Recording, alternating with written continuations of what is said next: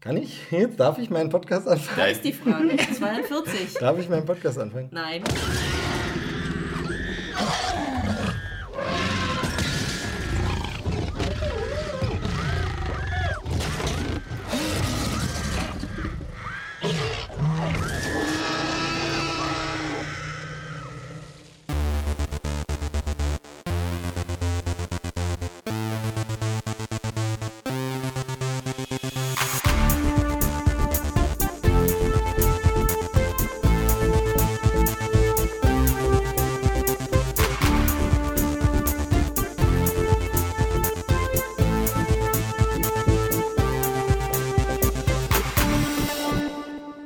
Hallo und herzlich willkommen zu einer neuen Ausgabe Krempelcast Folge 42.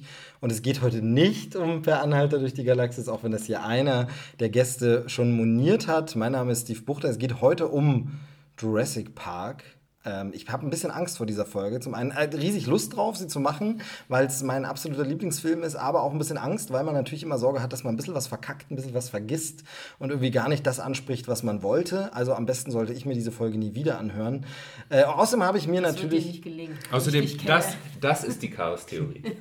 Ich habe mir aber, ihr habt es schon gehört, wieder Gäste dazu geholt. Äh, Wir sind wieder in der bewährten Besetzung. Mittlerweile kann man bewährte Besetzung sagen. Wir haben es schon öfter zusammen gemacht und es macht immer wieder Spaß und es ist immer wieder schön. Ich, äh, die Stimme, die Sie jetzt hören, ist Dominik Drozdowski. Ich habe keine Kosten geschert. Hallo. Hallo.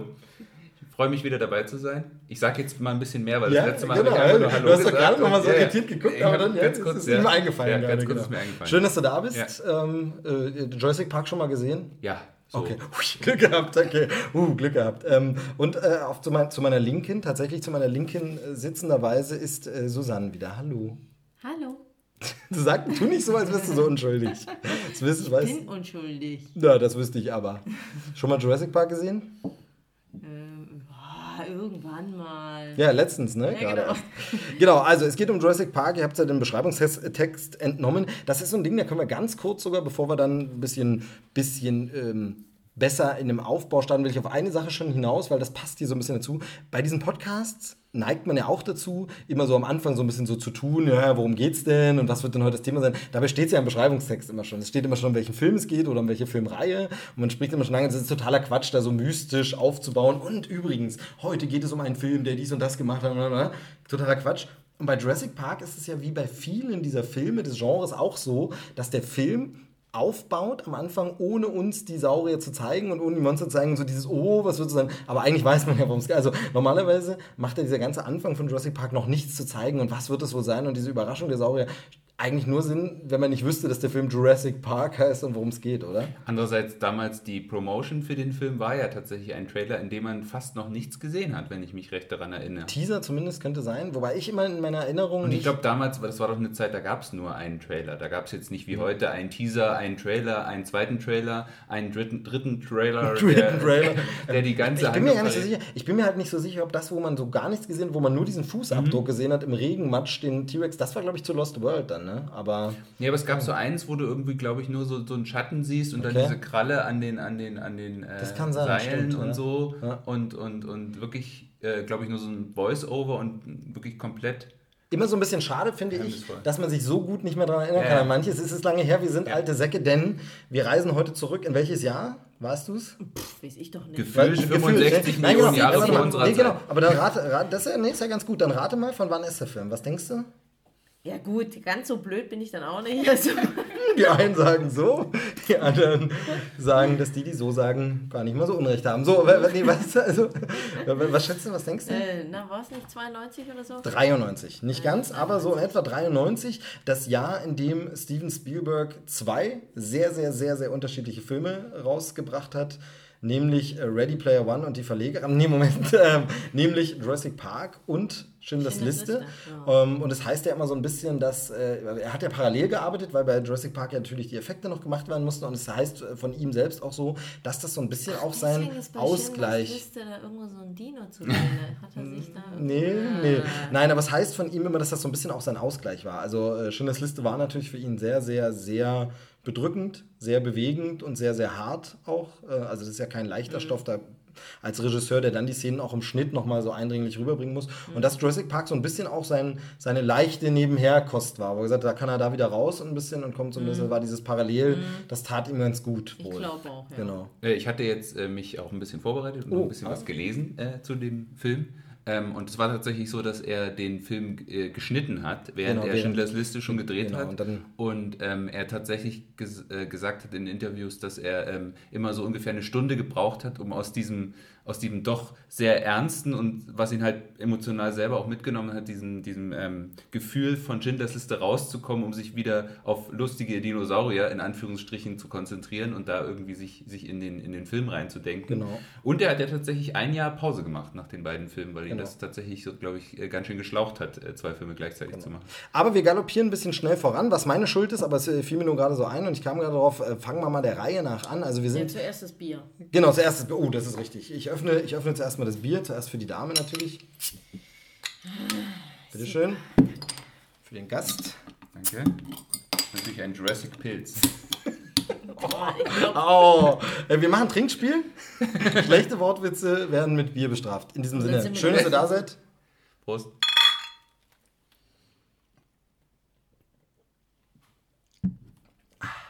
Niemand traut sich, ein lautes A von sich zu geben. Sehr, sehr schön. Wir sind im Jahr 1993. Wir sind, ähm, ihr müsst euer Alter nicht verraten, ich verrate ich war 13 Jahre alt.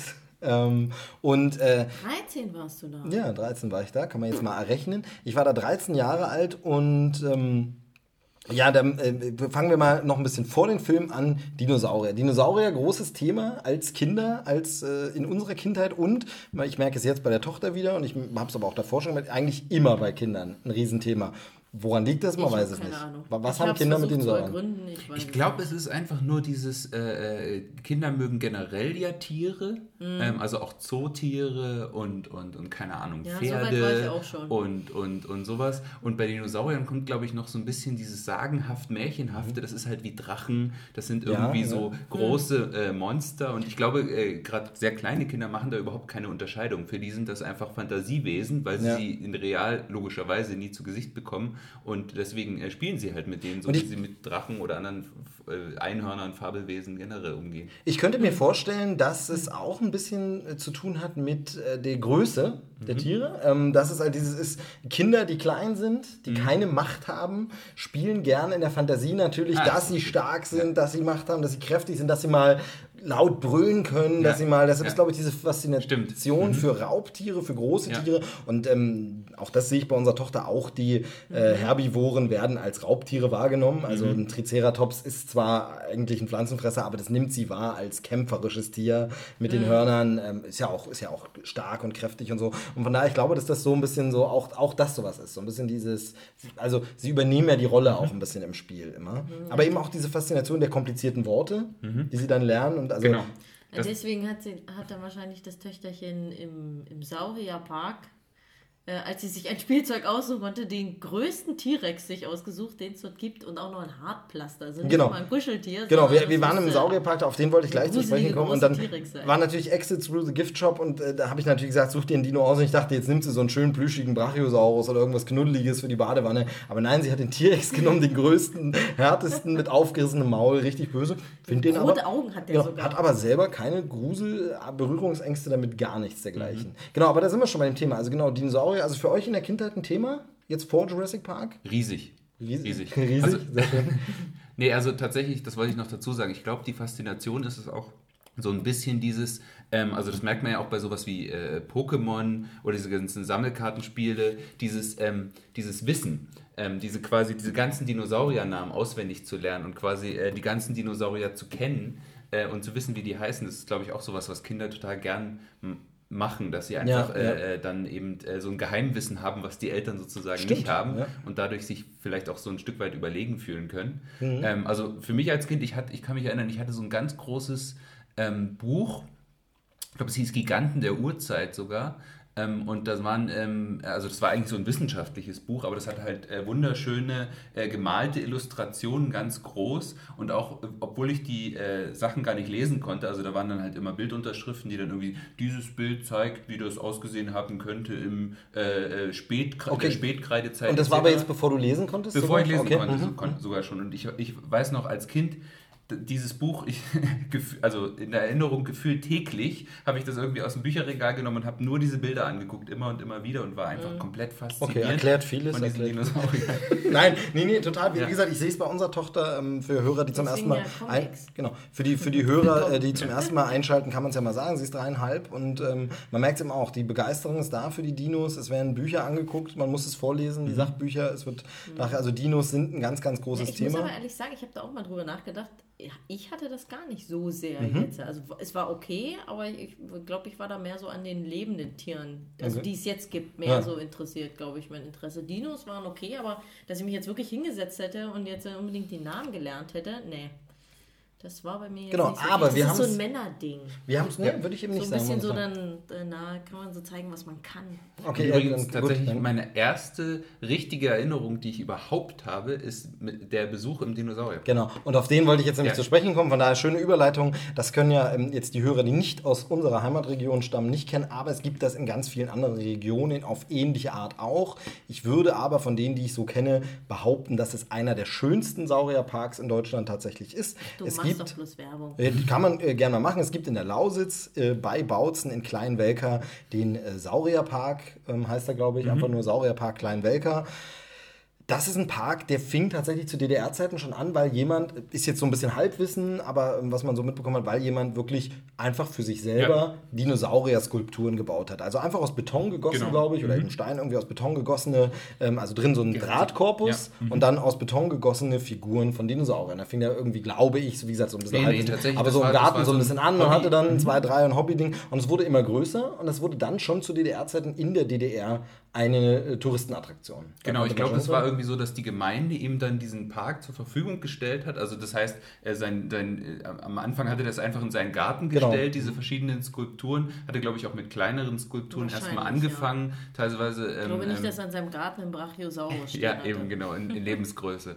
ähm, genau, und, und hat eben äh, diesen Park zur Verfügung gestellt, kriegt, um dort quasi die großen äh, Sachen zu bauen. Also wirklich Park im klassischen Sinne. Es ist Wald, es ist ein Ja. See dabei, es ist Natur, es ist wirklich richtig schöner, sag ich mal, Urzeitwald, könnte Ja. man fast sagen. Und in dem stehen jetzt ähm, riesige Skulpturen, also riesige und kleinere. Es gibt auch kleinere Also so, ich sage Skulpturen. jetzt mal so Originalgröße quasi, Ja, genau, der Dino ja. groß wäre. Das Genau, heißt, so eben in auch- dem See steht Ja. tatsächlich ein riesengroßer Brachiosaurus. Genau. Und anders als äh, andere Dinosaurierparks, wo es glaube ich auch ein bisschen mehr so geht um dieses von, äh, das soll halt so aussehen wie bei ähm, Jurassic Park, waren diese Statuen glaube ich auch quasi nach, der, nach dem damaligen Stand der Forschung auch quasi anatomisch korrekt, Genau. in der korrekten Größe und so. Also das war glaube ich auch so was ganz Wichtiges, dass die nicht irgendwie übertrieben dargestellt werden oder dass die irgendwie als Monster dargestellt Genau. werden, sondern sie wurden halt einfach so dargestellt, ähm, wie sie nach der Stand der Forschung ausgesehen haben. Genau. Und diesen Park gab es eben schon in unserer Kindheit, also eben auch schon vor 93, sogar schon zu DDR-Zeiten. Der wurde dann immer größer und gebaut. Dann hat man es ein paar Jahre natürlich, weil wir dann aus dem Alter raus waren, auch die Region natürlich verlassen haben, nicht so verfolgt. Dann waren wir da irgendwann nochmal, ähm, waren aber mehr so daneben, war so dann so, ein- so ein Labyrinth, so ein Maislabyrinth und sowas. Also haben sie ein bisschen andere Attraktionen noch rangebaut. Da war man da nicht so richtig, so oft wirklich oder nochmal drin in dem Park. Jetzt waren wir aber im vergangenen Jahr dort.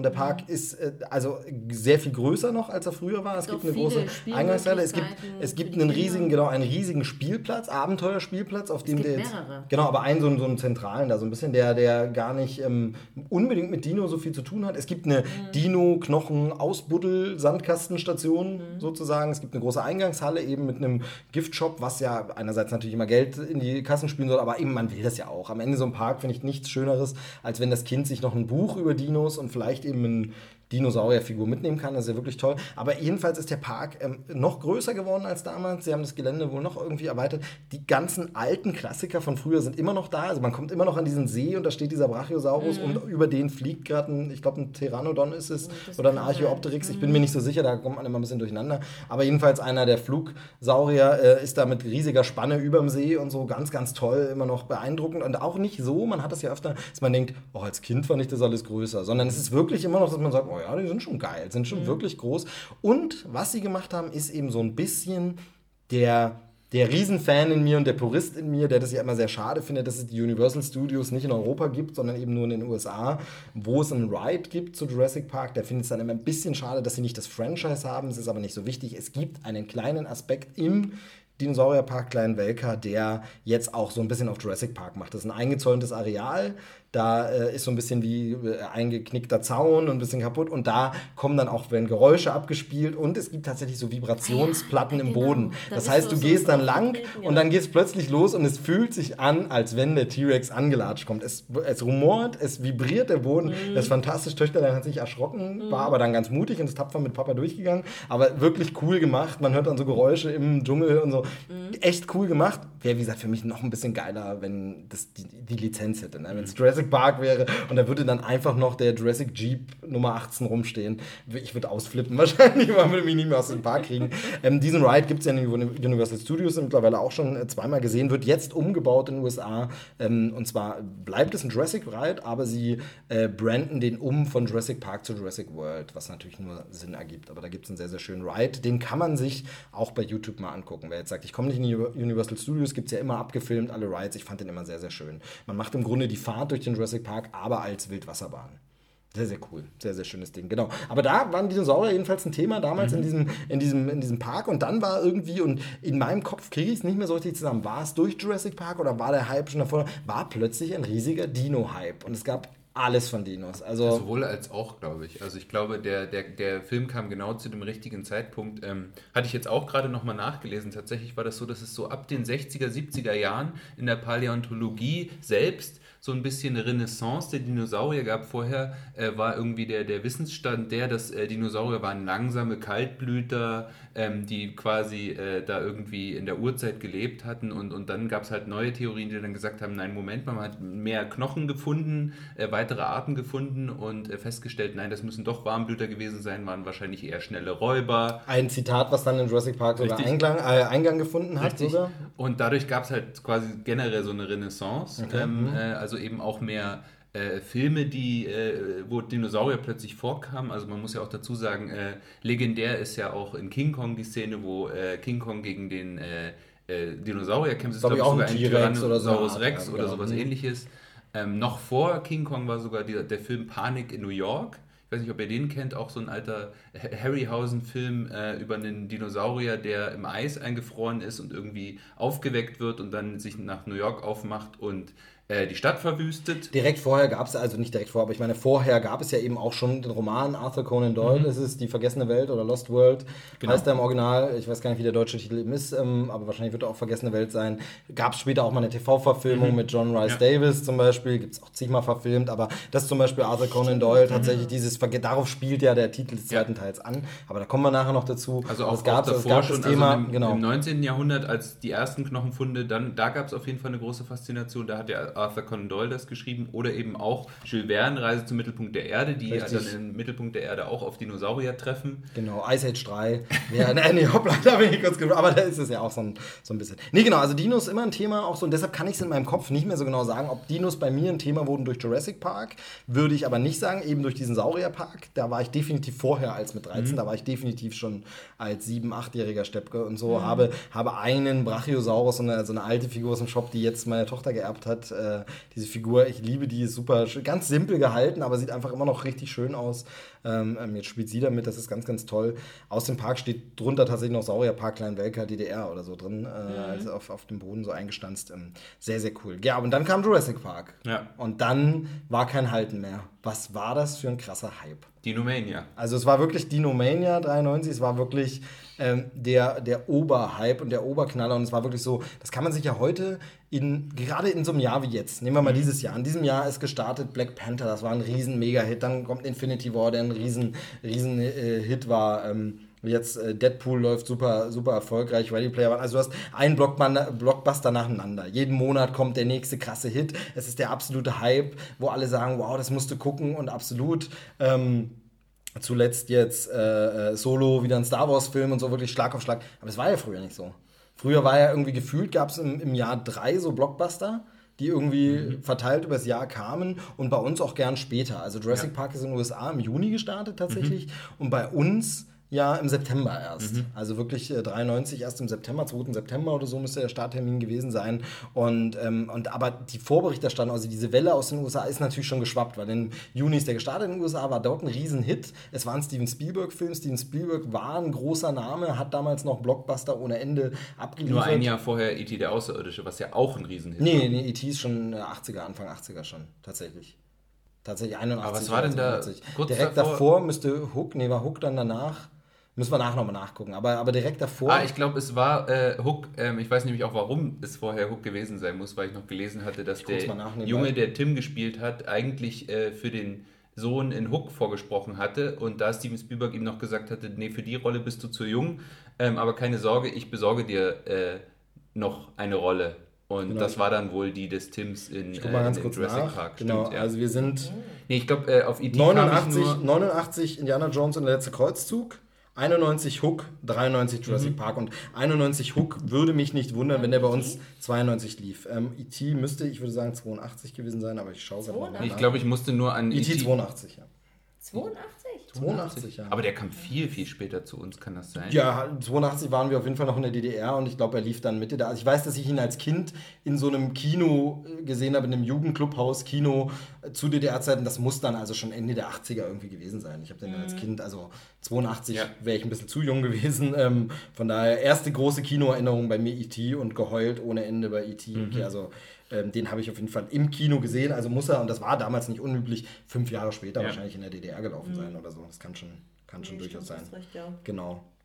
Ja, aber jedenfalls also direkt davor Hook, Mhm. dann wahrscheinlich bei uns 92 gel gelaufen, 93 dann dieser Film und ähm, ähm, aber auch die, wie gesagt, die Berichterstattung. Es gab damals McDonalds Kino News, wo dann riesengroß, das waren ja so die Hefte, in denen man sich erstmal als äh, Kind, das jetzt noch kein, kein Zeitschriften-Abo groß hatte, ähm, informiert hat. Es gab aber auch Fernsehbeiträge, diese berühmten Making-ofs, die immer Mhm. liefen, das weiß ich noch, das habe ich mir bei dem Film dann auf VHS aufgenommen. Beziehungsweise auch, glaube ich, so eine Bravo-Bild. Äh, als wir erzählen gleich den Genau, das ist ja die, die, die Foto-Film-Story, Foto- die haben ja immer ja, das erzählt im genau. Film. Ähm, und, und das gab es zum Beispiel. Und was bei mir bei Jurassic Park war, ich hatte von Jurassic Park den Roman Haha, Mhm. nicht den Roman, äh, also nicht die Romanvorlage, es ist ja eine Romanverfilmung, sondern den Roman zum Film. Sprich diese Jugendbuchadaption, wo einfach wirklich alles, was im Film passiert ist, in simpelsten Worten nochmal geschrieben Mhm. ist. In der Mitte sind ein paar Bilder eingeheftet aus dem Ja, Film. die meistens Und dieses, so schlecht sind. die sind meistens schlecht. Ich muss aber sagen, sie haben ein was Gutes. Es hat eben mich zum Beispiel zum Lesen in dem Fall gebracht. Ich habe das gelesen, habe dann gemerkt, oh, es ist ein bisschen langweilig das ist, und bin daraufhin von dem Film Jurassic Park, den ich super fand, in diesem schlechten Buch, auf das Buch Jurassic Park gekommen. Und das habe ich nämlich hier drüben mal liegen. Ähm, schon sehr, sehr also abgeranzt. Dino Park geklebt. Genau, und es hieß hier Dino Park in Deutschland. Mhm. Ich habe la- jahrelang gedacht, es hieß im Original Dino Park und Jurassic wäre nur der äh, Filmtitel, aber es hieß in den USA auch das Buch, der Roman von Michael Crichton, ähm, hieß Dino Park, äh, hieß Jurassic Park schon und eben bei uns Dino Park in dieser Auflage habe ich es hier sogar noch ähm, und habe das gelesen. Eigentlich natürlich für einen ja, 13-Jährigen viel zu schwierig, Ja. weil, naja, nee, aber schwierig, weil so Chaos-Theorie, Ja, ja, äh, Genforschung, Elemente, ja. dieses Wissenschaft, die man kann ja ein bisschen Crichton vergleichen mit ähm, Frank Schätzing. ähm, wenn man Mhm. Stimmt, sowas ja. der Schwarm oder so kennt, dann ist es wirklich so sehr, sehr wissenschaftlich, sehr genau, akribische Forschung, äh, stundenlange Dank Danksagungen hinten dran an die ganzen Wissenschaftler, die dann teilweise wortwörtlich zitiert werden. Aber was habe ich dieses Buch geliebt? Es war wirklich, es war für mich eine Offenbarung. Und das hast du vor dem Film Nach dem Film. Nach, dem Film dann. Eben nach dem ja. Roman. Ich war dann so Fan. Und was habe ich dieses Buch geliebt? Und es war wirklich diese Offenbarung, dass sich danach, sich das bei mir auch so entwickelt hat, dieses, dass ich super gern, das habe ich schon mehrfach erzählt, ich glaube auch im Podcast, nach Filmen, wenn sie Romanverfilmungen sind, hinterher gern dann den Roman lese. Bin ich ja genau anders. Genau, das haben wir auch schon öfter diskutiert. Ich weiß, du siehst es genau. und Bei mir ist es ja immer so, das habe ich schon ein paar Mal erklärt. Ähm, es ist für mich dann wie ein Extended Cut von etwas, was ich gut finde. Also die Aussage ist ja die gleiche, wenn es eine gute Verfilmung ist, sagt man, der Kern ist getroffen. Punkt, aber ich kenne es dann schon und irgendwie, und das ist aber eine reine Geschmackssache, da braucht man, braucht man glaube ich, gar nicht so argumentieren oder diskutieren, sondern es ist bei mir einfach so, mich stören Spoiler im Literarischen nicht so. Also bei dem Buch schon zu wissen, wie es ausgeht. Siehst du, genau das dachte ich jetzt nämlich gerade für mich andersrum. Genau, also denn- mich würde es mehr stören, ich glaube einfach, weil ich für so ein Buch viel länger brauche Ja, genau, als das sehe ich zwei genauso, Stunden den ja. Und wenn ich da vorher schon äh, na, weiß, was dann, also ich sage jetzt mal zumindest das Ende oder sowas, wie es ausgeht oder so, ich glaube, das wurmt mich viel mehr, als wenn ich halt bei einem Film. Verstehe ich komplett, aber bei mir ist es irgendwie anders, weil bei mir irgendwie diese Welt über dieses, ich tauche dann ein und lese lange an den Buch, ich brauche ja auch sehr lange für so ein Buch und so, und dann ähm, ist es wirklich so, ja, dann ist nicht so, da, da ist Klingt jetzt blöd und es könnte bei meinem Film genauso sehen, deshalb sage ich, da müssen wir, glaube ich, gar nicht diskutieren, sondern es ist Geschmackssache. Für mich ist da der Weg das Ziel mehr und bei dem Film ist mehr so wie, na, jetzt bin ich mal gespannt, wie es ausgeht und so. Bei dem Buch brauche ich das nicht so. Ich, ich lese auch viel Bücher, ja. Also Jurassic Park ist ja, das ist ja das Erstaunliche, auch so ein Buch, was dem sonstigen, was ich lese, gar nicht so entspricht. Ich lese ja sonst sehr reale, realistische, also weniger Science Fiction, weniger Fantasy. Ja, Nee, eben nicht, würde ich jetzt nicht sagen. Aber zum Beispiel so, so, so, so ein Roman wie Zeiten des Aufruhrs, da geht es nicht um die krasse Pointe am Ende, sondern da geht es mehr um das Sittenbild, was dargestellt wird und so. Und sowas lese ich ja eigentlich lieber. Deshalb ist da bei mir beim Lesen kommt es da auf was anderes an. Aber ich verstehe total jeden, der so ist. Ähm, aber mir geht es dann irgendwie so, ähm, ist jetzt auch bei Ready Player One so, wobei es da mehr daran liegt, dass ich es nicht geschafft habe, vorher noch fertig zu lesen. Ich hatte angefangen zu lesen äh, und bin jetzt mittendrin. Es macht total Spaß, weil so ich mochte den Film und jetzt kommt dieselbe Aussage noch mal ein bisschen ausgewalzter, ein bisschen größer mit mehr. Ist für mich wie ein geiler Extended Cut von etwas, was ich mag. Ich kenne aber viele Leute, die auch sagen, oh Gott, dann stelle ich mir aber die Figuren genauso vor von den Schauspielern. Finde ich jetzt nicht schlimm. So, aber man natürlich, man kriegt keinen, also man kriegt keine zweite Chance für einen ersten Eindruck natürlich, das ist klar. Mhm. Wobei Dino Park, muss man auch sagen, ist wieder andersrum, äh, äh finde ich so ein bisschen eine Ausnahme, weil ja äh, viele Dinge, also weil ja Steven Spielberg, der macht das äh, immer ganz geschickt. Das heißt, er fängt, finde ich, immer den Geist der Vorlage sehr gut ein, aber adaptiert das eben so als Film, dass da nochmal ein bisschen ein anderer Dreh ist, dass bestimmte äh, genau. äh, Figuren anders sind, dass bestimmte Entwicklungen in dem Film anders sind, sodass man, wenn man das Buch Dino Park liest, teilweise äh, nochmal ein paar schöne Überraschungen hat und eben auch äh, bestimmte Punkte viel ausführlicher behandelt werden. Ähm, von daher es ist es jetzt nicht so eine sklavische genau. Verfilmung wie, ich sage jetzt mal Harry Potter, wo du wirklich äh, sagst, okay, da steht in den Büchern zwar mehr drin, aber es ist wirklich eins zu eins diese Handlung. Es sind ja, diese Figuren, ja. denen das passiert und es läuft darauf hinaus. Das ist halt bei Jurassic Park, dem Film und Jurassic Park, das Buch äh, ja. teilweise ein bisschen anders. Und nur noch mal als Seitenexkurs, weil wir vielleicht auch ein paar Hörer haben, die eben das alte Zeug vielleicht nicht so kennen, sondern nur das Neue ist wirklich dieses, ich finde, bei Ready Player One macht Spielberg das wieder ganz genauso. Ja. Ist wieder genauso. Er fängt Wirklich? die Essenz mhm. komplett ein. Es ist eine geile Verfilmung ohne dass er sich ans Buch hält. Und das ist wirklich krass und wirklich geil. Ich finde es wirklich super. Er macht es immer noch genauso. Man denkt, 25 Jahre später liefert er dasselbe Kunststück nochmal an. Natürlich mittlerweile in anderen Medienzeiten. Deshalb ist da natürlich der Backlash ein ganz anderer. Die wütenden Fanboys im Internet, die es alles scheiße finden, weil, oh, mein schönes Buch und so. Das hätte es damals auch gegeben, aber da gab es noch nur Ain't It Cool News und mehr konnte man nicht äh, sich, glaube ich, im Netz so richtig. Noch nicht mal. Noch nicht mal wahrscheinlich, ja. genau. Aber auf jeden Fall, also von daher ganz andere Zeit. Aber äh, wie gesagt, zum Film kommen wir gleich noch. Bei mir dann äh, anderes Ding noch noch, was ich, äh, was äh, Jurassic Park, also zum einen diese Liebe zum Lesen von Büchern und das andere Ding, was Jurassic Park für mich bedeutet hat, man kann es jetzt sehen, liebe Hörer, nee, man kann es nicht sehen, aber vielleicht erkennt es jemand. Ob man das Geräusch erkennt? Die Älteren. Die Älteren, vielleicht hier so, ne?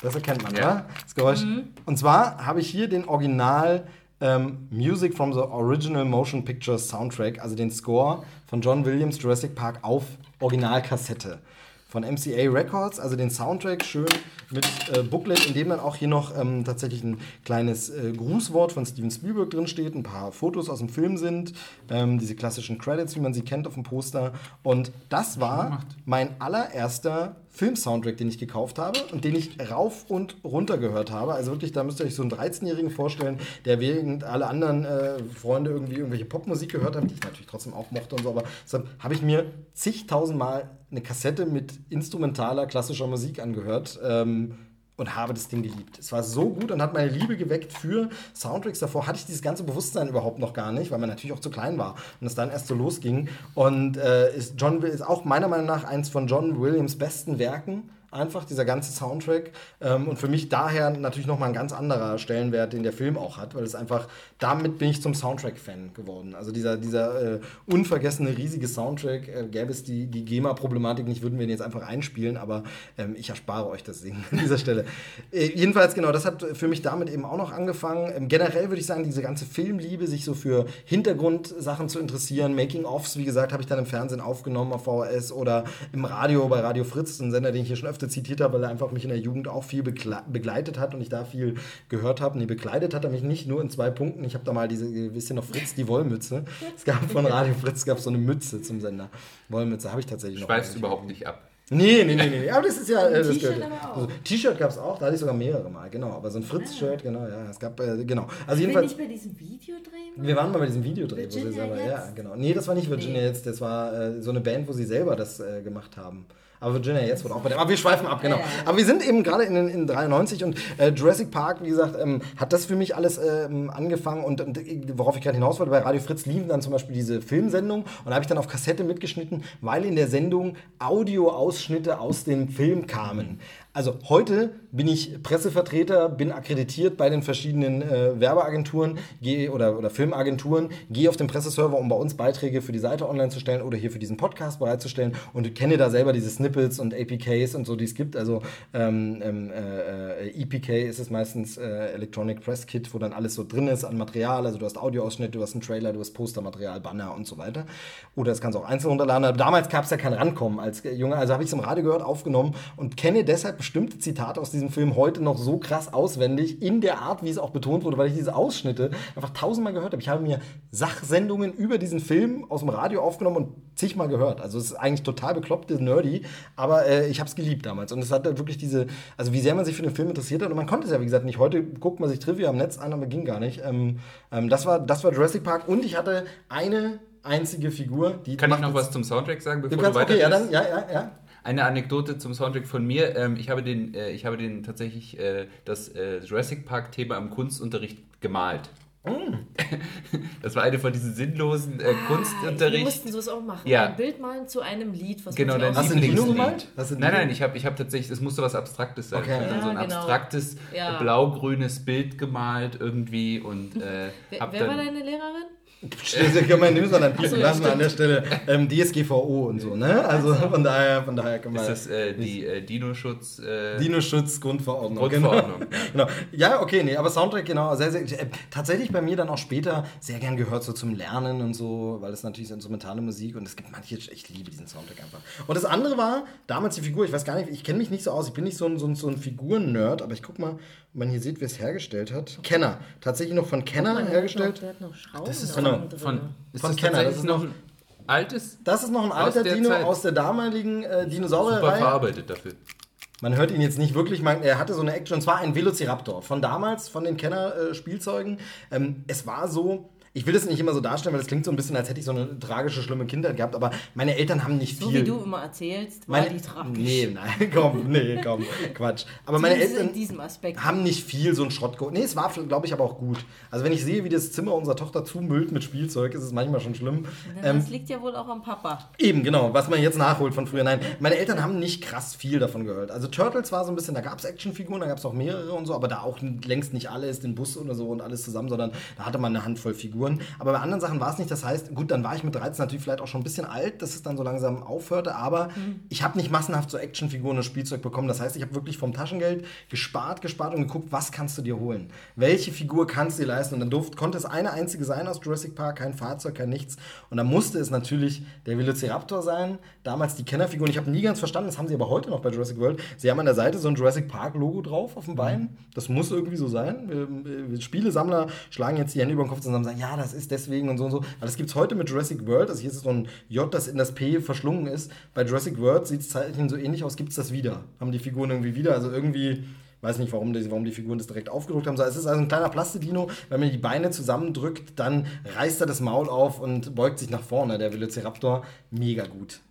Schön erhalten, ne? Sieht immer noch echt Ja, ich wollte gerade sagen, das Ja, ist, ich hätte jetzt gedacht, das wäre ein, das wär ein neueres äh, Nee, genau, Spielzeug, also weil es ist echt äh, super schön verarbeitet Genau. und so. Genau, das ist Hast eben, du wohl nicht viel gespielt? Nee, wie gesagt, ich war dann ja auch schon 13 und dann war es halt wirklich so ein Ding so, das, das ging dann schon Mehr das ging, genau, ging dann schon wirklich mehr in diese Filmsammelecke, was man ja damals nicht hatte. Also es gab ja keine, keine so Shops, also das kann man sich ja heutzutage nicht mehr vorstellen. Ähm, es gab ja keine so eine Merchandise-Shops und Dings, sondern, äh, und es gab bei uns in der Gegend auch kein Toys R Us oder irgendwas, sondern es gab einen Karstadt äh, und das war's. Es gab nicht mal einen Comicladen, also jedes Rankommen an irgend sowas war schwierig. Ich weiß, dass ich das in einem Spielzeugladen gekauft habe, ähm, weiß ich noch genau wo, äh, in unserer Heimatstadt und ähm, genau, und Äh, Liebe ich noch, habe ich heute noch, darf aber trotzdem das Töchterchen heute damit spielen. Genau, der Velociraptor von damals. Genau. Und dann aber schweifen wir noch mal kurz, bevor wir dann in die Filme gehen, weil wie gesagt, ich will jetzt eigentlich mehr so ein Stimmungsbild. Längste Einleitung ever. Ja, finde ich aber okay, weil ich will so ein bisschen so ein Stimmungsbild machen. Es gab dann natürlich neben diesen ganzen Jurassic-Produkten, also wie gesagt, Buch gab es, Soundtrack gab es, Figuren gab es. Hattet ihr sowas? Figuren, T-Shirts, irgendwas? Nee, was ich noch hatte, aber ich kann mich nicht mehr erinnern, also wahrscheinlich war es dann auch nach dem Film,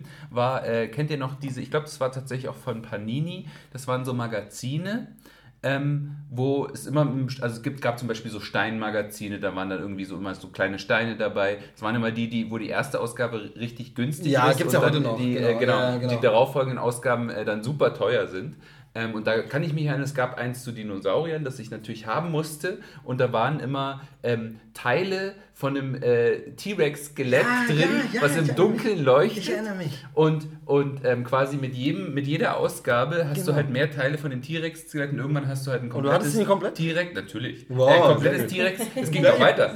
Äh, Deine Eltern waren da ein bisschen anders drauf. komplettes T-Rex, das war mein Taschengeld. Also Ah, ich habe okay, einfach mein komplettes okay, Taschengeld okay, dafür ausgegeben für sowas. Äh, neben Comics natürlich. Ähm, und da war es, hatte ich irgendwann, und dann war es halt so, dass es quasi dann eine zweite Auflage dieser Reihe gibt. Also es ging dann noch weiter. Also es war, glaube ich, auch so, das war eher so, eigentlich ganz cool, so wissenschaftlich, dass irgendwie in jeder Ausgabe wurde ein Dinosaurier vorgestellt und, und, und dann irgendwie mit, mit vielen Zeichnungen und was ist an dem Dinosaurier besonders. Ähm, und dann war es so, dass es irgendwie dann weiterging und dann hast du quasi die, die, die, die Haut von dem äh, T-Rex gekriegt. Das heißt, du konntest um dieses Skelett herum Weiterbauen. Dann weiterbauen. Ja, und den cool. hatte ich dann, glaube ich, zum Schluss auch komplett, aber jetzt natürlich inzwischen Ich nicht glaube mehr irgendwie in, in, in, nach äh, mehreren Umzügen verloren gegangen oder ich habe sogar verschenkt irgendwann, äh, als ich aus dieser Phase raus war. Ich, weiß Ich glaube aber genau. fast, dass, dass, dass irgendein Mitschüler von mir oder so, den hatte diesen Dino, also das Skelett. das ja. weiß nicht, ob wir uns da schon kannten, aber das äh, Skelett zumindest habe ich mal bei irgendwem gesehen, genau. Dieses Leuchteskelett, ich erinnere mich, genau. So, du hast schon gesagt, du warst nicht ganz so, warst mehr mit, mit lebenden Tieren, mit echten, also mit den Tieren, die es die es, äh, noch wirklich gab. Von daher wirst du nicht so Dino-Merch gehabt auch haben. wirklich. Naja, die ist dann noch zu der Zeit, ach, egal. Ähm, nee, genau, äh, das gab's und dann gab's Und dann habe ich noch was mit- mitgebracht. Es heute. mit, genau, also. ich habe heute noch was mitgebracht. Und zwar, äh, Du musst es kurz für die, für die Hörer. Ist es Okay. was zu Ich blättern? dachte, Ja. ins Mikro zeigen. Ja, nee, genau. Ins Mikro zeigen, das ist die Genau, Variante davon. also und zwar von Bastei, ähm, äh, die ja viele so Groschenheft-Romane rein Genau, so äh, aus. Ja, ich, ja. Bastei, genau, Bastei Lübbe. Ähm, und die haben ja viele von diesen Groschenheft-Romanreihen, die es auch heute noch gibt, wie äh, John Sinclair beispielsweise. Ähm, oder eben auch Perry Rodan ist ja auch von äh, Bastei herausgegeben worden. Und die sind natürlich gleich äh, 1993 auf den Zug aufgesprungen und haben eine neue rausge äh, Reihe rausgebracht namens Dinoland. Ach, Mensch, das ist aber raffiniert. Ich gucke gerade das, das Heftelchen. Die Typo von dem, von dem, von dem Titel Kommt sieht auch, bekannt vor. sieht auch exakt, fast exakt genauso aus wie äh, bei Jurassic Park. Und ich habe hier Band 1. Ähm, das ist nämlich äh, der Titel Die Rückkehr der Saurier. Genau, man kann kurz sagen, 2 Euro, äh, nee, 2 D-Mark 50 natürlich. genau. 2 Mark 50 hat das damals gekostet, hat wie viele Seiten? Das ist sind immer so dünnes- 60 Seiten dünnes Heftelchen, genau, und das ist 60, einfach Roman, 62 genau. Also Seiten, vorne geil gezeichnetes Cover Ja. und so, Ja. so Groschenroman. Das ke- kennen aber viele heute ja gar nicht Ja, mehr. ja. Ich weiß gar nicht, gibt es am Kiosk noch viel davon? Na, wie gesagt, also diese laufenden Reihen, glaube ich, äh, John Sinclair. Ja, war nicht, war nicht so Peri Rodan mal auf digital umgestellt oder so? Oder gibt es das tatsächlich? noch? Inzwischen, also ich habe das jetzt, äh, auf Kindle kann man sich das inzwischen auch kaufen, sogar alle Ausgaben. Ähm, Perry Rodan, äh, ich weiß nicht, wie es bei John Sinclair ist, aber die Reihen laufen immer noch weiter. Ich hatte kürzlich erst gelesen, dass zum Beispiel bei John Sinclair war das ja tatsächlich immer, äh, anders als bei Perry Rodan, wo das ja immer wechselnde Autoren waren, ist das tatsächlich seit den 60er Jahren war das immer derselbe Autor und der hat sich jetzt irgendwie mit 80 Jahren oder so zur Ruhe gesetzt, hatte jetzt teilweise schon ähm, äh, über mehrere Jahre hinweg das immer weiter äh, irgendwie von anderen Autoren schreiben lassen, immer nur so, ke keine Ahnung, jede fünfte oder jede zehnte Ausgabe selbst geschrieben und jetzt hat, sich, hat er sich komplett zur Ruhe gesetzt. Also das wird auf jeden Fall immer noch Ja, aber Dinoland gibt es, glaube ich, nie mehr. Dinoland war tatsächlich ein bisschen kurzlebig. Äh, ich weiß gar nicht, wie viele Bände es da gab. Äh, zehn vielleicht. Ähm, auf jeden Fall äh, tatsächlich auch geschrieben von äh, Wolfgang Hohlbein. Oh, okay. Das ist ja so ein bisschen der, äh, sage ich jetzt mal, äh, etwas äh, Jetzt bin ich schlechtere gespannt. Stephen, deutsche Stephen King. Achso, Stephen King. Ich dachte, du sagst jetzt so Neil Gaiman von Deutschland oder so, aber auch Nein, nein. das äh, so. Aber so, ja, er wäre gern Stephen King, glaube ich. Ja. Ähm, hat sich nicht so einen Gefallen getan mit dieser, mit dieser äh, Reality-Doku, die er dann über sich und seine Familie gemacht hat. Damit hat er sich nicht so einen Hm. Oh ja. Gefallen getan. Oh ja, ich habe Holbein kennengelernt damals. Er hat ähm, Indiana Jones-Romane geschrieben. Richtig, War er er äh, gemacht, der ja. Mhm. einzige, ich glaube, damals, äh, ist jetzt so Halbwissen, der einzige Deutsche, der das Ja. durfte. Also, Ja. weil er halt so ein guten, gutes Standing hatte. Ähm, und die waren auch toll geschrieben. Also, Ja. so Zusatzromane Groschenromane quasi Extended Universe, wenn man so will. Der hat ja tatsächlich seine, seine Karriere auch begründet mit Bastei Groschenroman, nämlich mit der Hexer. So, aber jetzt kommen wir jetzt Aber jetzt Dinoland, das war, äh, wenn ich mich recht dran äh, erinnere, war die Geschichte so ein bisschen eher so eine, ähm, ja, hatte eher was von äh, der Nebel von Stephen King. Das heißt, es gibt so ein Regierungsprojekt, das schief geht und äh, da wird dann halt so ein Tor äh, in die Urzeit ähm, geöffnet und ähm, Genau, Dom ist etwas irritiert, weil ich kurz hier knipse, das stelle ich auf Twitter mal. Ah, ja. Das Cover müssen wir dann mal zeigen, unbedingt, das müssen die Leute mal sehen. Dinoland, Rückkehr der Saurier. Also ich habe es jetzt mal geknipst. Genau, und dann ähm, ähm, öffnet sich halt so ein Tor in, in die Vergangenheit und wenn ich mich recht erinnere, ist es dann so, dass ein Teil einer, äh, einer amerikanischen Stadt wird in die Urzeit versetzt und ein Teil der Urzeit sozusagen äh, in, die, in die Jetztzeit und die Dinosaurier darin äh, entkommen natürlich. Und äh, wohin sie entkommen, kann man hier schon am Ende des ersten Bandes als Forscher auf den nächsten Band. Ähm, das ist nämlich ein sehr schöner Text, äh, das lese ich jetzt einfach mal vor. Das Tor zur Urzeit ist aufgestoßen und niemand kann die Folgen absehen. Saurier, die vor über 100 Millionen Jahren die Erde beherrschten, treten ein in unsere Welt. Und sie re reagieren wie jedes Tier, das seinem angestammten Lebensraum entrissen und in eine neue feindliche Umgebung versetzt wird. Sie greifen an. Las Vegas, die neonglänzende Stadt der Spieler, liegt nur wenige Meilen entfernt. Millionen Menschen, deren ausgelassene Lebenslust schon bald in einem Crescendo aus Schmerz und Blut und Chaos untergehen soll. Denn aus der Wüste kommt eine Gefahr, auf die niemand vorbereitet ist. Panik in Las Vegas, ein Roman von Wolfgang Hohlbein. Und drunter stehen noch alle 14 Tage bei ihrem Zeitschriftenhändler. Sehr, sehr schön.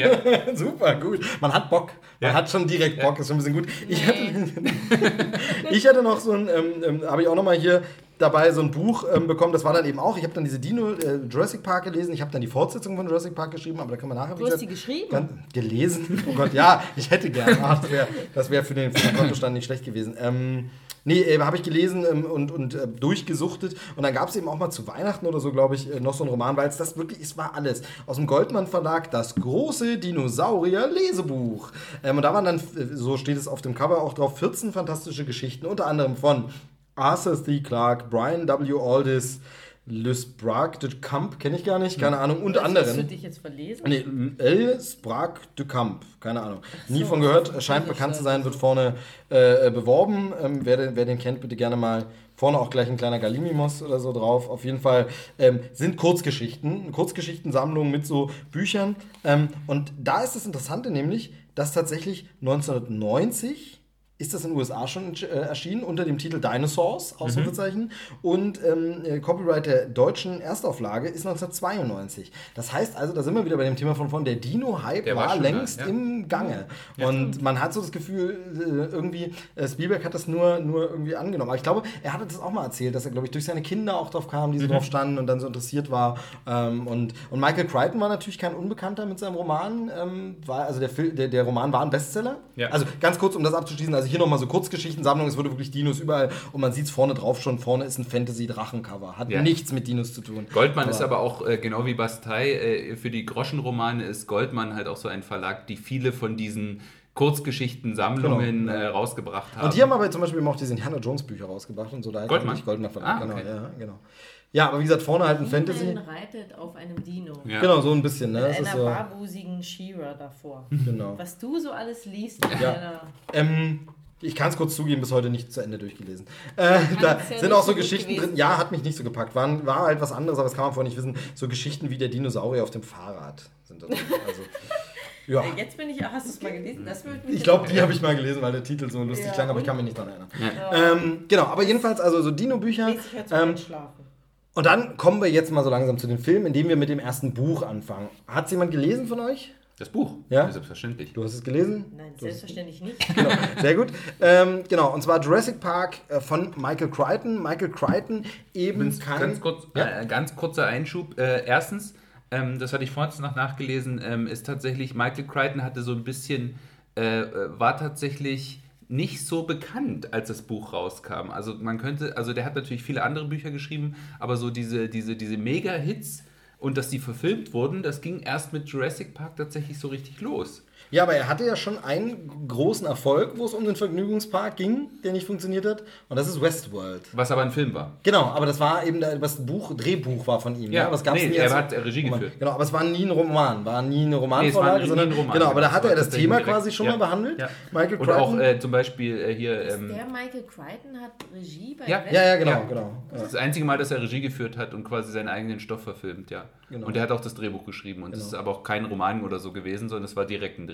Genau. Und äh, später, was kann man noch so nennen? Äh, die, die, dieses, es gibt doch noch diese, dieses, äh, die Andro Andromeda. Andromeda, das steht hier zitiert mit drin, genau, das ist zum Beispiel Andromeda, ähm, äh, das wurde dann auch mal verfilmt, glaube ich, oder? Richtig, genau. Das wurde, in den, das wurde auch irgendwie in den 60er oder 70er Jahren verfilmt. Also der hat Ist das das. dieses Andromeda Strain? Andromeda das- Strain, genau. Genau, Das ist diese das Geschichte. Da geht es um, so einen super, da geht's um so einen außerirdischen Supervirus. Genau. Ähm, und, und dann danach, aber die, die, also quasi äh, Westworld war ja in den 70ern, ich glaube Andromeda war auch in den 70ern. Und dann hatte er halt bis, äh, bis zu den 90ern irgendwie nicht mehr so richtig den großen. Genau, und dann Hit. aber, dann lief es aber, dann also wirklich nach äh, Jurassic Park wie Und wer hat, ihm, wer hat ihm dabei geholfen, das Buch zu schreiben? Stephen King vielleicht? Nee. Nein, Steven Spielberg. Steven Spielberg, ah, okay. Deswegen hat er sich nämlich auch die Rechte für 1,5 Millionen schon geholt. Da war das Buch noch gar nicht fertig geschrieben. Ah, okay, okay, interessant. Ja. Interessant. Ja, und sie sind ja Buddies, da kann man jetzt, ich wollte jetzt noch auf ein paar andere Sachen aber was haben sie später noch zusammen gemacht? Ähm, erinnert sich heute auch fast keiner mehr, aber lange bevor es Grey's Anatomy gab, die ja jetzt auch in der 14. Staffel oder so ist, gab es schon mal eine Krankenhausserie, die einfach zig Jahrzehnte lief, gefühlt. Ich glaube, es waren dann eben auch so 14 Staffeln oder sowas, aber ähm, ewig lang lief. Und das war Emergency Room, erdacht von Michael Crichton, produziert von Steven Spielberg.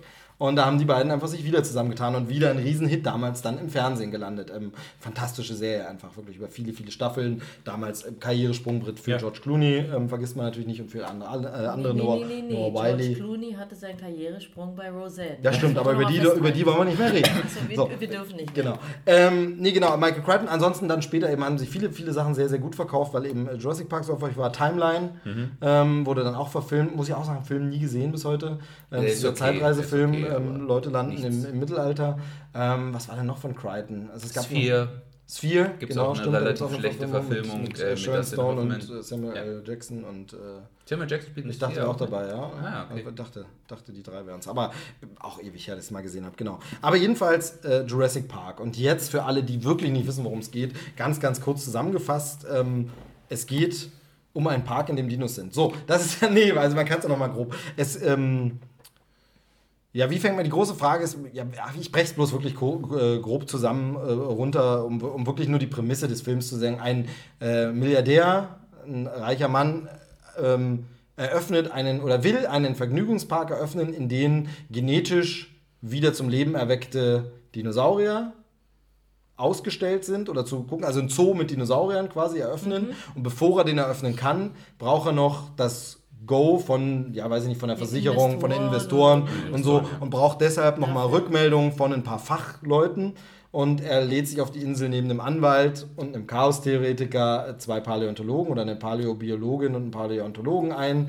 Ähm, äh, zusammen mit seinen äh, Enkelkindern, die da auch sind, sollen die so eine erste Testfahrt machen. Also der Park ist kurz vorm Öffnen und wenn die sagen, hey, ist geil, ist cool, dieser Park, dann könnt ihr diesen Vergnügungspark aufmachen. Das ist super, super cool. Der Park ist auf einer kleinen äh, Insel in der Nähe von Costa Rica. Isla Nubla nennt die sich. Und das ist eben, wie gesagt, ein Vergnügungspark. Da eben Dinosaurier sind, echte Dinosaurier. Genforschung war damals so ein relativ noch neues Thema. Wir erinnern uns in den 90ern, Klon Schaf Dolly und so. Und hier war es eben dieses gelungen, dass man Dinosaurier klonen kann aus ähm, ja, in, in Bernstein eingeschlossenen Mücken, die das Blut noch hatten von den Sauriern. Jetzt gehe ich wirklich schon ins Detail eigentlich ein bisschen.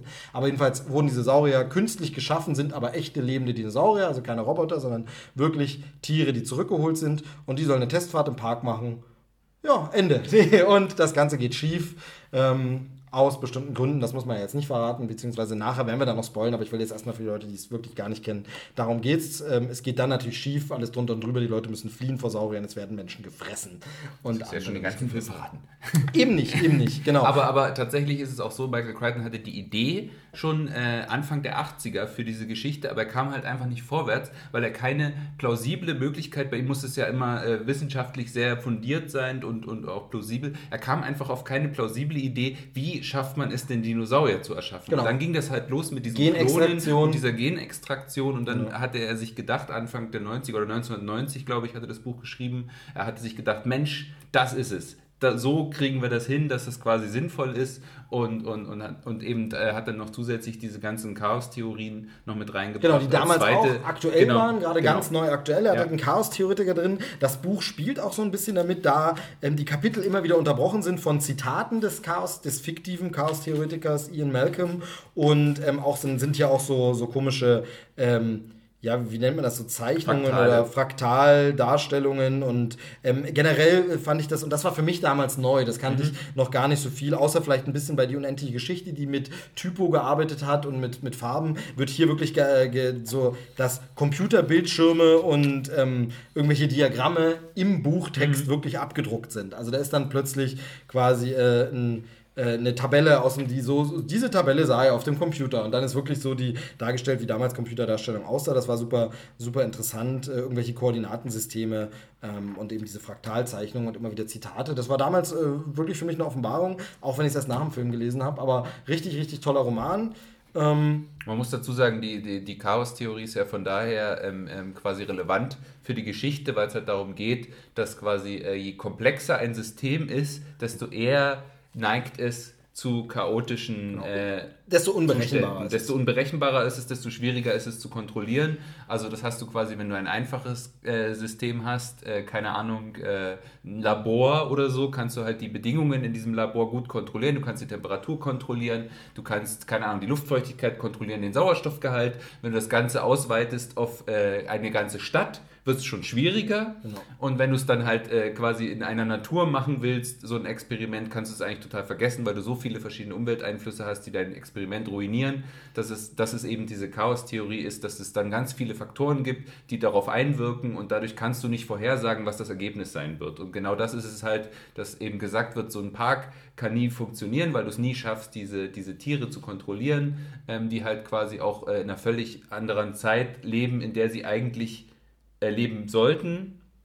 Ähm, und deswegen muss es halt schief gehen in irgendeiner Form. Das ist die Prämisse des Buches. Steven Spielberg hat es dann verfilmt äh, in einen Film, den ich großartig finde. Und ich würde ihn ganz kurz jetzt nur abreißen, ähm, ohne zu spoilen. Und dann würde ich sagen, danach spoilen wir alles von den Film. Ich denke sowieso, dass fast jeder es gesehen hat. Aber sprechen wir alles drüber, aber geben den Hörer quasi noch eine Chance, da dann abzuschalten und zu sagen, so, jetzt gucke ich erstmal den Film, weil ich ihn nie gesehen habe. Und ähm, danach geht es rum. Also, der Film ist. Ähm, hält sich nicht sklavisch an das Buch, das haben wir ja schon gesagt, ähm, aber er ist einfach ein, äh, ja, ja, Unterhaltungskino-Meisterwerk, wenn man so will. Es ist für mich, wenn man gefragt wird, diese Frage kommt ja oft auf, und wenn man es herunterbrechen müsste, was ist denn dein Lieblingsfilm, dann wäre das für mich Jurassic Park. Das ist ganz einfach zu erklären. Dieser Film ist so, wenn ich diesen Film gesehen habe und der Abspann läuft, kann ich den sofort wieder anschalten. Also es ist ein Film, wo ich niemals das Gefühl habe, oh, jetzt Jurassic Park, muss nicht sein, den kann ich immer wieder gucken. Aber warst du nicht der, der gesagt hat, vergessene Welt ist noch besser? Nee, nee, besser definitiv nicht. Nee, besser als sein Ruf, aber da kommen wir nachher dazu. Aber nee, besser als eins nicht. Nee, nee. Okay. Eins ist wirklich für mich der, der, der- das ist das Nonplusultra. Der ist halt wirklich, der ist für mich perfekt. Das ist auch der beste Spielberg-Film, wie ich finde. Da steckt so viel drin. Der ist von der Kameraarbeit fantastisch. Der Soundtrack haben wir schon gesagt. Alle Darsteller sind super. Die Witze sind on point. Die ja, gesellschaftskritische und wissenschaftliche Relevanz ist drin. Also da ist alles, der zeigt, was Unterhaltungskino kann. Mehr sein als nur anspruchsloses Gekloppe, dabei aber trotzdem überwältigend. Ähm, die Verbindung von moderner Technologie, die damals bahnbrechend war, nämlich CGI-Animation und aber auch alten Animatronics und Puppen und äh, Stop-Motion. Also da ist einfach alles drin, äh, was irgendwie so einen guten Film ausmacht. Ähm, ich finde den rundum gelungen. Wie gesagt, kann den immer, immer wieder gucken. Ähm, ganz, ganz toller Film. Noch jemand was dazu zu ergänzen? Sonst gehen wir Du dann. hast ja jetzt alles gesagt. Ja, ihr könnt ja auch widersprechen. Ihr sagen, was ein Scheißfilm. Da komme ich gleich wieder mit Trivia an. Ähm, interessant, was ich auch noch nicht wusste, was ich jetzt gerade nochmal nachgelesen hatte, diesem Film verdanken wir DTS. Ach, Weil Steven Spielberg DTS gegründet hat für diesen Film. genau. Soundformat, äh, Ja. großer Konkurrenz von Dolby immer. Also Dolby Digital oder DTS sind so die beiden großen, großen Formate. Ah, okay. Nicht Ja. schlecht, nicht schlecht. Ja, und eben CGI begründet, wenn man so will. Ja. Also es gab davor schon Filme, das war der 92er Terminator 2 von James Cameron, der das schon drin hatte, Computeranimation, aber dieser Film nochmal ähm, und das auf einem Level, wir haben ihn jetzt neulich wieder geguckt, diese Effekte sehen immer noch unverschämt gut aus. Also da gibt es heutige Produktionen, die können Ja. nicht mithalten mit diesen Aber Computeranimationen. eben, Es gibt weil auch sie auch- Besseres, Ja. aber es ist wirklich krass, wenn man sich überlegt, wie, wie lange ist das jetzt her? Muss ich erst rechnen. 25-jähriges Jubiläum Ja. hat der Film heute. Ja. Äh, dieses Jahr, also Ja. jetzt, äh, jetzt im Juni, Dafür nächste dann Woche. Die Effekte, das ist schon. Ja. Aber man muss eben dafür sagen, äh, sie werden auch extrem sparsam eingesetzt. Genau, Also ich weiß jetzt die Zahl der Minuten nicht mehr, aber ich glaube, es ist ja so, CGI sind nur drei Minuten oder fünf oder so. Es Aber wenn man dann wenig. weiß, ich hatte es vorhin noch nachgelesen, dass sie für ein äh, Frame von diesen Computereffekten musste, mussten diese Rechner, die sie hatten, äh, jeweils äh, vier Stunden lang äh, rechnen, um ein Bild zu erzeugen. Dann weißt du auch, dass sie halt natürlich Genau. versucht haben, es möglichst äh, die reinen CGI-Aufnahmen Genau, und, zu äh, und Spielberg, Spielberg ist halt einfach ein Meister und zeigt es dort halt wieder, oder war es damals, man kann sich streiten, wie der heutige Spielberg so ist, aber äh, wir erinnern uns ja an, er hat das Blockbuster-Genre begründet mit Der Weiße Hai Mhm. und da hat er es einfach hinbekommen, dass man sich gruselt, dass man Atmosphäre, dass man mitfiebert, obwohl es ein scheiß Pappmaché-Hai ist, der scheiße aussieht. Also der wirklich einfach nicht gut aussieht. Da gibt es nichts... Ich mich Genau. Nee, und ich meine, und da gibt es nichts zu beschönigen, der sieht einfach kacke aus, Ja. der Hai. Das ist einfach so, der ist schlecht gealtert. Ich will niemals wollen, dass man das mit CGI irgendwie überarbeitet, aber der sieht blöd aus. Da gibt es nichts zu, da gibt es auch nichts schön zu reden, aber der Film funktioniert trotzdem. Das heißt, Spielberg hat dann gelernt, wie man einfach Filme macht und kann eben jetzt drumherum den Film so gut erzeugen, dass er gar nicht immer die Effekte braucht, sondern eben sagen kann, okay, ich lasse, ich spare auch die Saurier mal aus. Man sieht sie nicht, es ist im Dunkeln, es ist im Regen, man sieht nur ein Auge und so Geschichten. Und er kann einfach eine Geschichte erzählen, selbst mit einem hässlichen Monster, sodass er nicht darauf angewiesen ist, ich brauche jetzt ständig einen Riesenshot, was ja zum Beispiel eben ein Jurassic Park 3, und da kommen wir nachher dazu, der setzt ja auf, ich muss dir wieder einen Dino zeigen und ich klatsche dir gleich nochmal den Dino vor die, fürs Gesicht und das ist einfach nervig. Und das ist halt hier gar nicht, sondern er kann auch über weite Strecken, eine der spannendsten Actionsequenzen des Films kommt ganz ohne Dino aus.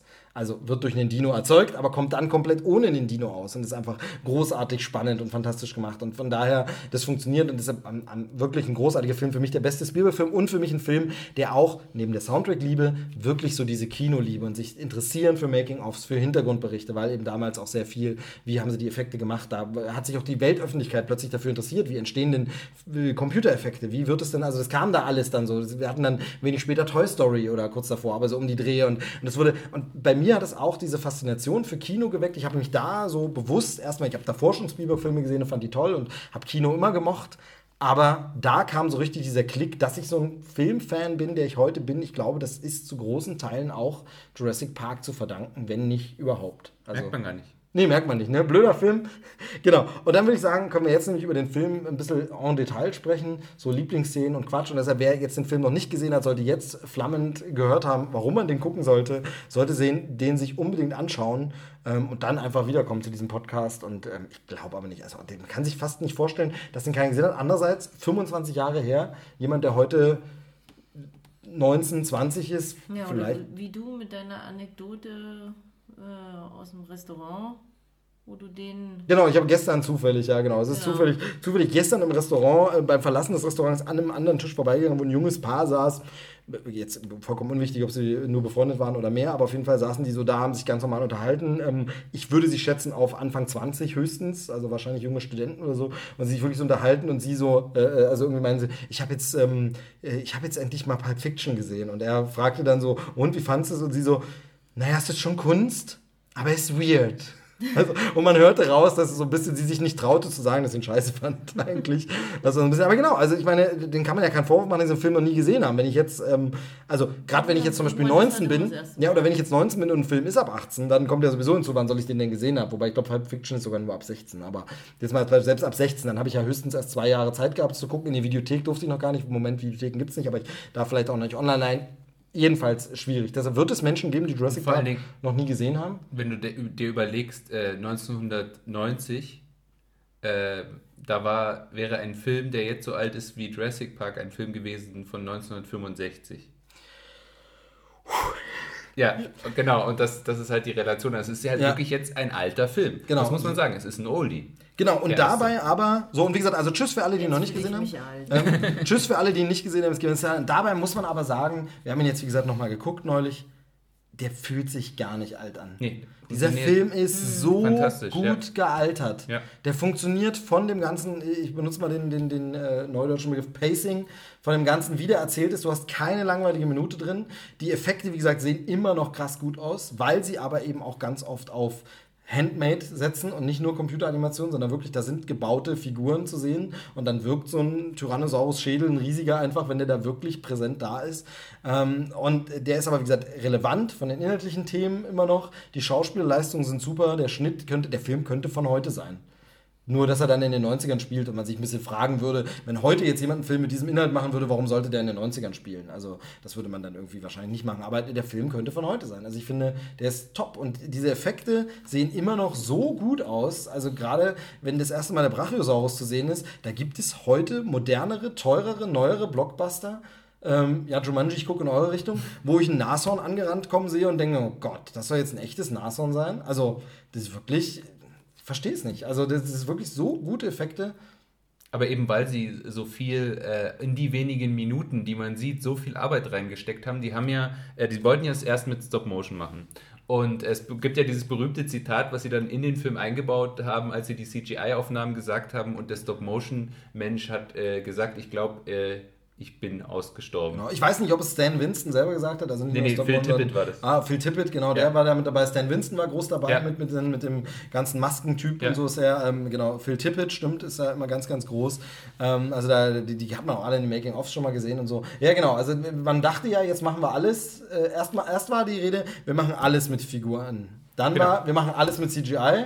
Und dann hat man sich für einen Mittelweg irgendwie entschieden. Genau, und zwar hat, äh, haben sie dann festgestellt, dass ähm, die, die, diese Pre-Visualizations, die halt der Phil Tippett schon gemacht hat, der hat ja tatsächlich schon teilweise so quasi ein bewegtes Storyboard gemacht, wo er schon mit Stop-Motion gearbeitet Zum hat. Beispiel gibt es auch auf der Blu-ray und DVD ist es drauf als Bonusmaterial die Küchenszene mit den Raptoren. genau. Gibt es mit Puppen gespielt, quasi schon als Stop-Motion komplett zum Angucken.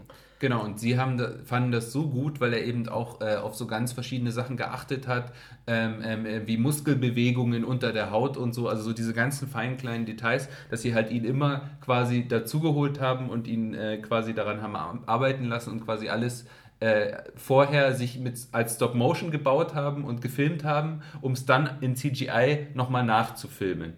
Damit es dann, ja. weil in, äh, weil ähm, Steven Spielberg war es halt wichtig, dass die Bewegungen nicht dieses typische leicht äh, abgehackte haben, was halt Stop Motion immer hat, zwangsläufig. Es sieht immer so ein bisschen abgehackt aus von den Bewegungen und auch nicht wirklich schnell, sondern immer so ein bisschen langsam. Also wenn man jetzt an King Kong denkt, wenn man an die Harryhausen Sachen denkt, selbst bei diesen bei diesem Duell, dieses berühmte Duell mit den mit den mit den Skeletten, Genau, äh, ja. die bewegen sich einfach nicht schnell. Mhm, ja. die, die sind einfach irgendwie, sie wirken immer so ein bisschen träge, wie die sich bewegen. Genau, das ja. wollte eben Steven Spielberg gerade nicht. Der wollte, dass die sich schnell bewegen, dass die, dass die Dynamik haben, die Tiere.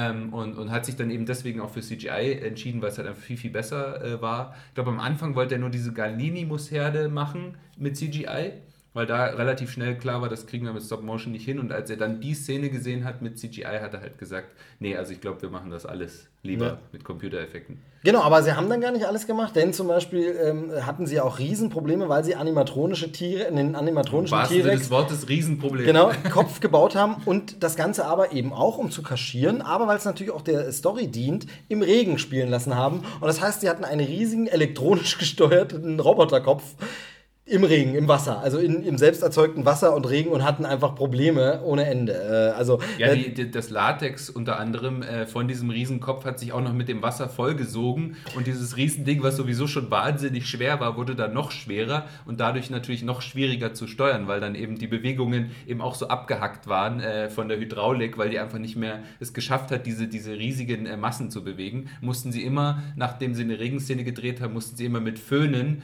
den, den Dinosaurierkopf wieder trocken föhnen, um dann wieder die nächste Szene zu drehen. Ähm, und was halt auch ganz witzig war, das hatte ich gerade noch gelesen, ähm, dadurch, dass da immer irgendwie Feuchtigkeit drin war, muss das wohl auch gewesen sein, wenn sie gerade nicht gedreht haben, dass teilweise dieser Kopf sich ganz urplötzlich bewegt hat und dass was teilweise Leute von der Crew zu Tode erschreckt haben. Dass da plötzlich so ein riesiger Monsterkopf anfängt, sich mit. sich Also man könnte, man könnte stundenlang über das ganze hinter, hinter den Kulissenzeug reden, will ich gar nicht so weit. Worauf man noch eingehen kann, ist, dass sie ja, ein Sturm spielt ja eine Rolle im Film, Ja, aber das tatsächlich sie ja auch wirklich von diesem krassen Hurricane damals getroffen wurde. Ja. Ich weiß jetzt nicht mehr, wie er hieß, der Hurricane, aber wirklich davon getroffen wurde. Also gedreht wurde auf Hawaii. Irene? Irene? Weiß ich nicht, ob das das war. Aber auf jeden Fall ähm, auf Kauai wurde gedreht. Mhm. Ähm, ich weiß nicht, ob auf anderen äh, Hawaii-Inseln, späteren Teile auch auf anderen Hawaii-Inseln. Bei dem weiß ich jetzt äh, nicht, ob da auch noch. Aber auf jeden Fall auf Kauai, einer Insel von Hawaii, wurde gedreht und da kam wirklich ein Hurricane. Sie mussten Dreharbeiten unterbrechen. äh, Sets sind zerstört worden. Wirklich krass. Also ich habe mal eine Doku glaube, das war so Weather Channel oder sowas in den USA gesehen, zufällig. Also als wir in den USA waren, im Urlaub dann im Hotel, guckt man ein bisschen Fernsehen auf irgendeinem Sender,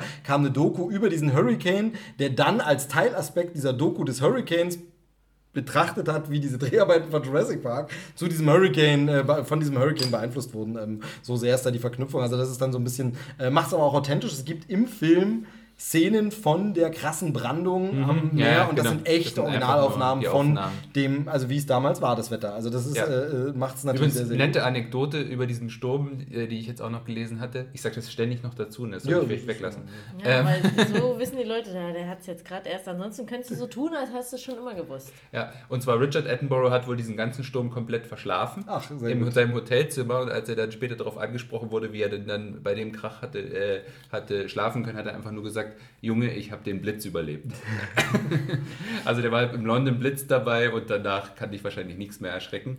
Ähm, nee, aber was ich sagen wollte noch zu, zu äh, Jurassic Park, was mir jetzt auch wieder aufgefallen ist, als ich den Film nochmal gesehen habe, war mir vorher schon klar, aber äh, jetzt nochmal so drauf geachtet, das ist einfach auch ein unverschämt gut geschriebenes Drehbuch. Ja. Ist ja auch in enger Zusammenarbeit mit Michael Crichton Genau, äh, David entstanden. ist der David Drehbuchautor. Koepp ist eigentlich der Drehbuchautor und ähm, das sind ja so unfassbar, das ist ja so ein bisschen wie bei Ghostbusters. Der Film hat ja unfassbar viele Sachen, die einfach als Zitate in die Filmgeschichte Richtig. eingehen und die man immer und immer wieder hört und immer und immer So, sie nennen eins. kann. Ein, ein Zitat aus Jurassic Park. Push to close. Okay, ist jetzt, das ist jetzt wirklich für Freaks, aber das muss man dazu sagen.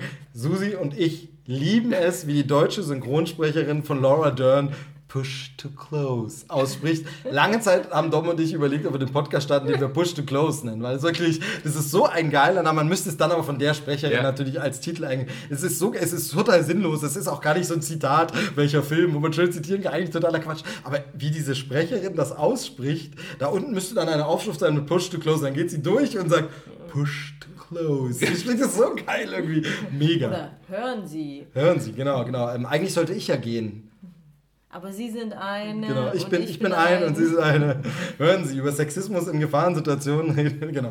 Also, wie du schon Aber sagst. eben auch Dodson, wir haben Dodson hier. Dodson, genau, Dodson, Dodson, ja, Dodson hier. Äh, Sehr, sehr schön. Ähm, äh, Klassiker, die bei uns im Büro fallen, wenn, wenn im System irgendwas Wenn ich ausfällt. hier runterfahre, mache ich dich platt. Kein Nee, Wunder, wenn- dass ihr ausgestorben seid. Das kommt bei uns im Büro seltener, aber bei uns im Büro ähm, äh, geht in eine ähnliche Richtung. Wenn irgendwas computermäßig ausfällt, natürlich, hahaha, hahaha, du hast das Zauberwort nicht gesagt. Super, ne? So, Ich hasse diesen Hackermist. Das ist auch so ein Ding, kann man immer bringen. Ja. Ähm, Was, was gibt es noch so? Jetzt sitzen wir wieder im Auto, sagen Ja. wir ganz, ganz irgendwie in einer ganz anderen Situation oder Sie haben einen T-Rex? Genau, genau. Dann gibt es auch so Zitate, die ich wegen dieser, das habe ich ja vorhin schon erwähnt, dieser, dieser Radioausschnitte von dem EPK, ähm, habe ich dann wirklich so Zitate, die gar keinen Sinn, also die so sinnlos sind, würde man auch nicht als Zitat, der vom Brachiosaurus 9. Das ist so, wie, so ähm, der, der Hals ist doch bestimmt 8 oder 9 Meter. Und dann sagt Hammond einfach so, der vom Brachiosaurus 9. Das ist für mich einfach so, also, ganz, ganz seltsam. Ähm, ja, äh, schön finde ich, schön finde ich da auch Dialog, ist auch die deutsche Dialogregie toll und die Synchroarbeit. Stimmt, ja. Es gibt diese Szene, wo sie am Raptorengehege sind und äh, bevor die Raptorenfütterung ist und sie reden zum Beispiel mit dem, mit dem ähm, ähm, Jäger Muldoon, Muldoon, ja. ich, genau, reden mit ihm und da ist wirklich gemacht, das ist ja für die Synchronregie auch schwierig, zwei Gespräche gleichzeitig. Mhm. Und du kannst dich unterschiedlich fokussieren. Das eine nimmt die äh, Synchronregie dann mehr in den Fokus, ist lauter und das andere geht dann ein bisschen aus, aber es laufen und das ist realistisch einfach, das ist wirklich geil gemacht, ich liebe Mhm. diesen Ton. Ähm, es laufen zwei Gespräche synchron. Mhm. Die einen unterhalten sich und so und die anderen unterhalten sich. Äh, Wichtiger ist das Gespräch über den T-Rex, aber die anderen im Hintergrund auch. Richtig geil gemacht. Und es ist für mich auch so ein Film, den ich nur auf Deutsch gucke. Ich habe es jetzt mal als Experiment auf Englisch geguckt, auch äh, Ja. trotzdem funktioniert Ja. super. Aber das Interessante ist eben auch, weil diese äh, Dialoge so zitierfähig ist, wenn es auf Englisch kommt, denke ich das sofort auf Deutsch Mhm. mit. Was, was halt interessant ist, weil bestimmte Zitate, finde ich, wirken halt auch äh, auf Deutsch ganz anders, weil man es A natürlich schon immer so kennt und B aber eben auch, es wird halt teilweise anders ausgesprochen, es wird teilweise ein, anders betont. Also oh, Mr. das- Arnold. ja, genau. Ich finde tatsächlich zum Beispiel, ähm, was mich ein bisschen irritiert am englischen Original ist, ähm, im, im Deutschen ist mir das nie so klar gewesen. Äh, John Hammond spricht halt äh, mit einem total krassen schottischen Dialekt Ah, okay. zum Beispiel. Ja, ja, ja. Ich glaube, äh, wenn du es auf Deutsch guckst, wird nur einmal im ganzen Film erwähnt, dass er Schotte ist, nämlich als er die Geschichte von seinem Zirkus erzählt, von seinem Flohzirkus. Flohzirkus in Petticoat Lane. Das ist für mich immer so. Ich muss immer dazu sagen, ich kann nicht nur Floh, Flohzirkus sagen, sondern Petticoat Lane. Ich glaube nämlich, das kommt daher, dass auch ähm, Genau, es heißt, ein Track auf dem Soundtrack heißt Remembering Ah, ja. Petticoat Lane. Das ist dieses sehr schöne, langsame Stück dort, das an der Stelle kommt. Äh, es gibt auch äh, visuelle Zitate. Gestern auch wieder beim Essen. Ähm, wir sind, wir sind äh, ab und zu mal mit Kollegen oder lange nicht, aber bei so einem Running Sushi. Und bei diesem Running Sushi gibt es neben den ganzen Sushi-Sachen, gibt es immer eigentlich als Dessert Götterspeise. Wir haben auch früher gesagt Wackelpudding. Ähm, Götterspeise in grün. Und dann wird immer, also äh, natürlich macht das nur ein Idiot und das bin ich, ein Stück Götterspeise auf den Löffel genommen, vor sich gehalten, gewackelt und in die Runde gefragt, welcher Film. Und es, äh, es gibt zwei Dinge, die daran traurig sind. Nummer eins, die meisten Leute wissen es nicht. Das finde ich immer ein bisschen traurig. Ähm, ähm, und das Du zweite hast ist, doch diesen Witz sicherlich schon so oft ich habe ihn schon so oft gemacht, dass er wissen es jetzt langsam aber das richtig Traurige war beim gestrigen Essen, war halt wirklich, dass so, äh, kam dann eben so in der Runde, war auch wieder jemand dabei, der es nicht kannt, gar nicht kannte, die anderen Kollegen kannten es schon, weil ich das ja schon öfter gemacht habe, war so von wegen, ja, du kannst es doch aber bestimmt jetzt zeigen, da hast du doch bestimmt, so wie du Fan bist, hast du das bestimmt sogar auf dem Handy, haha.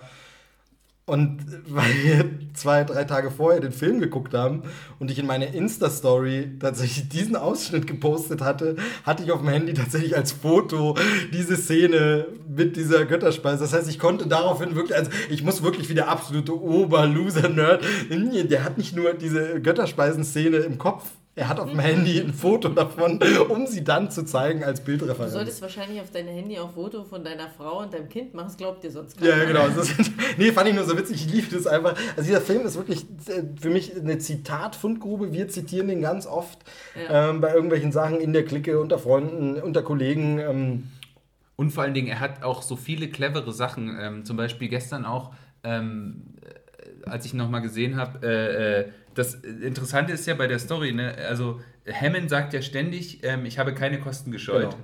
Die Stimme, die Sie hören, ist Richard Kiley. Ja. Was ist der Grund dafür, dass alles äh, zum Teufel geht? Er hat Nedry nicht genug bezahlt.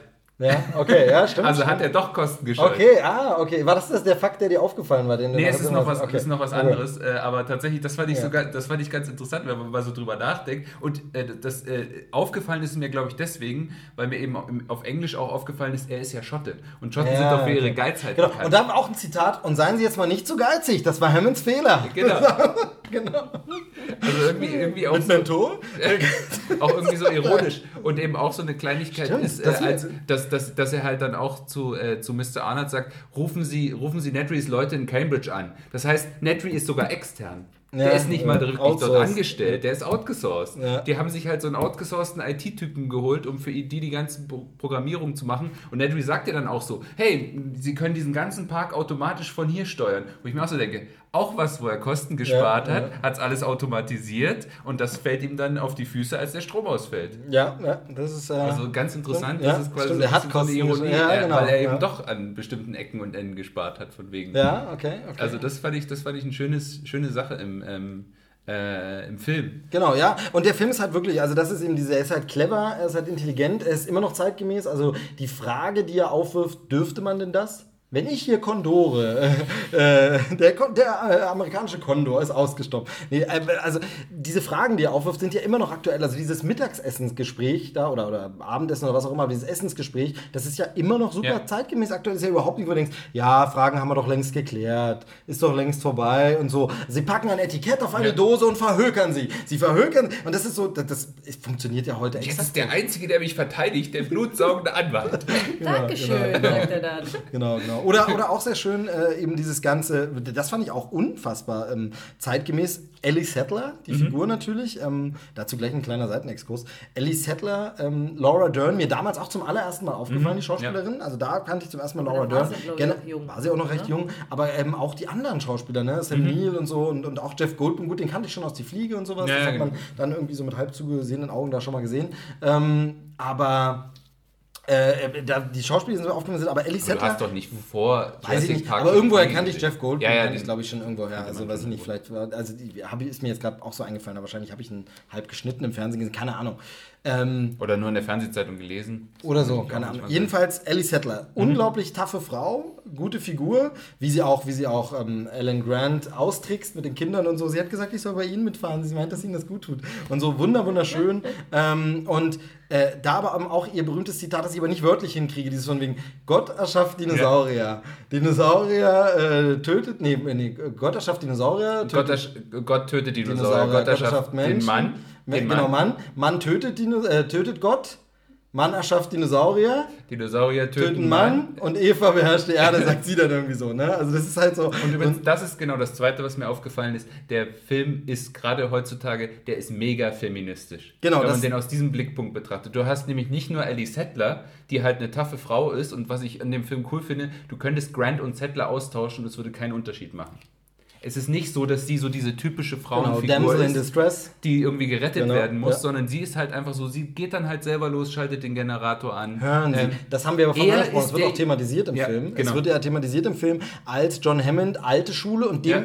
Charakter gesteht man es zu. Er macht ja sowieso viele Fehler und ist alt verbohrt und sagt dann, äh, ich müsste ja eigentlich gehen, denn ich bin ein und Sie sind eine. Wie gesagt, Ja, es genau. vorhin schon zitiert und dann sagt sie eben, nee, also Entschuldigung mal, über Sexismus reden wir andermal, jetzt gehe ich mal lieber, äh, bevor der alte Mann mit dem Krückstock jetzt losgeht, um uns zu retten. Genau. Genau. Und eben auch äh, äh, zum Beispiel, dass es ist halt der Mann, also Grant, der äh, irgendwie mit Technik nicht klarkommt. Richtig, genau, genau. Sonst auch so klassisch. Und das mehrfach, das ja. sogar mehrfach im Sinne von, wir haben ja mit Lex, ähm, der, der, Genau, der, dem ist die Mädchen, Figur. die, Hackerin. Ein computeraffines Mädchen und das Anfang der 90er. Ja. Ein Computer, das ist natürlich, wie Das gesagt, ist natürlich ein interaktives Ja. CD-ROM. Das ist heute alles so ein bisschen ein Unix-System. Das ist ein Damit kenne ich mich aus. Ist egal, aber das ist nun mal, Ja. ist nun mal Tech. Also ähm, ähm, wir hatten, hatten das ja gerade bei Trailerschnack in einer Sonderfolge, so Technik in Film. Äh, kann ich noch mal ans Herz legen, hört da gerne mal rein. Ähm, da, da haben wir drüber geredet, wieso, da habe ich das auch noch mal angebracht, weil es natürlich, es muss im Film irgendwie geil aussehen, Computer, wie kannst du das machen mit so einem 3D-System, wo dann die Daten da so rumliegen, geht's halt ganz gut. Aber genau, ja, also äh, Aber äh, das, das war tatsächlich nur ein äh, Zufall, mehr oder weniger ein glücklicher, äh, muss man sagen. Weil tatsächlich im Buch ist es ja Genau, andersrum. ja. Da ist der Junge nicht nur der Dinosaurier-Fan, sondern auch der, der dann den Computer zu Er ist auch der geht. Ältere. Aber er ist auch der Ältere. genau, ja, das Und Kind. das wiederum, das, was ich schon erwähnt habe, lag einfach daran, dass eben Steven Spielberg diesen kleineren Jungen gecastet hat. Joseph Marcello, glaube ich, Genau, hieß er. genau. Oder heißt er immer noch? ähm, Hat er nicht der- mehr viel gemacht. Genau. Ja, der war noch bei, äh, Band of Brothers. Ab was? Oder Pacific, Pacific? oder Band of Brothers? Eine so eine Produktion von Spielberg, genau. Nee, genau, aber äh, der wurde eben gecastet, nachdem er bei dem Hook-Casting als zu jung rausfiel. Und weil er aber so jung war, mussten sie es quasi im Drehbuch Genau. ändern, weil es äh, komisch gewesen wäre, wenn die Schwester dann noch kleiner als er gewesen Ja, wäre. ja, genau, genau. So, und dann haben sie halt gesagt, gut, machen wir eine ältere Schwester und dadurch hat sich das dann so ergeben, dass es logischer ist, wenn quasi das ältere Mädchen die Hackerin ist und der Junge ist der Dinosaurier-Fan, so, haben- so hat das Mädchen eben auch was zu tun. Da Genau. muss ja sagen, zum Beispiel das Mädchen im Buch hat, kannst du, könntest du aus dem Buch rausschreiben und du würdest es nicht vermissen. Ja, ja. Die hat eigentlich keine weitere äh, Funktion, also die hat nicht irgendwie so äh, ein Talent oder irgendwas, was, weswegen sie. Ist jetzt zu lange her, müsste ich mal wieder lesen. Also ähm, ich habe es ein ist paar ja, Mal wieder ist ja sehr interessant. Also ich, so genau. ich, bei mir ist es auch länger her, aber zum Beispiel, ich kann mich auf so, an so ein paar Sachen erinnern, die echt interessant sind. Zum Beispiel, dass halt John Hammond ist eindeutig der Antagonist der Geschichte, der ist der Bösewicht. Der ist, der ist äh, egoistisch, der ist ähm, ähm, ähm, arrogant. Der ist der und Kapitalist. der ist der Kapitalist. Und dem sind auch So die schlimm ist der im Film, ja, finde ich gar nee, nicht eben, genau, das ist es ja. Also der John Hammond im Film ist sehr viel, äh, sehr viel Ja, sympathischer. der, hat, der hat mehr was vom Opa. genau. Es ist halt Richard Attenborough Ja. auch einfach. Allein wie er, wie er, ich liebe diesen, diesen Moment, wenn er, wenn er Grant begrüßt, Ja. ihm die Hand, also allein schon dieses, den Sekt, äh, den ja. hatten wir uns aufgespart für heute. Das ist ganz toll. Ja. Und wie er sich da in diesem ganzen Bungalow Ja. gibt und wenn er dann Grant den Finger schüttelt, ja. die Hand aufmacht, die ist ganz staubig und er sie so abpustet. Ich liebe solche Momente. Also es ist, ähm, da kann mir keiner sagen, dass das exakt so im Drehbuch stand, sondern das entsteht in der. Situation der Schauspieler. Die probieren das, haben vielleicht gemerkt, Um, jetzt habe ich aber staubige Hände. Ach komm, dann machen wir doch eine Geste draus oder so. Das ist also, äh, vielleicht, ich mag mich irren, vielleicht ist es im Drehbuch, aber äh, das ist gutes Schauspiel einfach. Nee, und äh, tatsächlich eben, genau, der ist halt äh, der Bösewicht und im Buch ist es ja auch so, können wir das Buch spoilern eigentlich? Ja, wir spoilern jetzt alles hier. Genau, also im Buch ist es ja so, dass John Hammond dann zum Schluss auch stirbt, im Buch, im, im, im ersten.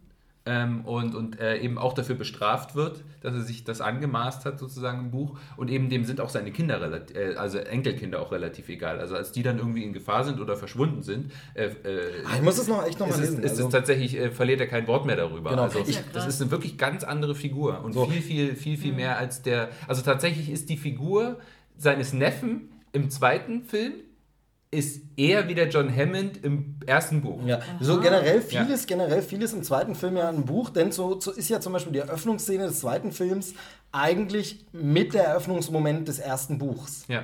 Also ein kleines Mädchen wird am Strand angefallen. Ähm, Ähm, was ich, ich noch- kann, warte, ich will nur ganz kurz sagen, ich muss es unter Ja. dieser Prämisse nochmal lesen. Ich versuche seit Jahren Jurassic Park nochmal zu lesen. Susi lacht sicherlich wieder, weil ich sowieso nie zum Lesen komme und es nicht schaffe. Aber will damit nur sagen, ich bin auf Seite 127 beim Neuversuch und da ist das alles noch nicht drin. Weil das Mhm. Buch ist wirklich, ähm, also wie viele Seiten hat es denn? Es hat halt 530 Seiten und ähm, ja, aber ich meine, es zieht sich halt ein bisschen. Also bis das kommt, weil am Anfang so viel Wissenschaft, also dieses Mhm. Ja. ganze Engine ist ja viel, viel größer und spielt eine viel, viel größere Rolle. Was ich im Film auch liebe, dass es so Details sind, da kommt ein Hubschrauber und es wird ein, zwei Mal von Engine gesprochen.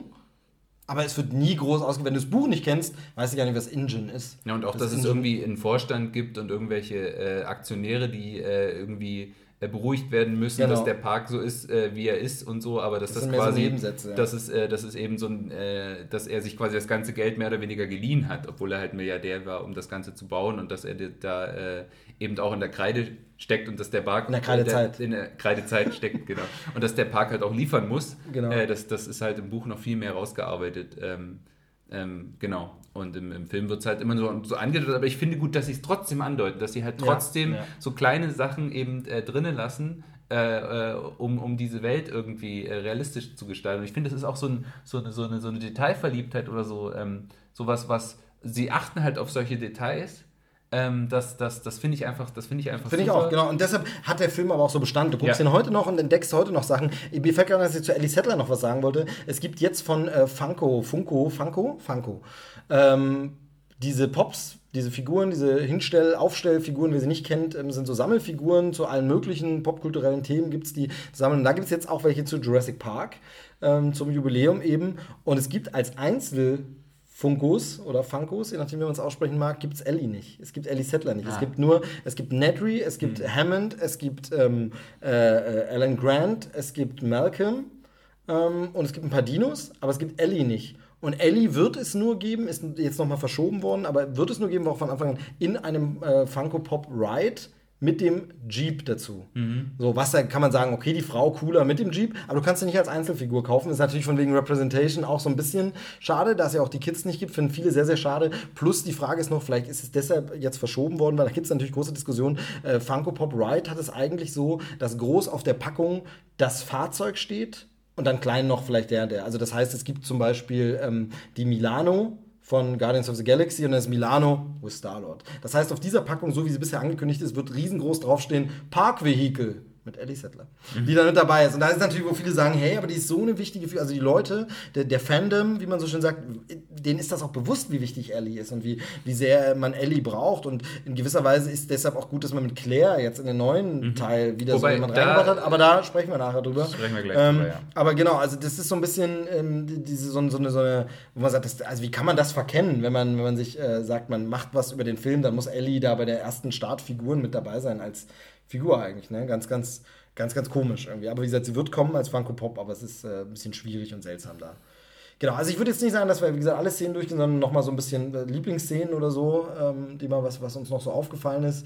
Ähm, also ich finde halt diese gesamte Regensequenz mit dem T-Rex, der erste Ausbruch gut, auch wenn einem, auch wenn heutzutage natürlich einem klar wird, wo kommt plötzlich die Schlucht her. Ja, das natürlich. Ist einem früher nie aufgefallen, aber wo kommt plötzlich die Schlucht her? Mir ist auch wieder so ein paar, so, mir sind auch wieder so ein paar Sachen aufgefallen, äh, wo man, wo man äh, sagen muss, naja, also eigentlich ist es so ein bisschen. Genau, also wir reden jetzt von Logik-Schwächen, Ja. äh, Schwächen, so Plotholes, aber wie ich immer sage, wenn der Film gut genug ist und dich mit genug mitreißt, dann akzeptiere ich das und sage mir, okay, wird erklärt in einer Szene, die gerade nicht mit dabei ist. Also kann man offscreen weg erklären. Irgendwie so.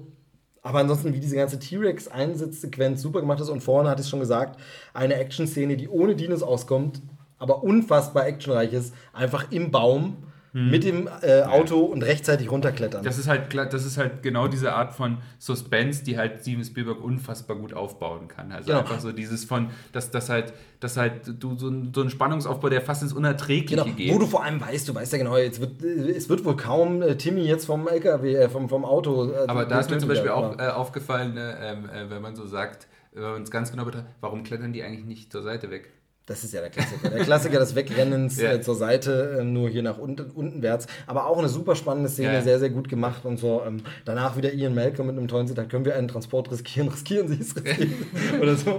Ähm, genau, also sehr, sehr schön. Die Zitate sind nicht alle wörtlich, würde man jetzt sagen, okay, und das soll so ein Experte sein, aber so irgendwie sind sie trotzdem halt so halb im Kopf. Aber auf jeden Fall für mich ein wunderbarer Film. Diese Endszene, ähm, wenn, dann, wenn dann natürlich diese Schrift nochmal runterfällt, auch so ikonische Momente, Mhm. man einfach sagt, typisch Spielberg und natürlich das typische Spielberg-Staunen. Wir schauen Mhm. nach oben auf die Saurier Ja, ja. mit den Protagonisten hoch, dazu Aber die da Musik von John Beispiel Williams. auch- Du kriegst halt eben erst nur dadurch den ersten Eindruck dieses Bildes von dem, von dem Dino auch. Generell kriegst du ja nur dadurch vermittelt durch den Gesichtsausdruck der anderen. Genau. Ja. Irgendwie. Also Und, da, und da ist zum Beispiel auch da wieder. steigen dann die Erwartungen sozusagen. Und da muss ich auch zum wieder sagen, ist so ein äh, schauspielerischer äh, Glanzmoment, finde ich, äh, was glaube ich auch komplett spontan von dem äh, Schauspieler ist, ist von ähm, wie Grant dann Sam Neill, genau. Sam Neill dann plötzlich äh, die, die, die Beine wackeln Ja, und er sich ja, hinsetzen muss, weil er, weil ja. er quasi fast ohnmächtig Genau, wird vor, vor fantastische. Szene, aber auch schon kurz davor der Moment, wie er einfach Ellies Kopf dreht. Ja, oder wie auch, wie auch mit Die zitternden Brille Händen so die weg, Brille genau. Das ist, das ist einfach das ist großartiges Schauspiel, genauso aber auch ähm, John Hammonds Ja, ja. Freude Ja, da drin. ja, Ja, jetzt kann er denen das zeigen und wie geil das ist. Und eben die Kamera Vor allem generell hoch bei John Hammond finde ich, äh, das, das, das macht auch so diese Figur so ein bisschen auf, dass er immer so dieses, dieses kindliche, äh, auf der einen Seite ist er halt äh, quasi der, der so ein bisschen, äh, der ist, der quasi äh, äh, diese Hybris verkörpert Genau, und diese.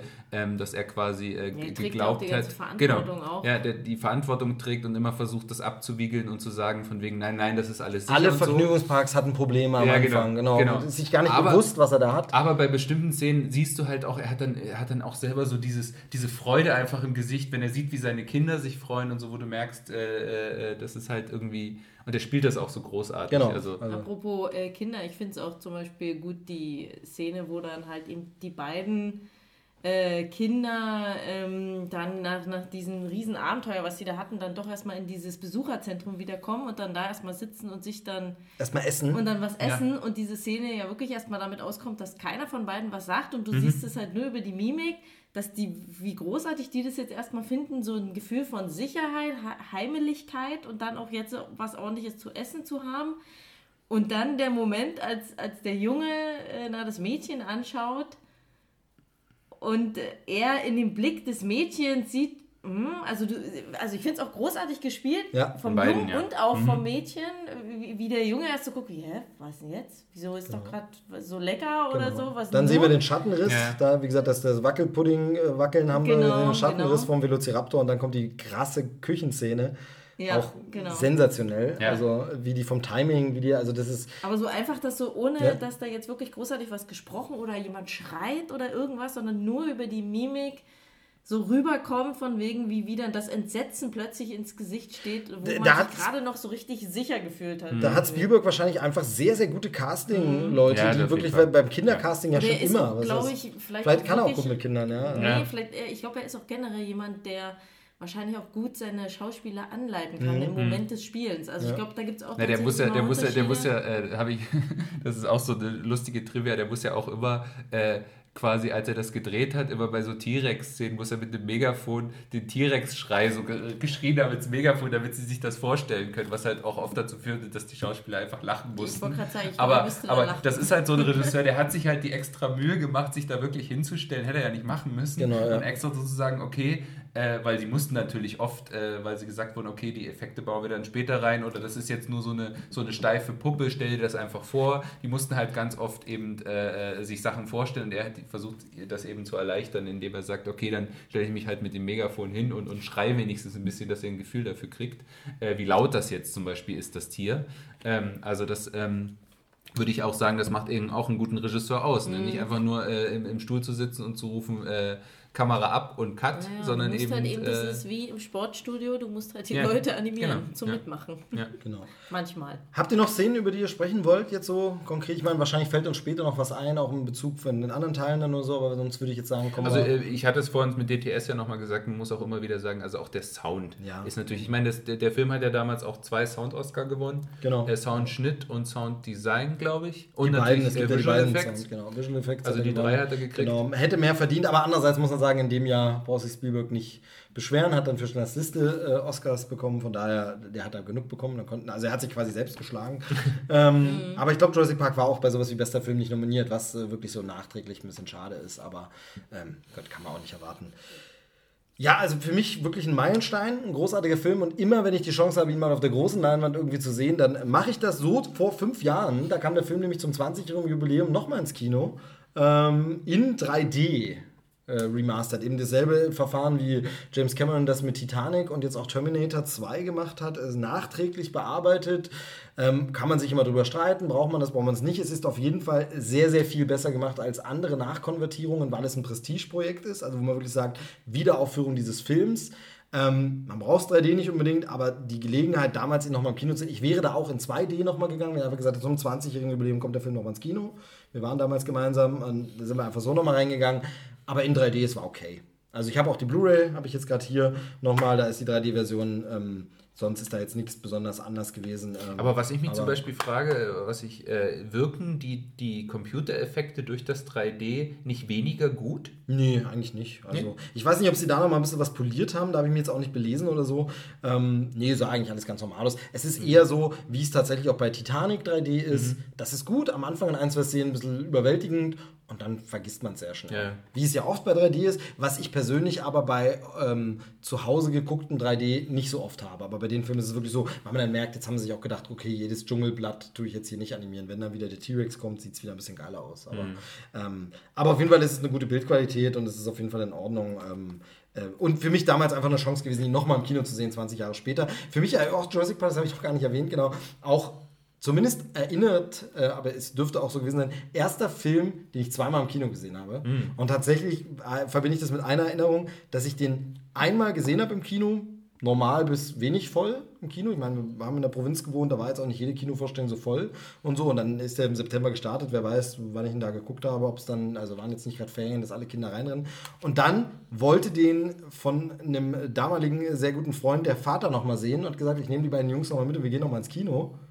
Und das war eine Woche oder zwei später. Und das Kino war rappelvoll. Ich hatte das Kino noch nie so voll erlebt, mit alle Vorstellungen ausverkauft. Der Film lief in mehreren Sälen. Ähm, oder ich weiß gar nicht, das ist jetzt Quatsch. Wahrscheinlich, da hatte unser Kino damals sogar Kino nur einen Saal. Aber es war auf jeden Fall in meiner Erinnerung mega voll, einfach alles. Und vor allem so Lärm von Kindern. Einfach. Also Kinder, Wuse ist ein Riesenspektakel. Der Film ein zweites Mal im Kino.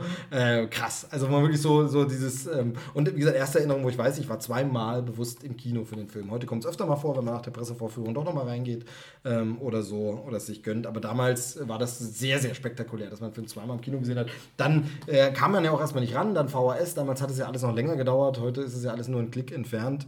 Ähm, aber Genau, also das äh, so viel zu Jurassic Park. Ich liebe diesen Film immer noch. Ich finde, der ist großartig ähm, gealtert, haben wir schon gesagt. Der ist äh, fantastisch. Es gibt so viele Aspekte. Man könnte ganze Doktorarbeiten drüber schreiben. Ich wette, es wurde schon, es wurden schon Doktorarbeiten drüber geschrieben. Bestimmt. Und der hat einfach ein tolles Thema. Und so soll Unterhaltungskino sein. Ich finde, wir sind mittlerweile wieder auf diesem Level teilweise, wenn man sich Marvel-Filme anguckt, wo man sagt, da ist neben der oberflächlichen Grundstory noch was anderes drin ähm, und das richtig gut und handwerklich toll gemacht. Wobei man sagen muss, also sowas wie die Dinner-Szene in der, in der Länge äh, wieder diskutiert wird über dieses Thema, ähm, sowas würdest du heutzutage in dem Unterhaltungsfilm kaum noch sehen.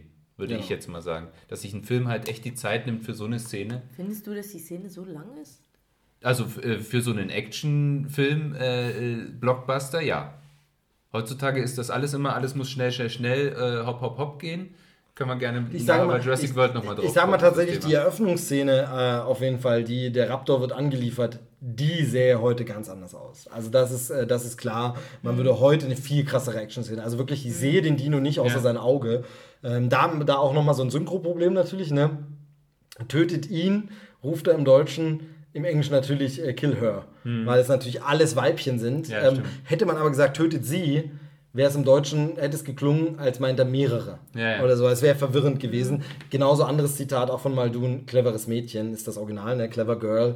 Im Deutschen, ich weiß gar nicht, sagt er cleverer Bursche oder cleverer Kerl oder cleveres Kerlchen cleveres oder Kerlchen. weiß ich nicht genau, aber er sagt auf jeden Fall nicht clever Girl. Ja. Ähm, Im Englischen wird dem immer Rechnung getragen, dass alle Dinos ähm, Saurier sind. Woher wissen sie das? Es geht jemand im Park Alle Dinos sind Saurier? Ähm, alle Dinos sind Mädchen. Mist, jetzt habe ich meinen anderen Anschlussgag äh, dadurch leider ver vermurkst, dass ich mich schon wieder äh, überschlagen habe Woher wissen Sie es? Weil im Park jemand rumgeht und allen Dinos unter die Röcke guckt, genau. Ähm, genau. Da, da auch noch so ein Synchro-Ding, das habe ich dir schon erzählt, als wir ihn jetzt geguckt haben. Es gibt ein, zwei Stellen in der Synchro, weil ich die so oft geguckt habe, diese Filme, wo irgendwie so ein kleiner Synchro-Fehler ist oder so ein bisschen komisch klingt. Zum Beispiel diese Stelle, als äh, Wu sagt, ähm, ähm, weil alle Dinosaurier Mädchen sind. Da klingt das Mädchen so ein bisschen zu kurz gesprochen, als wenn da ein kleiner Synchro-Fehler passiert mhm. ist. Ist aber bis heute so drin. Und die andere Stelle, weiß ich mir gar nicht mehr. Ähm, eines Dreibein so schnell, ne, eines Zweibein so schnell, oder so ist ein komisches ja, Zitat, wo, wo der Satz, so ein Satzfragment, auch an dem Traktorengehege, so ein, so ein Satzfragment, wie schnell laufen die denn? Und dann kommt irgendwie so eine Gegenfrage, eins, zwei Beinen so schnell. Ich verstehe bis heute den Satz nicht. Als wenn da irgendwie noch, noch ein Wort fehlt oder so. Mhm. Mit zwei Beinen ist man so schnell oder irgendwas, aber so ein ganz komischer Satz, den ich bis heute nicht. Ähm, aber das ist so ein bisschen, ähm, das, da fliegt dir gleich das Blech weg. Syndrom. Wenn mir irgendwann irgendjemand mal sagt, was die dort sagen an der Stelle, vielleicht müsste ich auch nur mal in Untertitel gucken. Nur ist es ja leider so bei Filmen ganz oft, dass die Untertitel auf dem englischen Originaltext basieren und du dann die Untertitel nicht mit dem übereinstimmen, was gesprochen wird. Gut, Jurassic Park. Geiler Film. Ich liebe den. Jurassic Park war so erfolgreich als Buch und als Film, dass es vom Buch eine Fortsetzung gab. Und äh, auch hier wieder nicht der Roman zum Film, sondern eine Romanvorlage, bevor der Film kam, gab es. Die gab es ähm, aber jetzt nicht äh, schon, bevor es den ersten Film gab. Nee, nee, nee, genau. Die ist, also, der Film ist von 1993, ich gucke sie gerade nochmal nach bei den, bei den äh, bibliografischen Angaben im mhm. Buch. Also, Jurassic Park ist von 1993, glaube ich, sogar rausgekommen, weil wie ähm, Dominik das schon, nee, ist von 1990, Copyright Michael Crichton. Genau, der, ähm, das Buch. Das Buch, genau, 1990, genau. Ähm, deutschsprachige Ausgabe dann 91 erschienen, Jurassic Park. Jetzt noch, und jetzt? Äh, die, meine letzte Trivia zum ersten Film. Okay, okay. Äh, beinahe wäre es ein James Cameron-Film gewesen. Oh. Und James Cameron selber hat äh, später gesagt, er ist froh, dass ihn Steven Spielberg gemacht hat, weil er hätte sich eher sowas wie Aliens äh, vorgestellt. Was aber auch geil geworden wäre. Also, also damals brutaler, hat ja Cameron auch geile brutaler Horror-Action-Film ja. mit äh, Arnold Schwarzenegger als Grant. Okay, ja gut, das wäre ein bisschen schwierig geworden. Ähm, ähm, also von ja. daher wäre ein sehr anderer Film gewesen, aber tatsächlich, ähm, er hat auch drauf geboten, äh, war aber nicht schnell genug. Also äh, Steven Spielberg war Und zu der Zeit wäre es drin gewesen. Also gerade durch die, durch die Terminator ja. 2 Sache wäre es durchaus drin gewesen, das ja. stimmt. Ähm, also, Original-Copyright von äh, Vergessene Welt, Jurassic Park heißt das ganze Ding. Das heißt ja nicht Jurassic Park 2, ja. sondern das heißt ja Vergessene Welt, Jurassic Park. Ich versuche gerade nochmal. Heißt im Original heißt es nur The Lost World, das mhm. Buch. Film heißt dann auch Lost World, Jurassic Park. Ähm, aber Buch ist von 1995, also tatsächlich zwei Jahre nach dem Film kam dann das Buch raus. Mhm. Ja, also der Vergessene Welt. Äh, und der zweite Film müsste von 97. Von 97 sein, mhm. genau. Ne? Weil okay. die Taschenbuchausgabe ist ja auch von 97. Ähm, Aber natürlich haben, also das wird so ein Fall gewesen sein, der wird garantiert parallel, während das Drehbuch geschrieben wurde, hat er noch das Buch genau. zu Ende gemacht. Also das Bei dem äh, ist es also bei dem Jurassic Park habe ich ja gesagt, da habe ich schon angefangen, es ein, ein erneutes Mal zu lesen, komme aber irgendwie ewig nicht weiter. Bei dem habe ich das noch nicht mal geschafft. Ich erinnere mich grob, vielleicht weißt du es besser, Dom, alte Leseratte, ähm, dass hier auch irgendwie, also wir haben ja gesagt, wir spoilern. Kann es sein, das erinnere ich so, du korrigierst mich gleich, wenn es nicht stimmt, dass in Jurassic Park im ersten Buch Malcolm stirbt? Ja und er in zwei wieder da ist. Ja. Genau, wo sie, also quasi ist das Buch eine Fortsetzung des Films, ja. wenn man so will, ja, ja. und widerspricht seinem eigenen Aber Buch. andererseits glaube ich, Hammond trotzdem tot ist. Also es ist auch, ja, genau, es ist also, auch sowas von, es ist also er widerspricht sich mit beidem. Genau. Also genau, weil so, denn also das gibt auch Michael Crichton zu. Leider ist er ja schon gestorben, aber äh, das hat Michael Crichton auch in Interviews zugegeben. Es gab den zweiten Roman nur wegen des Erfolges des Films. Da sagen sie, hat, hey, mach doch nochmal einen und nochmal. Und er hat halt nochmal Bock aufs Thema gehabt. Ähm, und ich weiß aber ehrlich gesagt kaum nichts mehr, so gut wie gar nichts mehr vom Buch. Ich weiß nicht, ob das die Story ist, die wir auch im Film erleben. Ich weiß, äh, dass bis, äh, bis zu einem bestimmten Punkt, nämlich äh, die ganze San Diego, San, äh, San Diego Story, dass der, äh, dass der T-Rex dann tatsächlich in die große Stadt kommt, mhm. sozusagen, also von der Insel runter, ist überhaupt nicht im Buch. Okay. Also das ganze Buch spielt wieder die, auf die dieser Insel. Auch im Film finde ich diese San Diego Story auch immer ein bisschen wie rangeklatscht. Man ja, vergisst ja, es auch ja immer gerne, dass bei diesem Film ja, ja. dann hinterher dann nochmal. Okay. Wir, gehen jetzt nicht, wir gehen jetzt nicht chronologisch im Film vor, von daher lasst uns kurz über die San Diego Szene sprechen. Auch wenn, wie gesagt, wir sind ja eh im Spoilerbereich, dann, dann reden wir darüber. Diese San Diego Szene, du kannst gleich sagen, was du dazu weißt. Mir kam sie immer so vor wie das hätte schon Teil 3 sein sollen, ja, genau. können, müssen. Und man muss auch sagen, aus dem, was da noch passiert, hätten andere ja einen ganzen Film gemacht. Also aus dem mhm. Material, was da drin ist, hätten andere, also bei, heute, heute sowieso, heute würde der Film enden mit, äh, sie fangen den T-Rex und das Schiff fährt los. Und der nächste Teil würde losgehen mit ähm, Schiff kommt an. Aber diese ganze San Diego-Szene, die dann auch ein bisschen humoristischer ist, ähm, da gibt es ja die zum Beispiel Fake-Kinoplakate äh, in der Videothek, die dann rumstehen. Ich glaube, äh, was Schwarzenegger ist spielt Hamlet oder King Lear war es, mhm. genau. Irgendwie sowas. Dann natürlich ähm, die Asiaten, die vor dem äh, Japan, weg, ja. Mhm. es wird ja nicht genau gesagt, ja. aber finde, sie laufen halt weg vor dem und ich glaube, sie rufen sogar Gojira, Gojira. Auf jeden Fall laufen sie von dem T-Rex weg und so eine Anspielungen, ähm, die ist ein bisschen komödiantischer. Die wirkt ein bisschen anders die wirkt ein bisschen komisch, aber ich mag die trotzdem. Ich hätte halt tatsächlich immer gehofft, das hätte Teil 3 sein müssen. Ja, sollte es auch ursprünglich sein. Also so war es eigentlich auch gedacht, aber äh, Steven Spielberg also erstmal ist es ja sowieso ungewöhnlich, dass Steven Spielberg da Regie geführt hat. Der hat ja normalerweise nie Fortsetzungen gemacht. Das ist, glaube ich, die eine Ausnahme. Ich weiß nicht, ob es noch irgendeinen anderen. Ah, natürlich Indiana Jones, aber das ja, ist. Das, das ist irgendwie. Das, das sind ist, ja keine. Ja, ich, da, ja. ja. Nehmen wir mal raus und das ist auch George Lucas. Also das. Genau. Genau. genau. Ist, genau.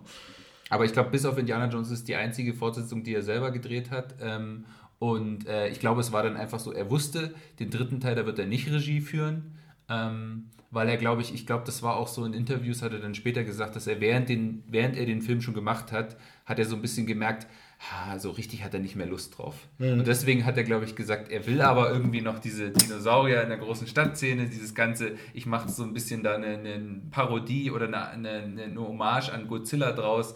Das wollte er halt gerne noch ja. machen, also haben sie es halt gesagt, okay, dann machen wir das halt noch in genau. dem Film. Ich ist sag, ja auch der deutlich längste aller Jurassic Park-Filme, genau. glaube ich. Ich sage jetzt ganz kurz also äh, was zu Jurassic Park 2, was vorausgeschickt werden muss und danach hole ich uns mal eine neue Runde Getränke. Ja. Ihr könnt aber dann äh, gerne schon mal losreden, habt da mal ein bisschen Chance, dass ich euch zu Wort kommen lasse als allererstes muss man sagen, Jurassic Park 2, Lost World, gilt immer so als der, oder nicht als der, aber generell heißt es ganz oft, höre ich immer wieder bis heute, bis zuletzt, jetzt durch Jurassic World, durch das Thema wieder, ähm, ach, Jurassic Park nach 1 war doch alles scheiße.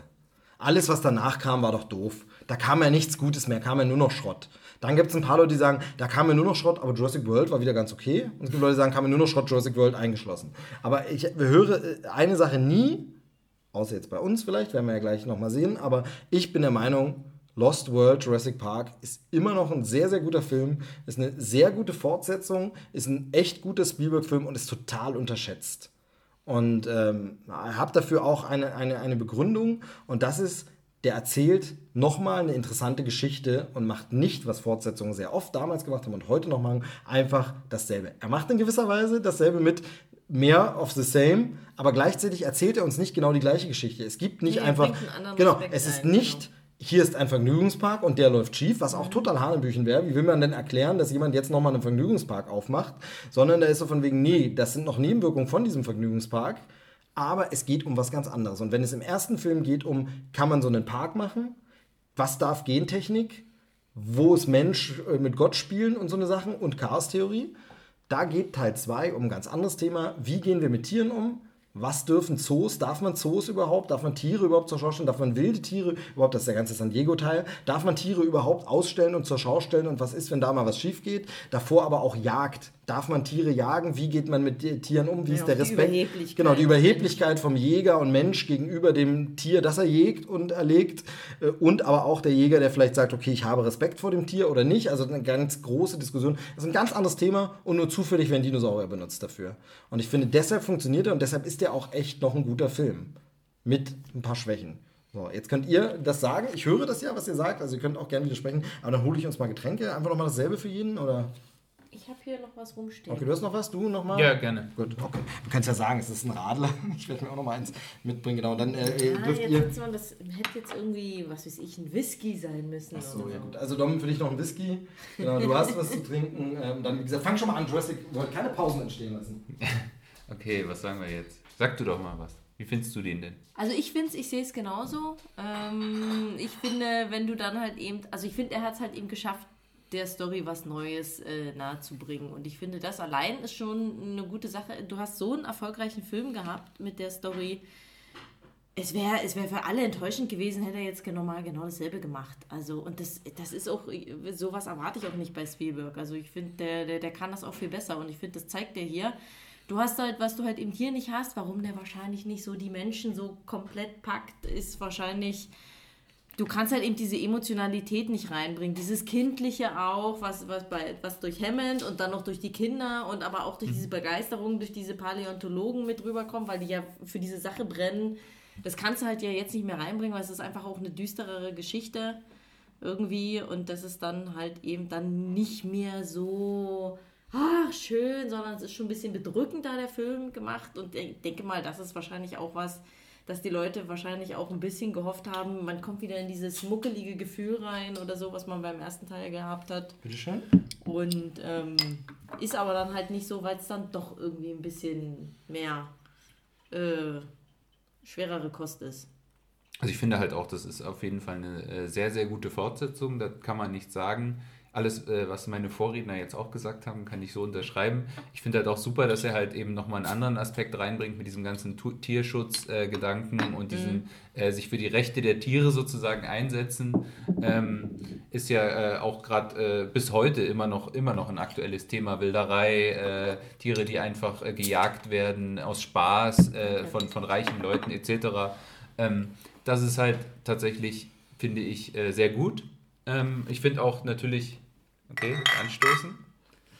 Ähm, ich finde auch, ähm, äh, Spielberg inszenatorisch ist der auch großartig.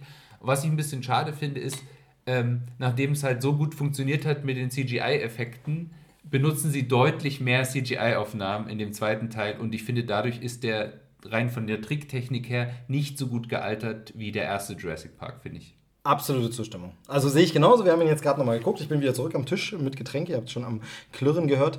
Ähm, sehe ich genauso. Ähm, was auch dadurch kommt, dass natürlich, man will jetzt mehr zeigen. Und das ist, ja. was ich vorhin meinte, mit Einschränkung macht er natürlich trotzdem dieses mehr, mehr, mehr, wie es mhm. Fortsetzung immer größer, höher, schneller, weiter. Nicht ähm, ein T-Rex, zwei T-Rex. Genau. genau ähm, und er äh, äh, sie zeigen die Dinos auch mehr am Tag, nämlich ja. am Anfang. Diese genau. ersten sind wirklich im helllichten mhm. Tag, also ein bisschen dickicht, aber ansonsten ja. hell zu sehen. Und die sehen schon nicht so gut aus. Die Stegosaurus-Herde, ja. äh, die da rüberkommt durch den Fluss, ähm, die. Nee, das ist nicht so geil gealtert. Und sieht teilweise sogar schlechter aus als im, als im ersten Teil. Aber immer noch okay. Und ähm, ähm, ich sag mal so, wie hätte man es anders machen sollen? Also du kannst dann animatronisch dann drüber schicken oder weniger. Also wenn du jetzt diese Welt zeigen willst, die Lost World, ja. in der die frei leben, die Tiere, ja. dann kannst du sie ja nicht verstecken. Also dann wäre es so ein bisschen blöd, sie nicht zu sagen. Also es ist schwierig, schwierig zu lösen, aber es ist dadurch natürlich nicht so gut gealtert auf jeden Fall. Aber Witzig ist ja bei dem Stegosaurus, äh, ist es ja wohl, wohl, wirklich so gewesen, dass er hunderte von Briefen gekriegt haben von irgendwelchen Kindern, die, gef die gefragt haben, warum denn keine Stegosaurus auftauchen in, äh, in dem mhm. ersten Jurassic Park. Deswegen hat er extra eine Stegosaurus-Szene eingebaut. Ähm, sogar eine ziemlich lange. Also genau, da kommen ja dann noch ja. Stegosaurus-Babys vor und ja, so. Ja. Ähm, was ich aber tatsächlich finde, so als Kritikpunkt, also zwei Sachen. Erstens, ähm, ich finde, das Drehbuch ist nicht so gut wie beim ersten Film. Es gibt auch viel mhm. weniger so, wenn wir beim ersten Jurassic Park äh, fallen uns sofort tausend Zitate ein.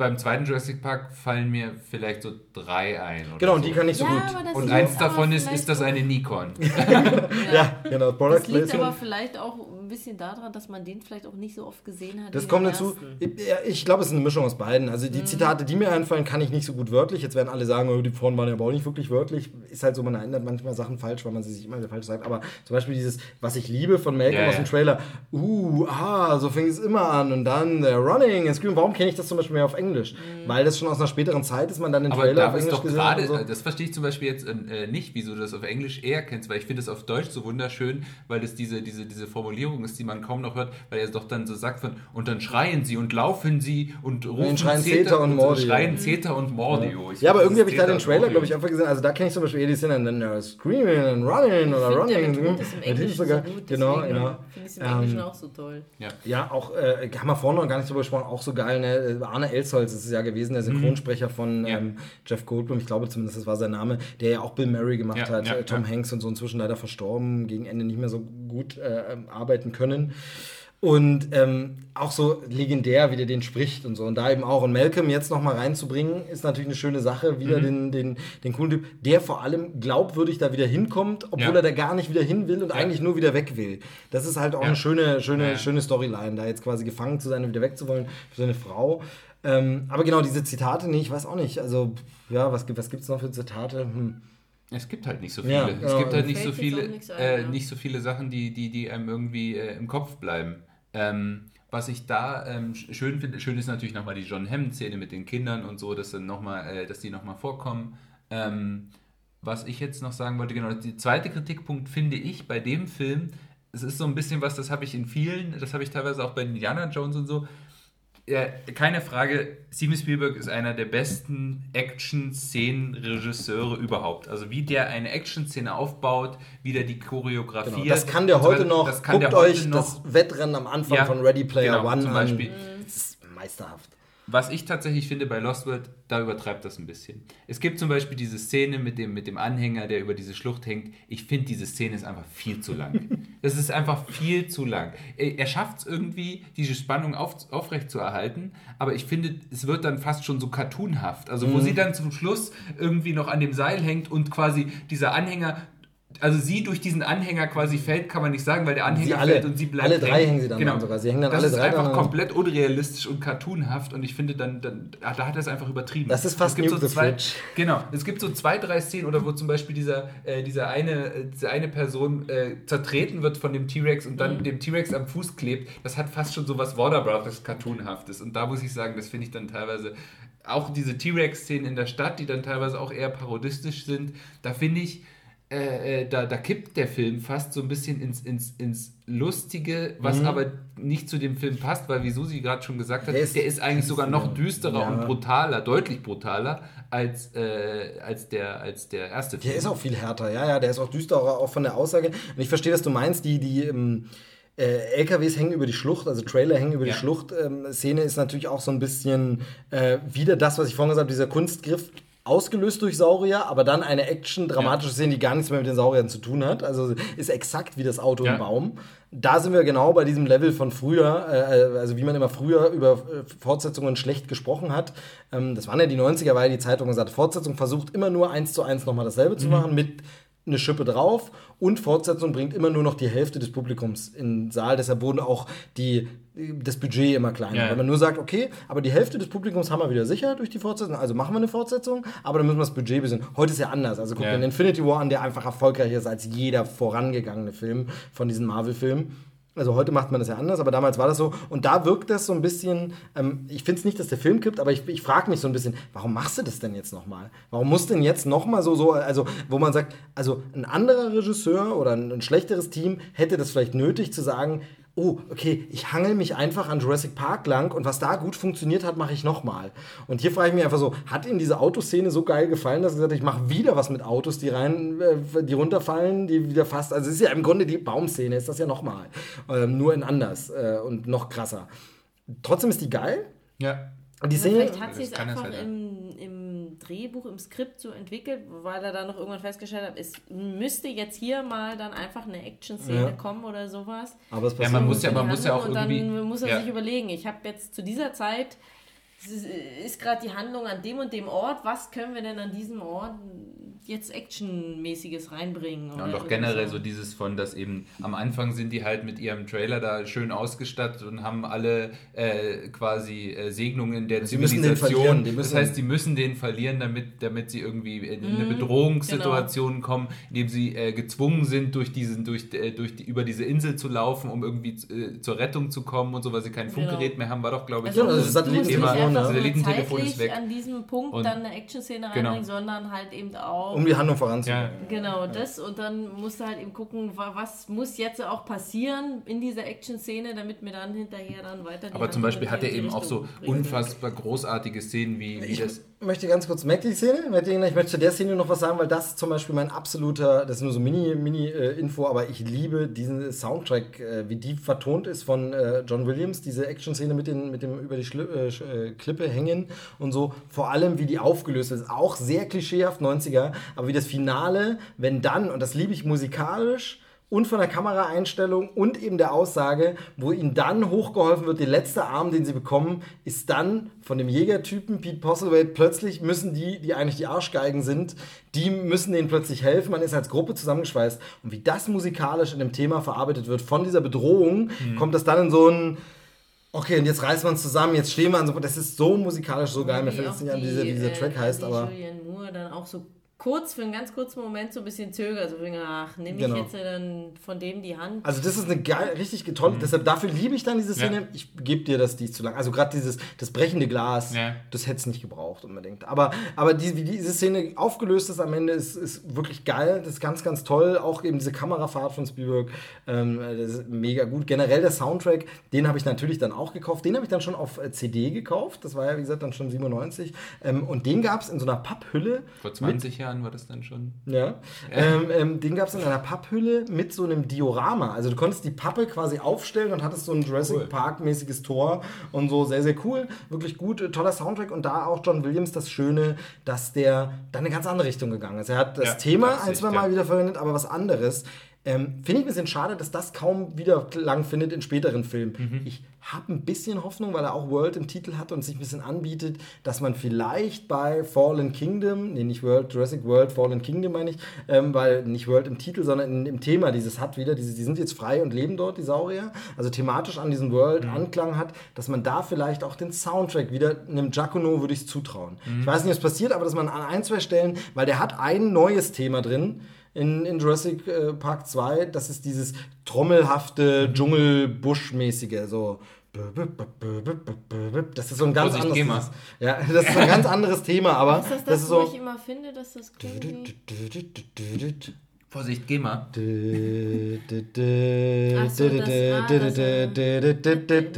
Das- ist ein ganz anderes neues Jurassic Okay, jetzt kann man es nicht mehr veröffentlichen, Und ähm, das ist so schief gesungen, dass es kein äh, Scanner jemals erkennt, dass es das sein soll. Nee, aber dieses Thema, das liebe ich einfach. Auch, wo es ein ganz anderer Soundtrack ist, aber den Soundtrack auch. Sorry, dass ich dich unterbrochen habe, aber es passt an diese Szene gerade rein. Ähm, welche Szene findest du noch großartig? Wolltest du gerade sagen, hast du sie dir gemerkt? Na, ich finde halt dieses ganze Szene von der, vom Spannungsaufbau mit dem, mit dem, wie- der Kopf von dem T-Rex und mit dem Geruch, mit dem blutigen, mit dieser blutigen Jacke, die sie aufhängen. Ja. Und irgendwann, glaube ich, Zelt. vorher, Im vorher im ist, Fil Film wird ganz kurz irgendwie erwähnt, dass der T-Rex halt unglaublich sensible Nase hat irgendwie oder, oder Geruchssinn.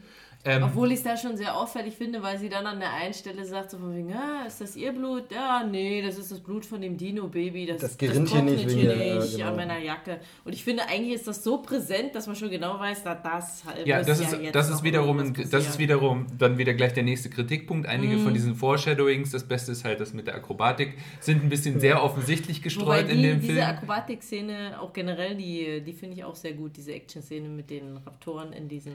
Aber so dieses, dieses, dieses einfach wie das, diese, diese Vorstellung, wie dann plötzlich, du liegst da in dem Zelt und auf einmal kommt da dieser, dieses Monster rein. vor, vor allem, ich sie, fand es, muss ja, ja, still liegen. ich fand es halt in auch, da ist ja. Mhm. da ist ja die, die Julian Moore. Moore liegt dort drinnen mit äh, die, der Tochter ja, ähm, und sie weiß, oh scheiße, der kommt jetzt und das Mädchen schläft, Schläft aber noch, noch, ja. einmal und du weißt jetzt halt, was machst du jetzt am besten? Also ich habe mir in der Szene habe ich mir gesagt, was ist jetzt das Beste? Also sie soll sich ja still verhalten. Ja. Lässt du sie einfach schlafen? Vielleicht wird sie nicht wach, dann ist es vielleicht das Beste. Machst du sie jetzt noch wach, dann gerät sie vielleicht erst recht in Panik irgendwie. Also ich finde, das ist auch so. Weil beim Erwachsenen ist es immer noch ein bisschen was anderes irgendwie, aber so bei Kindern da Generell, kannst du es nicht vorhersagen, wie die reagieren. Weil der Name jetzt fiel, ähm, Julian Moore, da auch mir zum ersten Mal aufgefallen, so richtig, so in meiner Erinnerung. Und ähm, Vince Vaughn.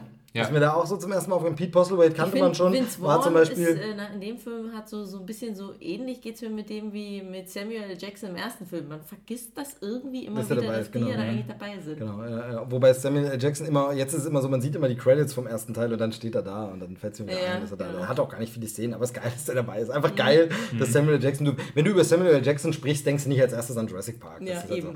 Jedenfalls Vince Vaughn, eben mir da zum ersten Mal aufgefallen, Pete Postlewaite Mhm. kannte man schon, war davor schon bei Bess Lohmans Romeo und Juliet mir aufgefallen, auch wenn er davor schon gestandener Darsteller war, aber eben, man darf nie vergessen, wie alt man damals war, da hatte man noch nicht das Wissen und IMDb und Internet. Ähm, aber der, der ist sehr, sehr gut. Äh, Peter Stormer, Stormare, ich weiß nicht, wie man ihn ausspricht, ja, genau. äh, wo der herkommt, Stormare. Ähm, gern glaube ab- ich, Schwede, von daher ist Genau. es wahrscheinlich sogar Stormare. Keine Ahnung, aber auf jeden Fall, der ähm, ja auch gerne mal abonniert ist auf, auf den, den Russen, Ja, zum. Beispiel in ähm, Armageddon ist es, Ja. da ist er ja an Bord der Raumstation und so. Und der ist hier dabei, schöner, schöner, herrlicher Arschloch. Ja, Äh, Charakter, dem man wirklich den Tod gönnt. Einfach nur sagt, ja, ja, Mann, genau so muss es sein, wenn die Kompis dann äh, sich ihn, ihn vorknöpfen. Was übrigens die Todesszene von John Hammond im ersten Roman ist. Genau, und da sind nämlich mehrere Ansachen. Wir haben äh, diese Eröffnungsszene mit dem Mädchen, die ist im ersten Roman quasi so ein bisschen die Ausgangssituation. Ja. Da kommen nämlich die Dinos schon an den Strand, Ja. an einen, nicht von Isla Nubla, ähm, sondern ist- man hat da quasi schon beim ersten Buch impliziert, dass es auch sein könnte, dass Dinos dort wegkommen von dieser Insel. Das ist da schon, steckt da schon immer drin. Dann ähm, gibt es im ersten Teil eine ganz, ganz äh, lange ja, T-Rex-Szene mit dem, mit dem Wasserfall und so. Das kommt hier jetzt vor mit dem Wasserfall. Ähm, die- da ist dann auch dieses, er kommt zurück, er kommt zurück. Und dann ist es aber Malcolm, der reinkommt. Auch schön der erste Schnitt auf Malcolm in Ja, der U-Bahn-Station. Äh, Kreischen der Frau, äh, pfeifende U-Bahn und der steht vor einem Plakat einer Insel. Ich glaube, er gähnt gerade. Ähm, ja, genau, Er irgendwie ist so, genau. Von, von dem Schreien der Frau. Und das Gähnen und im Gähnen Hintergrund die über. Insel da. Ähm, genau, sehr, sehr schön. Genau, Vince Vaughn, ähm, wen muss man noch erwähnen? Ähm, also, wir haben schon gesagt, Richard Attenborough taucht nochmal auf. Ähm, die Kinder tauchen nochmal auf. Ähm, ansonsten, die anderen werden nur kurz erwähnt. Ähm, und äh, ja, also darstellermäßig auch wieder super, kann man, kann man nichts sagen. Also ähm, äh, äh, funktioniert einfach, gutes Casting, gutes Händchen, die Chemie funktioniert. Dann ein Ding, ist immer so eine Sache, soll man es hervorheben oder soll man es nicht hervorheben, aber wir haben vorhin darüber geredet, wie äh, fortschrittlich ähm, Jurassic Park war, was jetzt die Frauenpower anging und so und, und wie modern. Und muss man hier sagen, ist mir jetzt auch in meiner Vergangenheit erstmals präsent und sprechen wir es einfach kurz mal an, dass äh, Ian Malcolm, eine weiße Figur, einfach eine schwarze Tochter hat. Also es ist einfach, es wird nie thematisiert. Ja. Es ist einfach so. Ich habe es auch als Kind einfach so hingenommen, aber es ist halt geil. Das ist einfach, mal- also das ist ein Statement. das das ist so, in der Zeit so sehr selten. genau in der Zeit selten, dass du einfach eine, äh, also schwarz-weiß eine Familie hast, eine gemischte. Familie. Das kommt einfach normalerweise in Filmen nicht vor. Und hier ist es einfach so. Hier ist es halt einfach so, ähm, was auch natürlich zum, zum äh, Charakter passt. Er immer auf der Suche nach der nächsten Ex Mrs. Malcolm. Ähm, es ist halt so von wegen, ja, dann ist es auch egal, aus welchem Land und woher und wie und was. Ähm, ganz toll. Super. Äh, schönes, schönes Statement. Das Mädchen finde ich jetzt auch nicht zu nervig. Also, ja, also ein bisschen albern ist vielleicht, dass sie da irgendwie für die was kochen will und dann Feuer macht. Das fand ich ein bisschen. Aber ansonsten ist die jetzt auch nicht so nervig. Also klar, wie gesagt, die Akrobatik-Szene.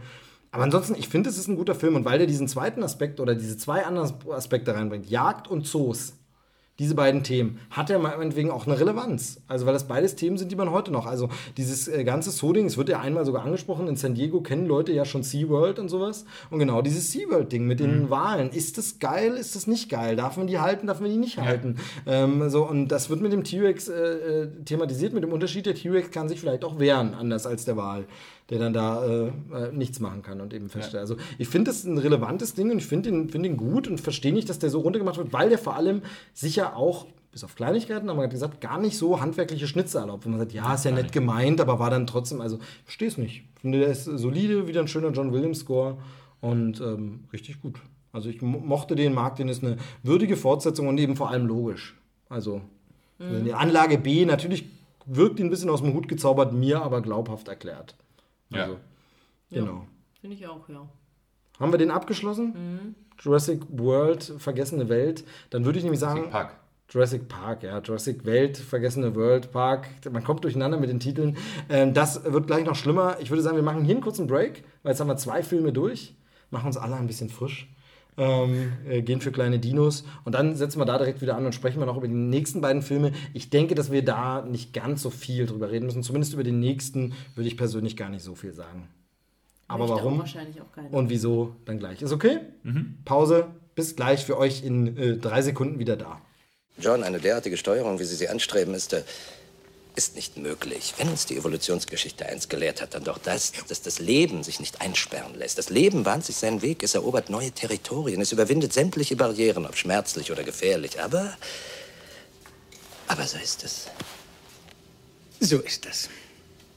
Wollen Sie damit andeuten, dass eine Gruppe, die ausschließlich aus weiblichen Tieren besteht, sich äh, Nein, fortpflanzen ich sage nur, äh, das Leben äh, findet einen Weg. Da sind wir schon wieder, als wären wir nie weg gewesen. Waren wir es? Wer weiß, wer weiß. Ähm, äh, es ist jetzt äh, schon äh, die Mitternachtsstunde vorbei. Also, äh, ja, gut vorangeschritten, aber es macht Spaß, oder? So ein bisschen in Erinnerung zu schwelgen. Ähm, zumindest bis jetzt. Denn jetzt wird sich das gleich knallhart ändern. Es geht um, um äh, Jurassic Park 3. Irgendwelche Fans im Raum? Ich höre niemanden. Was für eine Scheiße von einem Film. Also, ich mochte den nie. Ähm, wir können dazu sagen, also er kam, äh, glaube ich, 2001, weiß es niemand, 2001 müsste er rausgekommen Mhm. sein. Ähm, also gerade noch so, man merkt, dass das eine 90er-Produktion quasi ist, 90er-Jahre-Produktion, die dann eben so äh, Ende der 90er produziert wurde und dann eben rauskam. 2001. Ähm, Regie nicht mehr Steven Spielberg, er hat es nur ähm, produziert. Regie hat Joe Johnston gemacht, ähm, ein Regisseur, der mit Spielberg schon immer ein bisschen verbandelt war, auch, der ja ähm, viel so Konzeptzeichnungen bei Star Wars gemacht hat, der aber, glaube ich, bei Indiana Jones auch irgendwo mit involviert war und so. Also äh, Storyboard-Artist, Konzeptzeichner, ähm, ich glaube, ähm, na, Second Unit Director und sowas, also tatsächlich ein sehr bekannter, gestandener äh, Name. Wenn man dem auf Twitter folgt, der tut auch immer mal wieder noch Sachen veröffentlichen von seinen alten Skizzen und Artworks, gerade zu Star Wars. Wirklich geile Sachen, äh, tolle Sachen. Und äh, er wollte eigentlich unbedingt die Fortsetzung von Jurassic Park machen. Und Steven Spielberg hat dann gesagt, nee, er will äh, Teil 2 lieber selber machen, hat ihm dafür aber dann schon Teil 3 versprochen, als er Teil 2 gemacht hat. Also das war quasi dann schon, äh, genau, und am bekanntesten von ihm ist jetzt eigentlich äh, Captain America, oder? Ich wollte später darauf zurückkommen, weil gut, dann sagen wir es jetzt schon. Äh, Ich habe es ja auch schon gesagt, dass ich Teil 3 scheiße finde. Hat sich bei mir inzwischen rehabilitiert, der Mann. Joe Johnson, er hat auch Rocketeer gemacht. Cooler, netter Film, da funktioniert es auch. Und er hat dann vor allem eben den äh, Captain America, den ersten Film gemacht, The First Avenger. Ein super schöner Film, finde ich. Der ist echt gut geworden. Der erzählt die Geschichte toll. In Rocketeer hat er das schon geübt. Da erzählt das nochmal. Das kann der richtig. Also, Joe Johnston kann was. Ähm, keine Ahnung, was bei Jurassic Park 3 schiefgelaufen ist, ist aber eben auch einfach 20 Jahre vor Wobei dem, man- oder wobei nicht ich sagen 20 muss, Jahre, so- aber ähm, 15 Jahre vor Captain America. Wobei ich sagen muss, inszenatorisch, Hm, von der Regie her, Oh, äh, nee. Kommen wir gleich drauf. Nee. Okay. Nee. Also das ist ja das Ding. Fangen wir mal an mit dem, mit dem ersten Mal. Also auf jeden Fall, also Joe Johnston hat äh, Regie geführt. Ähm, äh, es sind wieder mit dabei, äh, nee, sind nicht wieder mit dabei, sondern es ist wieder mit, nee, doch, sind. Muss ich selber, selber nochmal drüber nachdenken, wo wir ihn gerade erst neulich geguckt haben. Ähm, Sam Neill ist wieder in einer größeren Rolle mit dabei. Laura Dern ist nochmal äh, kurz mit dabei. Ähm, und es geht zurück auf die Insel unter einer beschissenen Prämisse, die einfach schon zeigt, dass dieser ganze Film überhaupt nichts mehr zu erzählen hat. Denn wo, wie gesagt, habe ich ja jetzt nur lang und breit erklärt, dass diese anderen beiden jeweils eine andere Geschichte aus demselben Ding erzählen, erzählt der einfach eine Monsterhatz. Einfach, Junge geht verloren auf einer Monsterinsel und jetzt soll er gerettet werden von einem Rettungstrupp. Das müssten keine Saurier sein, die haben wir nun mal etabliert und so. Und ähm, nun äh, kann man sagen, ja, kann man doch machen, so ein Film, auf jeden Fall. Ähm, aber er macht das eben auch nicht gut. Es ist für mich keine geile Monsterhatz, wo man sagt einfach nur, ach komm, blödes Zitat, aber dieses klassische Hirn aus und Spaß haben und einfach Monster sich kloppen sehen oder äh, jagen dafür ab. Und nee, er macht das scheiße, da sind wir nicht bei dem Ding. Die Action ist teilweise schlimm verschnitten, sieht ganz furchtbar aus. Die Effekte sind teilweise versteht man auch nicht, wa- was ist jetzt gerade Genau, teilweise kapiert man nicht, was da, was da passiert gerade in den Action-Szenen. Dann sind die Effekte teilweise so schlecht, dass man denkt, Teil 1 wäre danach entstanden. Also die Effekte sehen unterirdisch aus. Nochmal, also manche sind gut, wir haben ist jetzt nicht alles furchtbar, aber manche Effekte sehen so katastrophal scheiße aus, dass es einfach keinen Spaß macht. Es gibt Logiklöcher, die absolut blöd sind. Es gibt absolut dämliche Albernheiten, wie den sprechenden Velociraptor im Traum. Was bitte sollte denn der Käse? Und es hat auch in, dem, in der Welt von Jurassic Park nichts ver verloren. Sowas gab es vorher nicht, so eine Szene. Was soll das? Also, wo man, wo man, wie du vorhin gesagt hast, mit der San Diego-Szene teilweise schrammt am humoristischen, ist es hier Slapstick. Slapstick-Idiotie, noch schlimmer durch William H. Macy und äh, Thea Leoni, die einfach ein absolut albern beschissenes Paar spielen. Wo Ellie Settler eine starke Frau war, ist die eine Quiek-Nerv-Tussi, wo man wirklich denkt, sag mal, äh, kann die sich alleine anziehen eigentlich? Also wie, wie die Figur, die Thea Leoni spielt, äh, Dramatik rüberspielt, ist wildestes Gekreische, das einen richtig nervt. Also gegen die ist Willie Scott aus Indiana Jones 2 eine taffe Braut, die sich durchschlägt, weil das ist ja, also diese Szene, wo sie da diesen, den Gleiter finden und wie Thea Leoni dann komplett damit überfordert ist, spiel jetzt mal Schock, dass dein aktueller Lebensgefährde dort tot als Skelett in den Bäumen hängt. Die weiß nicht, wie man spielt, die kreischt und tut, als hätte sie Spinnweben in den Haaren. Also es ist das furchtbarste Chargieren. Wie gesagt, William H. Macy als Knalltüte, diese komischen Söldner, die hier zusammen sind, einfach, also da waren die, waren die. Puppe sich ja auch als Ja, die sie auch als äh, Tourismushersteller, ja, keine Ahnung. Reise, Reiseveranstalter Monster, sowas so ein bisschen wird es in einem Nebensatz gesagt. Mhm. Aber die sind lächerlich. Also da sind die, natürlich sind äh, Peter Stormer in, in, im zweiten Teil, ist der, ist, sind die, um den die Leute auch alles so, so typisch Aliens-mäßig. Wir sind hier so Söldner und sind so taffe Typen, wo du sagst, ja, ein bisschen, aber ganz ehrlich, so sind ja Typen manchmal. Also es gibt ja so diese Testosteron-Typen, die so kacke sind. Ähm, aber hier ist es halt einfach so, was sollen denn diese anderen, die damit äh, lächerlichste Figuren, einfach richtig blöd. Dann brauchen wir gar nicht erst anfangen über das beschissene, im doppelten Wortsinn, Satellitentelefon, das sogar im Dinosaurier noch klingelt und im Scheißhaufen noch klingelt und wo ich wirklich sage, also ernsthaft jetzt? Ernsthaft jetzt? So? Und dass der Junge äh, drei Meter gegen den Wind als das Satellitentelefon von seinem Vater erkennt, weil er diese Melodie hat. Vorher hatte aber ein ganz anderer Typ, nämlich dieser Söldner-Typ, dieses Telefon bei sich mit genau dieser Melodie. Und der hatte die Klingelton-Melodie, was das Werbejingle von dem Kunden ist, den er dann, hm, irgendwie, also es ist wirklich ein riesiger Rotz und hat nichts zu erzählen, macht keinen Spaß. Und dann ist es auch so Sachen, plötzlich ist dann Spinosaurus. Wo war der denn auf Anlage B? Wir sind ja wieder auf Anlage B hier. Alles andere würde ja keinen Sinn ergeben, so richtig. Wobei nie so ganz klar ist, was ist eigentlich mit der ursprünglichen Insel. Warum hätte, hätte der Junge nicht auch da abstürzen können? Jemand ist jetzt wieder auf Anlage B. Ähm, wo jetzt immer nicht so ganz klar ist, ob es die noch gibt. Also sind eigentlich die Ereignisse aus 2 und 3 wirklich passiert nach Jurassic World? Weiß ich gar nicht, aber ich glaube schon, ne? sind Kanon, wie man so schön sagt. was- Aber auf jeden Fall, ähm, plötzlich gibt es einen Spinosaurus, der war Also bei. San Diego wird in Jurassic World er erwähnt, von daher. Ah, okay, ähm, gut, okay. Zumindest der zweite Teil Ja. ist Kanon. So, auf jeden Fall, da ist ein Spinosaurus plötzlich. Wo war der bei Lost World? Hatte der einen freien Tag oder wie? Da war der gerade, war nicht da, ging nicht. Ähm, oder dieses Flugsauriergehege, wo war das? Also es gibt Flugsaurier in Lost World, aber dieses Gehege, die, das gab es da nicht. Warum auch nicht? Wobei in, Also- Lost, äh, in, Jurassic World sind wir ja wieder auf äh, An, Anlage A-Insel. ja, ja, nee, nee, in, in, aber in, wir Hast sind du nicht gerade Jurassic World gesagt? Ja, dann habe ich mich jetzt vielleicht versprochen. Nein, ich meine, in, ähm, in Jurassic Park 3 gibt es plötzlich Flugsaurier, die es in Lost World noch nicht gab, obwohl wir auf derselben Insel sind. Es gibt einen Spinosaurier, den es in Lost World Da nicht sind gab. sie halt nicht hingekommen. Ja, genau, zufällig sind sie da nicht. Aber äh, also sowas, das sind. Äh, Außerdem sieht man doch Flugsaurier, glaube ich, zum am ja, das meine ich ja. Man sieht am Ende aber diese komische, man sieht nicht diese, diese äh, die ganzen Flughaus-Dinge. Egal, ich sage ja gerade auch, also habe das vorhin gesagt, ähm, Logikfehler wären nicht so schlimm, wenn der Rest gut wäre. Aber es ist so ein schlechter Film, der wirklich auch beim Angucken mir jetzt nochmal, Gott, der ist ja noch schlechter, als ich in Erinnerung habe, weil mich nervt dieses Paar, mich nervt, wie gesagt, der Schnitt.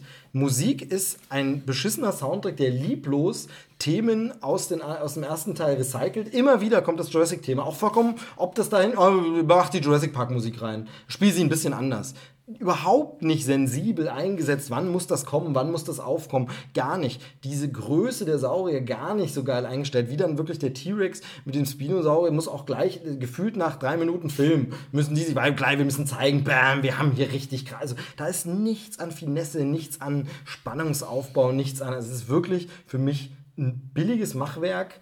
Ähm, wo man nicht gedacht hätte, dass das noch unter Spielbergs Produktion, also man hat das Gefühl, Spielberg hat es gar nicht mehr beaufsichtigt, dem war es egal. Hat kein, du hast es vorhin angedeutet, hat keinen Bock mehr auf das Dino-Ding, lässt irgendwas machen. Und es ist einfach der Marke nicht würdig. Und jetzt, wie gesagt, will ich nochmal sagen, ein einfacher Dino-Hutz-Film, das gab es ja auch als Spiele zu Jurassic Park oder so, wo du nur durchgehen musst und ballern musst, um dich zu verteidigen zu, äh, gegen Dinos. Wäre ja auch okay, wenn er gut wäre. Eben, da sind wir bei diesem, was James Cameron vielleicht gemacht hätte.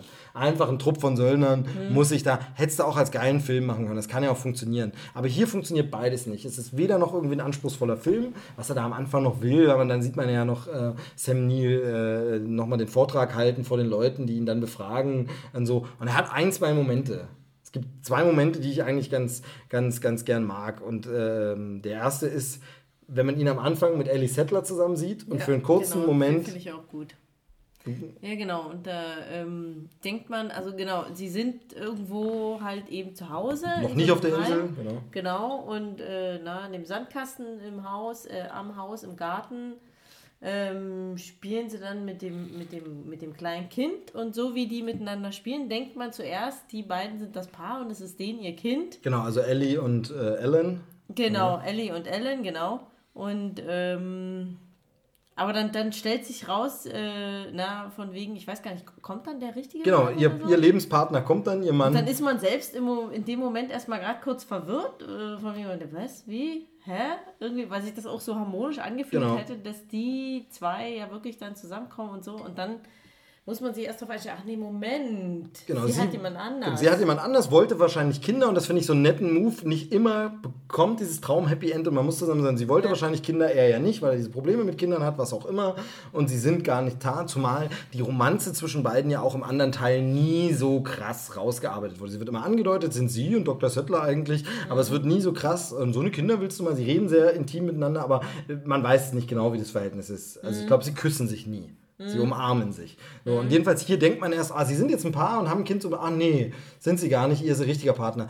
So- Sofort nach diesem tollen Moment, also toll im Sinne von, ach, clever, das ist ja mal cool, kommt der erste Logikfehler, weil ihr Mann so mit äh, Alan Grant redet, als hätte er ihn noch nie gesehen. So von wegen, ach, schön, dass ich sie auch mal kenne. Die Kinder sind irgendwie schon drei und fünf Jahre alt oder was.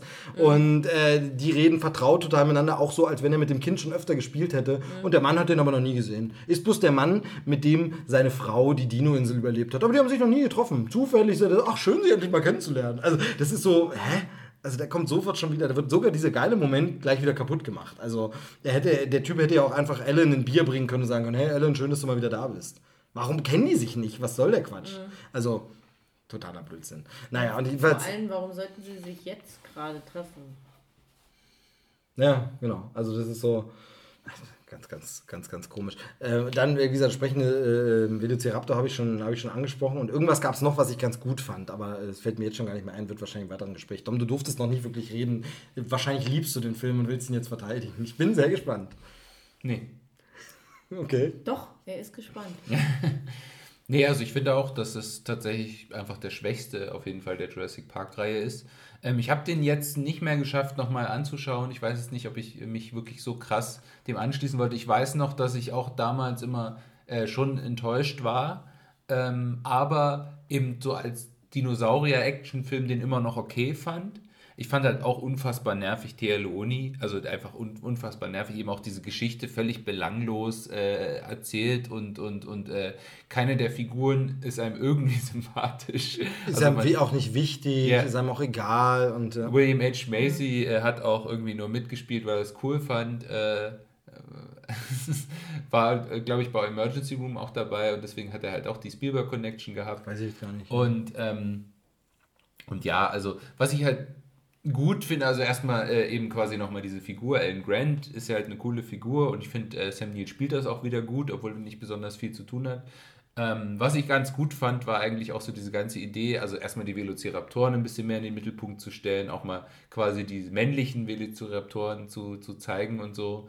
Ähm, und diese ganze Idee mit diesem, mit diesem ausgedruckten Knochen 3D-Druck, Horn, ja. 3, ja, genau, 3D-Druck 3D-Druck. kommt davor, ja, genau. äh, äh, womit er dann es schafft, die Velociraptoren irgendwie in Schach zu halten, ähm, kurzzeitig. Wobei da natürlich auch schon wieder, wie du schon sagst, es dauert nicht lange, da kommt man schon zu diesen Logiklöchern. Ne? So wie, wie immer die Velociraptoren, wie unfassbar in, als intelligent die dargestellt wurden und dann schafft er es einfach, der Alan Grant mit so einer, mit, dadurch, dass er diese Geräusche macht, sie irgendwie komplett in Schach zu halten. Wichtig dabei noch, wichtiger Faktor, das weißt du jetzt nicht mehr, weil du im Film nicht gerade gesehen hast, mit dem Geräusch, das auch überhaupt nicht so klingt wie ein Velociraptorengeräusch. Das ist noch geiler. Er hat dieses Ding ausgedrückt und das Geräusch in der Tonspur, sie machen sich nicht mal die Mühe, es so klingen zu lassen wie das Velociraptorengeräusch. Also äh, ganz, ganz bescheuert. Aber du hattest zu den Velociraptoren was gesagt, nachdem wir den Film geguckt haben.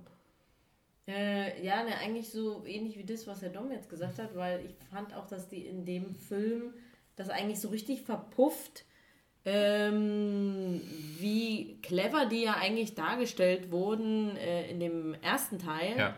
äh, oder halt eben auch noch im zweiten irgendwie und ähm, da hast du ja auch die, diese Spannungsszene in dem ersten, wo dann halt eben der Jäger dann da sitzt und äh, na, ähm, drauf wartet, ja, jetzt habe ich ihn im Visier. Und dann kommt natürlich der von der Seite, guckt dann bloß so ein bisschen so raus und grinst dann so ein bisschen, in Anführungsstrichen, es sieht so ein bisschen so aus, als würde er grinsen. Und er ja dann dieses berühmte Clever Girl sagt und dann angefallen wird, wo du dann halt eben auch wirklich so merkst von wegen, dass sie dann wirklich es geschafft haben, den auszutricksen, der da ja auch der Jäger ist. Und hier stellen die sich irgendwie ein bisschen plötzlich auch an, die Raptoren. Ich meine, die sind immer noch gefährlich, aber gar nicht mehr so schlau irgendwie und äh, na, auch so, wie das ähm, dargestellt wird, äh, regiemäßig und so, ist es einfach auch, kommt das auch von der Seite her gar nicht rüber, von der darstellerischen Seite, dass das jetzt irgendwie spannend gemacht wird oder sowas. Also das ist wirklich auch sehr oberflächlich. Dann sehen sie ein bisschen anders aus. Man wollte damals, erinnere ich mich noch, man wollte es äh, wissenschaftlich korrekter machen, weil es inzwischen neuere Funde gab und sie anders aussahen, wobei die Größe immer noch die falsche ist. Also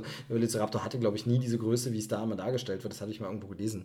Äh, Ja, wissen. ja, okay, äh, kannst du gleich nochmal sagen. Ähm, aber jetzt sehen sie ja so aus und haben so dann plötzlich so einen Kamm und so Sachen und so, wo ich immer finde, okay, vielleicht seid ihr wissenschaftlich korrekter.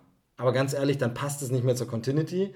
Und ich finde, alles, was wir jetzt in Zukunft rausfinden bei Dinosauriern, wo sie doch anders aussahen. Jetzt gab es ja vor kurzem diesen Fund, wo so ein äh, Schwanzstück von einem Dinosaurier mit Federn tatsächlich in Bernstein gefangen, gefunden wurde. Also wirklich so ein, so ein Volltreffer, Jackpot. Ähm, und man kommt ja immer mehr dahinter. Eben diese Vogelverbindung bringt der Jurassic Park schon. Da werden ja berühmte ähm, Paläontologen der Zeit auch zitiert, tatsächlich kommt vor. Beziehungsweise Grant ist ja an einen sogar angelegt. Ich glaube, Jack das ist Horner. Jack Horner, genau, oder so, wie er hieß. Ähm, und jedenfalls, ähm, selbst wenn das irgendwann rauskommt, alle Dinos hatten Federn, finde ich, kannst du die Saurier in Jurassic Park immer noch so lassen, weil du immer sagen kannst, ja, sie hatten keinen vollständigen Gencode, sie haben Sachen ausgetauscht, denen ihre Dinos sind nicht exakt die Dinos, wie sie früher waren. Und deshalb hätte ich trotz neuer wissenschaftlicher Erkenntnisse, Velociraptoren sahen eigentlich ein bisschen anders aus, sie im dritten Teil einfach weiter so aussehen lassen und nicht plötzlich knallbunt und irgendwelche komischen Kämme obendrauf und so. Das war total bescheuert. Was würdest du sagen? Jein zur Größe vom Velociraptor. Also äh, nach, kurz nachdem Jurassic Park rauskam, wurde tatsächlich eine Velociraptor-Unterart entdeckt, die tatsächlich so groß war, wie sie im Film dargestellt wurde. Aber die ursprünglichen Vel Velociraptoren, äh, die der Film quasi als Vorlage nimmt, waren äh, nur so ungefähr so groß wie Hühner. Genau, Aber was man aber- nicht so bedrohlich gewesen. Ja, und was man, was man, wobei die Kompis, ne, Kom- Kopnoxatus, ich kann nicht mehr den, ich sage immer nur Kompis, wie sie auch im Buch dann immer abgekürzt werden und im Film ein, zwei Mal, weil ich den langen Namen nicht aussprechen kann. Äh, wobei das ja in Jurassic World aufgegriffen wird, ganz kurz nur, aber da wird ja gesagt bei dem, bei dem äh, neu gezüchteten, von wegen, ja, das äh, Produkt ist größer als erwartet. Also könnte das ja auch so sein. Sie haben Velociraptoren und haben sie aus Versehen zu groß gemacht. Könnte ja sein. Ähm, von daher, das finde ich halt, du kannst es durch dieses Gen-Ding, Ja. wir haben es nie komplett, haben sie halt was falsch gemacht. Und deshalb finde ich, würde ich auch in der Jurassic-Fortsetzung immer das so lassen einfach. Die sehen halt so aus, das sind die genetisch geschaffenen Velociraptoren, die stimmen nicht genau mit denen überein. Das macht es für mich nicht kaputt, den Film auch neue wissenschaftliche Erkenntnisse. Aber jedenfalls, das ist halt blöd und es funktioniert Nicht so umsonst hat es, hat es die Franchise erstmal gekillt, muss ja, ja genau, sagen. genau, da war dann wirklich Schluss. Ich glaube, den fand niemand wirklich Das toll. war auch ein ziemlicher Flop, So. glaube ich. Und wie gesagt, und irgendwie scheint der auch dazu beigetragen zu haben, dass die Leute im Nachhinein denken, ach, nach, Tag ein, nach Teil 1 kam doch nur noch Scheiß.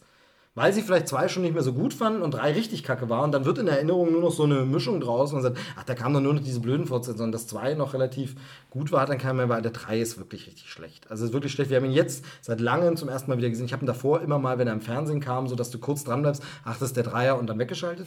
Ähm, und jetzt haben wir ihn erstmal mal wieder geguckt. Und dann ist es ja manchmal so, dass man nach Jahren einen Film guckt und sagt, Mensch, was war es denn damals für Grantel? So schlecht ist er jetzt auch nicht. Das passt schon. Aber an dem Film kann ich wirklich so gut wie nichts äh, Gutes finden. Das ist wirklich so richtig bescheuerte Story. Der Junge, der da im, in dem Bunker einfach überlebt. Ähm, Joel hat es nochmal gesagt, das findet er am lächerlichsten. Also mein äh, Podcast-Kumpel vom Trailer-Schnack äh, meinte noch so von wegen, der da überlebt, weil er die Bücher alle gelesen hat. Das war so geil. Super, toll. Deshalb überlebt er einfach mal da und äh, irgendwelche, irgendwelche. Das ist doch auch eine. Aussage. Ja, aber wenn der Film sie anders verpacken würde, wäre es vielleicht, also es ist ein bisschen. Ähm, nee, und es sieht aber vom Setdesign auch nicht mehr so geil aus. Es sieht auch nicht mehr von den, von den Bildern so aus. Du sagst große, schöne Aufnahmen und so. Der Spielberg-Look fehlt, Ja, der ganze so Touch fehlt. Es ist ist irgendwie klein. so Es wirkt wie eine. TV-Fortsetzung. Ein bisschen. Und als Videospiel wäre das vielleicht auch okay gewesen. Oder als Comic-Fortsetzung. Man sagt, hey, mal wieder ein bisschen Jurassic-Futter. Da gibt es ja noch ganz schlimme Comic-Fortsetzungen. Ich habe mal ein bisschen geguckt. Ich wollte eine Comic-Fortsetzung lesen. Hab gedacht, und da gibt es tatsächlich so eine Fortsetzung, wo auf Isla Nubla irgend so ein Drogenbaron quasi sein. Dings mal und die Saurier natürlich zum Schutz benutzen und irgendwas. Und da geht es aber um Drogenkartell und so ein Ka wo ich denke, pff, boah, ernsthaft jetzt, kann, kannst du nicht lesen. Ich hätte Bock, irgendwie so Jurassic-Material zu lesen, dann guckst du dich so rum. Aber so ein Comic werde ich ganz sicher nicht lesen, wo es dann plötzlich um irgendwelche äh, Koksanbau auf Isla Nubla geht. Also, Aber sehr interessant ist ja auch äh, dieses, ähm, äh, bevor wir jetzt auf Jurassic World kommen, in dieser Pause, es gab ja immer wieder Anläufe, doch nochmal einen neuen Jurassic Park Genau. zu machen. Und es scheiterte immer daran, also Steven Spielberg hat, glaube ich, auch nach dem dritten Teil gesagt, okay, also wenn wir jetzt noch einen Jurassic Park machen, dann muss das schon eine richtig gute Idee sein. Weil er, glaube ich, selber auch enttäuscht war von Genau. Jurassic Park 3 zum Schluss. Vielleicht hat er nicht so genau hingeschaut als Produzent, war vielleicht mit seinen, ich weiß gar nicht, ob er da gerade aktuell einen großen Film gemacht hat das zu der könnte Zeit. die Zeit von 2001. AI oder so gewesen sein. Möglich, 2001, genau, Ich weiß ja. nicht genau. Ist jetzt, Ähm, aber eben. Äh, hat er offensichtlich nicht so genau raufgeschaut, war dann selber enttäuscht, könnte ich mir vorstellen, und hat dann halt wirklich gesagt, ähm, äh, die haben halt auf eine gute Idee gewartet. Und da gab es ganz, ganz viele Anläufe. Es gibt ja zum Beispiel, ich kann mich noch erinnern, das hat auch damals, jetzt sind wir schon im Internetzeitalter, hat dann damals auch auf, glaube ich, auch auf Ended Cool News und so die Runde gemacht, hat zu einem Aufschrei der Empörung gesorgt. Die Artworks. Die Artworks. Du weißt, was ich meine. Ja, genau, aber erzähl's gern. Genau. Und zwar war es dann, das war glaube ich so 2005, 2004, 2005, irgendwie so Irgendwie, in, in ja. der Dreh, ähm, gab es dann wohl schon mal einen Entwurf, der so weit gegangen ist, dass sie zumindest schon angefangen haben, Konzeptzeichnungen zu machen. Und da war die Idee des Drehbuchs, sie machen Hybriden aus Menschen und Dinosauriern. Und dann gab es wirklich so Konzeptzeichnungen mit, von so, von so äh, Reptilienmenschen. Reptilienmenschen, Velociraptorenmenschen und so. Und tatsächlich war es wohl auch, äh, es gab einen Drehbuchentwurf, wo dann noch angedeutet wird, dass der Mensch nicht vom Affen, sondern vom Dinosaurier abstammt. Und, also da gab es echt so manche krude Idee, die dann letzten Endes wohl, äh, Gott sei Dank, nicht durch die Qualitätskontrolle gekommen ist bei Spielberg. Genau.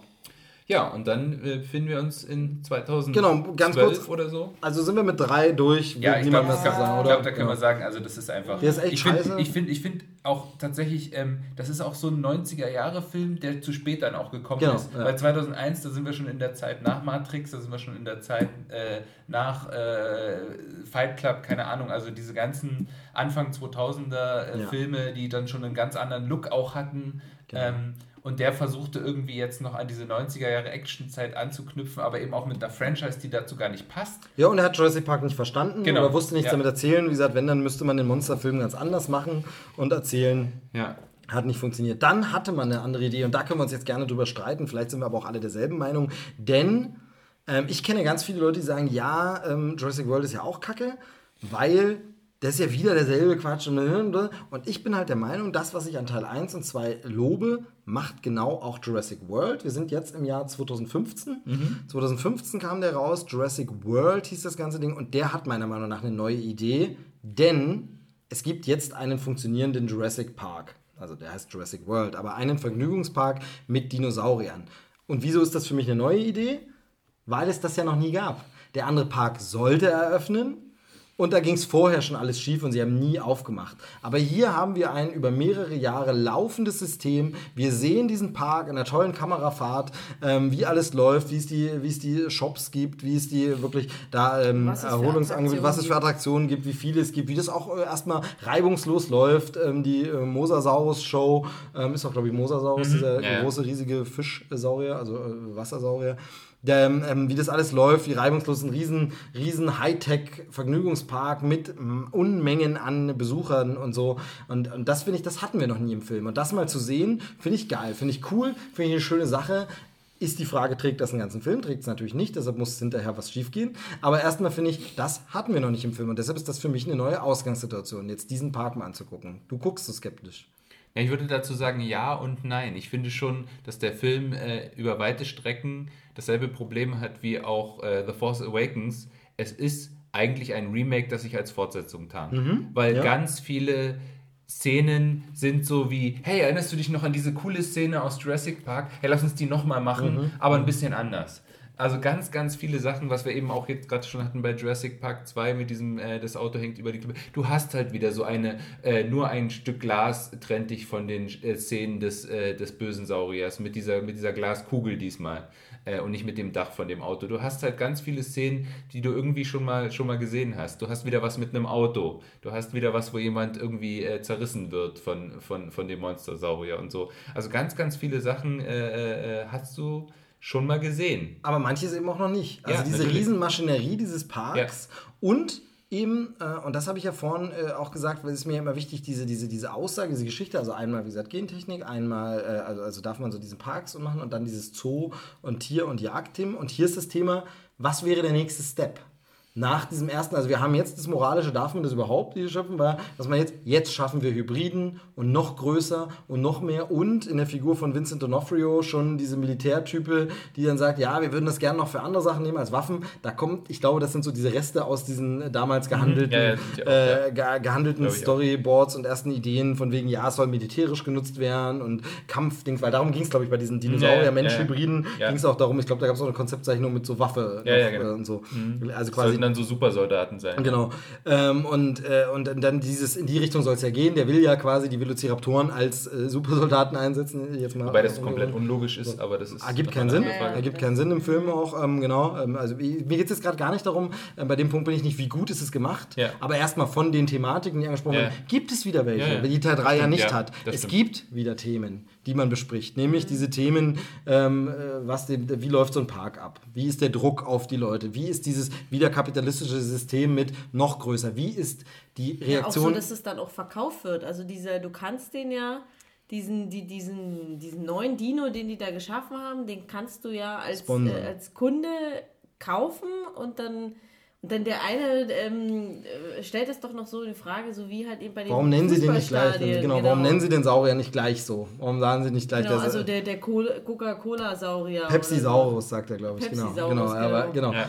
Also genau dieses, diese Thematiken, wie ist das, wie ist der Druck der Aktionäre und wie ist dieses aber auch, wie geht denn die Welt damit um mit den Dinos? Und das ist dann auch wieder so ein Statement, das man aufs Kino übertragen kann, zum Beispiel Dinosaurier, Mhm. wo man sagt, ja, das Publikum ist dann abgestumpft. Unsere Besucherzahlen gehen dann immer zurück Genau, und wenn wir und wieder eine ist neue es wie, Attraktion als haben, würdest du in den Zoo gehen. Genau, wie es wird in den Zug gehen. Und wenn wir wieder eine neue Attraktion haben, dann gehen die Besucherzahlen plötzlich wieder hoch. Und genauso Aber ist es interessant ist ja, dass ja der Film sich damit auch selber Richtig. spiegelt. Natürlich. Weil ja, indem sie natürlich. halt den Indominus Rex als neues Monster einführen, Genau. machen sie genau das. Also der Film funktioniert und ja, und da kann man eben kann man sich wie gesagt streiten, ob es gut oder schlecht, aber er funktioniert auf einer Metaebene. Ja. Und das ist also er hat endlich wieder Themen und er zeigt dieses Jurassic schon, ja. Jurassic, ich nenne es jetzt mal, weil wir Park und World immer haben, nur mal Jurassic, das Jurassic Franchise hat Themen, die man da rausholen kann, wenn man nicht so blöd ist wie damals bei der Joe Johnson Produktion, sondern da gibt es noch Sachen, die auf dem Präsentierteller liegen. Ein bisschen muss man sagen, ist das Problem, dass es die San Diego-Szene schon gab. Die macht ein bisschen was kaputt, was jetzt wahrscheinlich den nächsten Teil angehen wird, wo man sagt, ja, aber es war,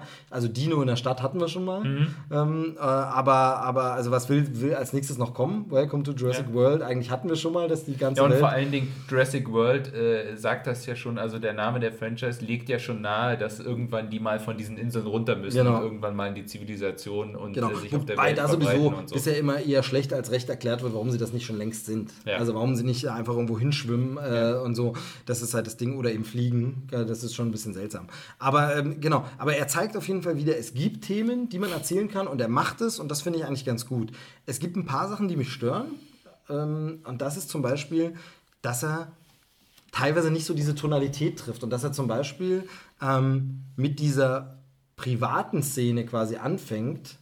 Also, dass die da jetzt von ihrer Familie, wo sich die Eltern, auch hier spoilern wir wieder, wo sich die Eltern scheiden lassen wollen, die Kinder da jetzt zu Hause losfahren. Was übrigens Und dieselbe Ausgangssituation ist wie im ersten Film. Da lassen sich die Eltern ausscheiden. das, das äh, hat, Das ist- genau, das hat Su Susanne letztens gemeint und ich kann Ja. mich da gar nicht mehr dran Doch, erinnern. Das wird, ist so- wird gesagt in Das einem heißt, mir ist Nebensatz. jetzt irgendwie, genau, zum ersten Mal als, aufgefallen, als, in als, so einem ganz als, kleinen John Nebensatz, wo als, ich als dachte, die? Sagte das Kinder, zu den als die Kinder sagen, als die Kinder kommen und John, John Hammond irgendwie äh, äh, sagt dann irgendwie sowas wie, ja, äh, ihre Eltern lassen sich gerade scheiden und deswegen genau. haben sie die jetzt zu mir geschickt. Also wirklich genau das. Genau, genau, so. Und das ist mir aber eben hier, und das macht ja der andere Film eben nicht, viel zu groß. Ja. Also warum sehe ich ich denn auch. privat zu Hause und warum sehe ich denn den Teenager mit seiner Freundin, die er nicht liebt, die ihn aber liebt? Ganz nettes Detail in der Szene, ist ganz witzig. Sie Ja. sagt, also er fängt irgendwie den Satz an mit Ich. Seine Freundin denkt, er will ich liebe dich sagen und sagt, ich liebe dich auch. Und er sagt nur, werd mich bei dir melden oder sowas. oder werd dich vermissen oder so. Äh, netter Moment. Ich aber denke, aber was hat es denn in dem Film zu suchen? Ja. Also was hat Ja es... gut, er, er findet, ich finde, dieser große Bruder, der macht ja dann diese Entwicklung durch. Klar, des Films. aber die kann er auch vor. Also, das ist dieses Ding, muss ich den. Okay, ich, ich bemerke gerade, wenn ich jetzt so drüber nachdenke, dafür ist dieser Podcast ja auch ganz gut. Okay, wir haben mit, mit, mit, mit Grant und, und Settler natürlich auch sowas. Die sehen wir auch erstmal in ihrem Umfeld, nur hat dieses natürlich schon mit Dinos zu tun. Aber die sehe ich auch erstmal außerhalb der Insel in ihrem privaten Umfeld sozusagen, was ihr berufliches auch ist und interagieren. Von daher könnte man das argumentieren. Aber mir ist das zu viel. Warum sehe ich plötzlich den jetzt zu Hause? Warum sehe klar, ich sehe, dass der Junge da Dino ist, aber das habe ich bei, äh, bei, bei Tim auch nie gebraucht, dass ich zu Hause sehe, dass der Dino-Fan ist. Das kann man auch anders darstellen. Ne, also das ganze Zimmer ist voll mit ja, Dino. du hast sie halt eben zu Hause, weil doch einfach dargestellt wird, wie das Familienleben ist. ja. ja, aber wie gesagt, ist, will ich das in einem Jurassic Park-Film? Also brauche ich da, Naja, muss ich das um privat. dann äh, na diese Wandlung äh, na der beiden Kinder äh, reinzubringen. Nee, nee, für den Film funktioniert das. Aber für das Franchise ist es so, okay, warum ist das denn jetzt plötzlich ein Familiendrama?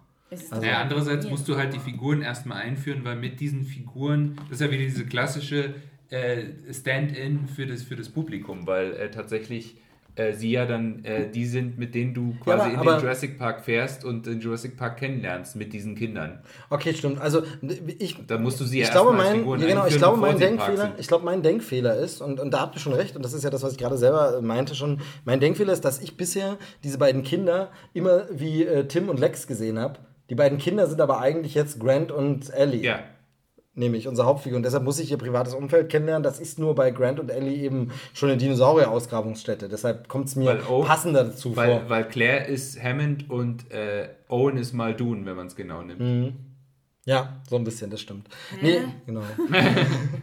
Also, also Claire ist eindeutig Hammond. Sie trägt ja sogar äh, immer weiß, was ja Hammond auch getan hat. Ja, und sie gut, ist halt die, die den Park Muldoon leitet. ist doch der, der Jäger. Das ist eigentlich der Jäger, aber der kümmert sich ja im Park auch um die Tiere und um die Velociraptoren. Also der ist der Velociraptoren-Experte. ja, ja, weiß Und das ich ist ja, ja aber ich würde, ich, ich Der ist würde ihn überhaupt nicht mit Muldoon vergleichen.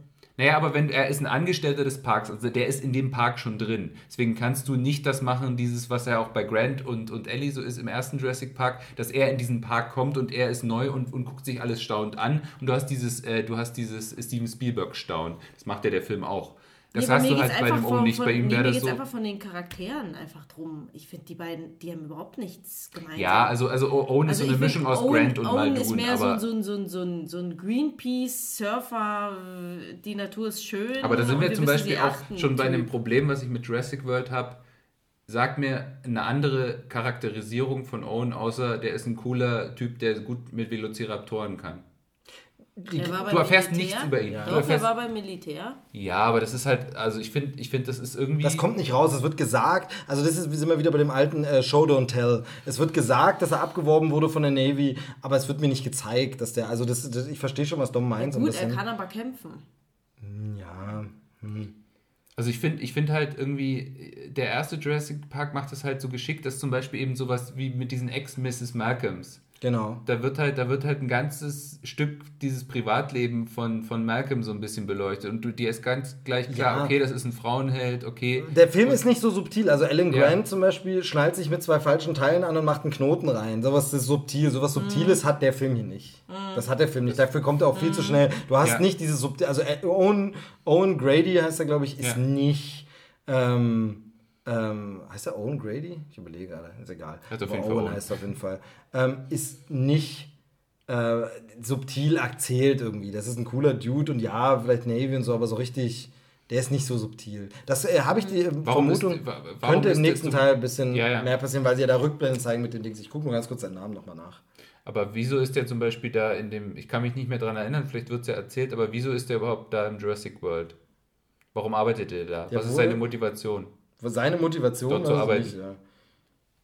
Warum kümmert er sich da um die Velociraptoren? Na, er war zumindest da, als sie auf die Welt gekommen sind. Und dadurch, die wurden auf ihn geprägt. Ja, ja, klar, das, das gesagt, genau. so. Aber warum ist der überhaupt, warum arbeitet der da im Jurassic World, wenn Ja, er das also doch das- eigentlich das irgendwie kritisch und, und irgendwie äh, blöd findet?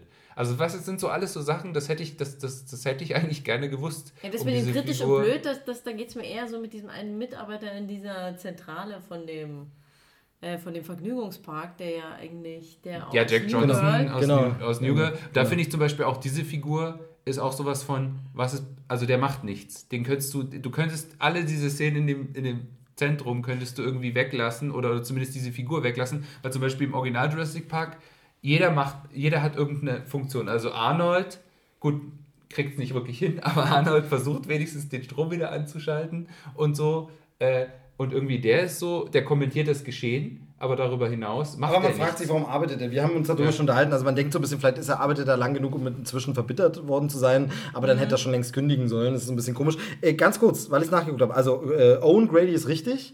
Wow, ich bin so gut. Aber interessant, das war mir gar nicht mehr bewusst. Ähm, der, die Figur von, von äh, Vince Vaughn, Vaughn heißt ähm, Nick van Owen. Also er heißt Nick, aber er heißt auch wieder Owen im Namen. Das ist ganz witzig. Also vielleicht wollen sie da eine Parallele herstellen. Warum nennt man ihn nochmal so ähnlich? Weil gibt's du ja diese Theorie Greenpeace gesagt hast. Der ist ja Grady, ne? Greenpeace. Die, die Theorie? die aber wohl nicht stimmt. Äh, äh, die Theorie ist, dass äh, Owen das Kind ist aus, äh, vom Anfang von Jurassic Park.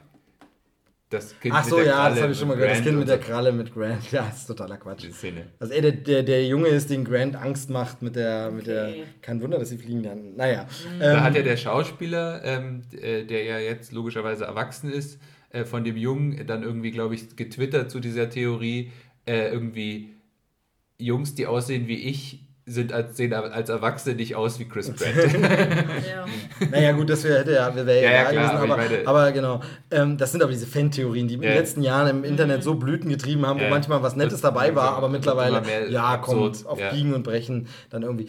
Äh, ist, halt wir, wir merken aber auf jeden Fall schon, dass diese, dass diese, diese Figuren sehr viel schwieriger sind. Du hast es nicht mehr so geradlinig. Der Film wirkt auch ganz schön überbordend. Also er ist ganz schön voll, Ja. finde ich. Also das ist eben, dieser ist nicht mehr so geradlinig. Der ist halt so. Und da hast du so, eben auch keine Szene mehr wie diese Szene beim Essen, wo sie halt äh, über das Für und Wider und die Moral diskutieren, sondern der Film macht das halt alles irgendwie mit der, mit der, mit der Keule, dass du halt wirklich so, äh, der, der böse Militärtyp ist halt wirklich der plumpe, böse Militärtyp, der Genau. dann äh, wirklich so, so, sozusagen auf der Szenerie er, äh, erscheint und als erstes sagt, ich will diese Velociraptoren zu Waffen machen. Und das ist seine komplette Motivation für den Rest des Films. Ja, also, obwohl ich diesen, diesen Parkchef irgendwie so ein bisschen, also den fand ich auch ein Masrani. bisschen, den Genau. Masrani. fand ich auch ein bisschen komisch irgendwie, weil aus dem bin ich nie so richtig schlau geworden. Er ist auf der einen Seite, macht er da halt eben dieses, das mit dem, diesen Hubschrauberschein und meint dann irgendwie, ja, ich mach's, weil es mir Spaß macht oder so wie vorhin.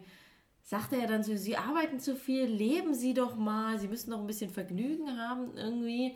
Das hat so ein bisschen so Hemmenzüge, Ja, ja, der das ja hat auch so Hemmenzüge ein, auf so jeden ein, Fall, so ja. ein bisschen Aber es ist komisch. äh, ja, Aber er sagt dann eben auch so Seite wieder, Ist er dann äh, später so wie von wegen, ja, ja, wir müssen halt eben so ein Dino machen und oder beziehungsweise na, in dieser Szene, wo er sich dann mit dem, ach, mit diesem Asiaten unterhält, der auch schon bei Jurassic Dr. Park Wu, ja, genau, Ja. genau. Genau, äh, und meinte von wegen, ja, was haben sie denn da geschaffen äh, mit diesem super Dinosaurier? Und der so, ja, sie wollten was Größeres, Spektakuläres mit mehr Zähnen. Genau, das also- war die Anweisung, das habe ich umgesetzt.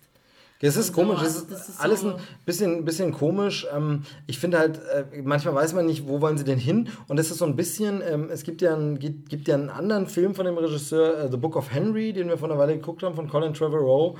Ähm, und da sind mir die Parallelen aufgefallen, der ist auch so ein, so ein auch teilweise so ein Genre-Mix.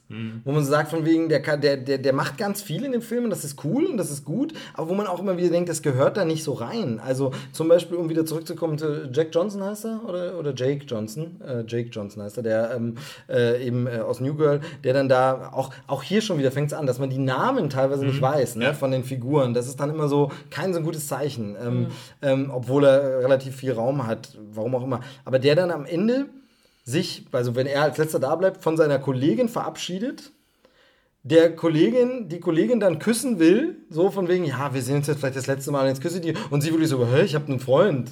Und äh, er so, hä, aber du hast nie was, ja, das hier ist Arbeit und so. Sehr, sehr schöner Ja, Moment, ja. sehr, sehr schöne Szene. Super krass, passenderweise auch zu dem ganzen MeToo-Quatsch, Mhm. wo es immer so ist, nur weil eine Frau zu dir mal nett ist, gehst du gleich davon aus, dass das jetzt, das ist eine Kollegin, die war einfach nett zu dir. Hättest du jetzt dich von deinem Kollegen, Kumpel mit einem Kuss verabschiedet, der jahrelang neben dir den äh, Arbeitsplatz hatte, also deshalb auch ein schönes Statement, ganz gut. Aber was sucht das denn in dem Film? Warum werde ich denn plötzlich aus dieser Dino-Geschichte, weil ich plötzlich noch von zwei Nebencharakteren so eine Nebenhandlung in so einem Nebenmoment erkenne, wo ich sage, ja, Moment mal, aber das ist, dass, dass die beiden, er ist in sie verknallt, aber er nicht, das hat doch gar nichts mit dem Rest des Films zu tun. Und das passiert im Film halt öfter, dass er sich da ein bisschen verzettelt und ein bisschen was verliert, wo ich sage, ja, aber das, das, das, das braucht, also Jurassic Park 1 ist halt so herrlich dünne.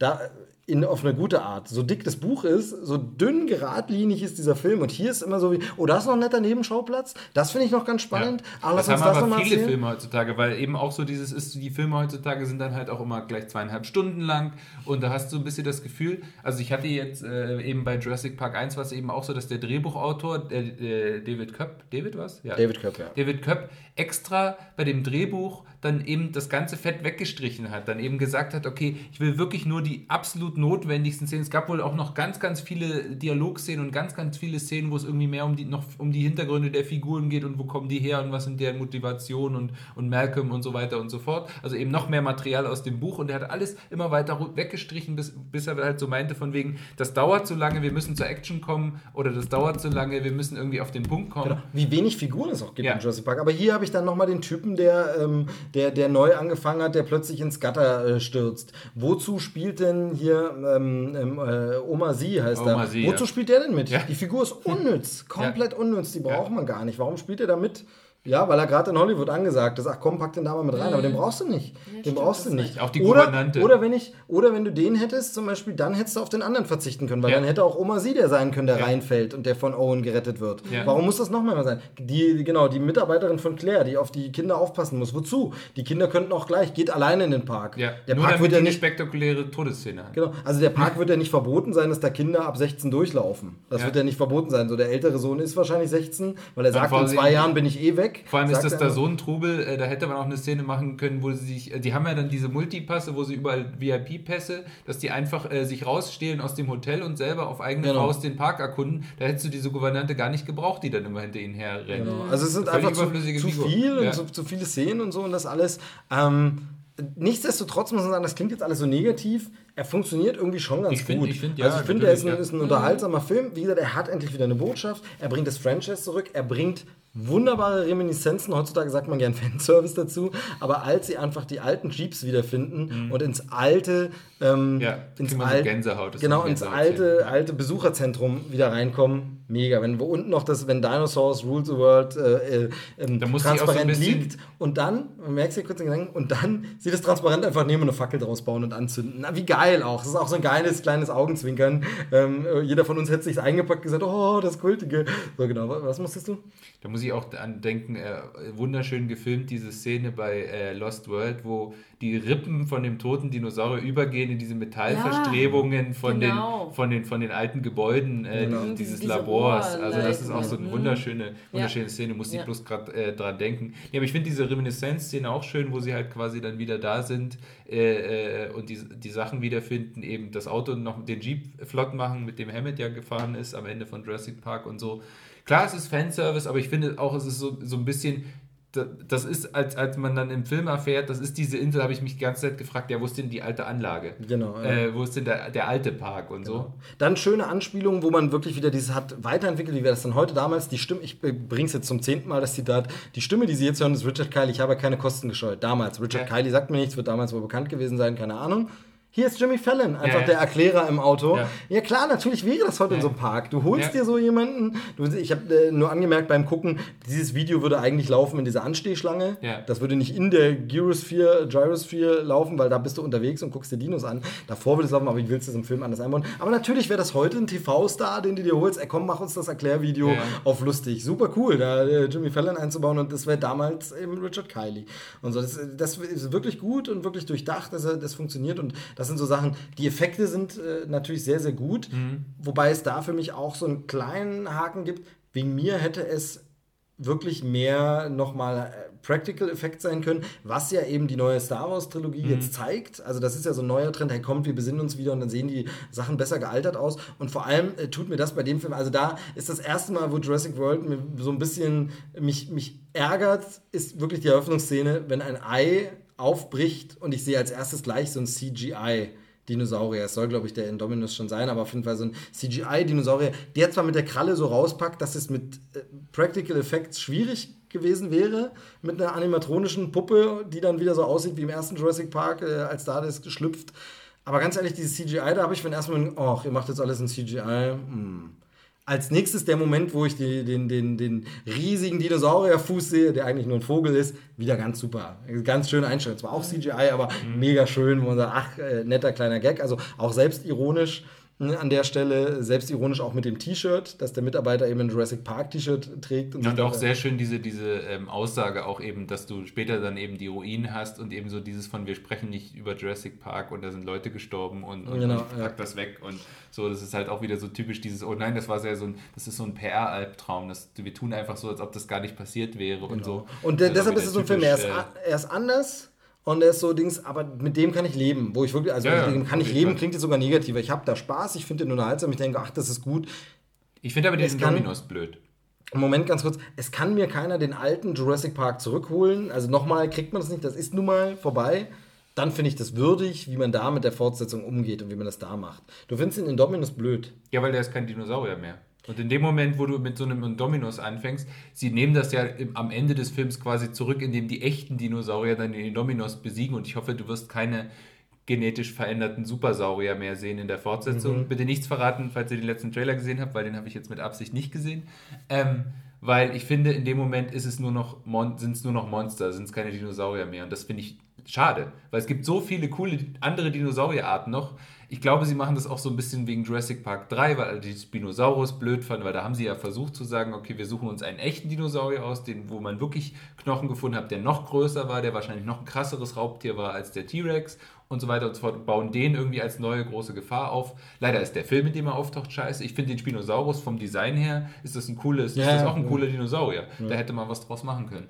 Ähm, genau, und jetzt ist es aber so, äh, ich finde in dem Moment, wo du halt sagst, oh, wir haben jetzt einfach uns einen genetisch zusammengepanschten Supersaurier gemacht, ist schade, weil dann sind es keine Dinosaurier mehr. Ich meine, klar, es sind von Anfang an. Ja, das wollte ich ja sagen. Das äh, also, aufgefüllt es ist ja hier so. nicht Lost World im Sinne von dem äh, Arthur Conan ja, ja, Doyle. Die finden ja nicht echt überlebte Saurier. Aber ich finde es schade, weil du damit irgendwie so ein bisschen dann kannst du halt alles machen. Dann kannst ja. du als nächstes irgendwie machen, äh, als nächstes ist er so groß wie ein Haus und hat drei Köpfe. Ja, der, ja, der nächste so Super Dinosaurier. Also das ist so ein bisschen, das, das nimmt dem Ganzen das Konzept. Das Konzept ist, du hast die Dinosaurier, die es damals wirklich gibt, gibt es jetzt wieder in der Jetztzeit. Aber in dem Moment, wo es halt genetische Monster sind, ist es für mich ist es ein bisschen schade, weil gut, das aber ist dann es entwickelt sich ja aber auch so weiter. Also die Filme, die Reihe hat sich ja so Genau, vielleicht ist das alte Konzept damit an von wegen durch. mit diesem Konzept das hat der Hammond ja auch so gesagt, von wegen, ja, und du kannst es ja immer nur vorstellen und jetzt hast du wirklich die Möglichkeit in diesem Park was Tiere zu sehen, die schon lange ausgestorben sind und sowas. Klar, das war so der ursprüngliche Gedanke dahinter, aber das, damit füllst du ja keine drei Filme, beziehungsweise damit kannst du ja auch, wenn, nehmen wir mal an, das wäre jetzt alles Realität, damit kannst du ja auch nicht weiterarbeiten, wenn du jetzt jemand bist, der da Geld investiert hat. Oder du machst im Jurassic Park 3. Genau. Also wo nur noch so Monster auf der Insel flieht jemand vor diesen Monstern. Ja, genau. Ich finde ja auch, ich, find, ich verstehe das ja auch finde, logisch. Du musst es ja dann noch ja. irgendwie weitermachen. Ne? Du, hast du würdest dann, dann lieber gar keine Fortsetzung machen, oder? Nee, ich finde ich find halt, äh, da, da, muss man sich irgendwie was anderes überlegen, was man damit macht. Ich sag ja auch, ich finde das auch als Evolution total logisch und ich finde halt auch gut, dass dieser Indominus Rex eben auch so ein bisschen ein, ein Kommentar ist zu dem, wie halt Fortsetzungen funktionieren. Genau. Es muss halt immer größer äh, und immer brutaler und immer mhm. äh, actionreicher sein und, und ich finde äh, halt immer gefährlicher dadurch, etc. Dadurch, dass die normalen Saurier gegen ihn quasi kämpfen, ja. Dadurch finde ich funktioniert es. Ansonsten wäre dieser Park nur noch aus solchen Sauriern, die gar keine sind, sondern so eine neue Züchtung. Dann finde ich es auch scheiße, dann wäre es für mich nicht mehr Jurassic Park aber dadurch, dass sie einen neuen versuchen und die anderen Mosasaurus, äh, T-Rex, ja. Velociraptoren, ja, aber die sind und die eben zeigen, nee, nee, am Ende besiegen wir den trotzdem noch. Dadurch ist es für Ja, sage ich ja, genau. Also genau. Dadurch, dass, dadurch das, rettet, das rettet das in dem Moment wieder, in dem halt wirklich irgendwie mhm. so gezeigt wird, wie die alte Garde. Ich meine, der T-Rex ist ja wohl auch tatsächlich der Original-T-Rex aus dem, aus dem ersten Jurassic Park.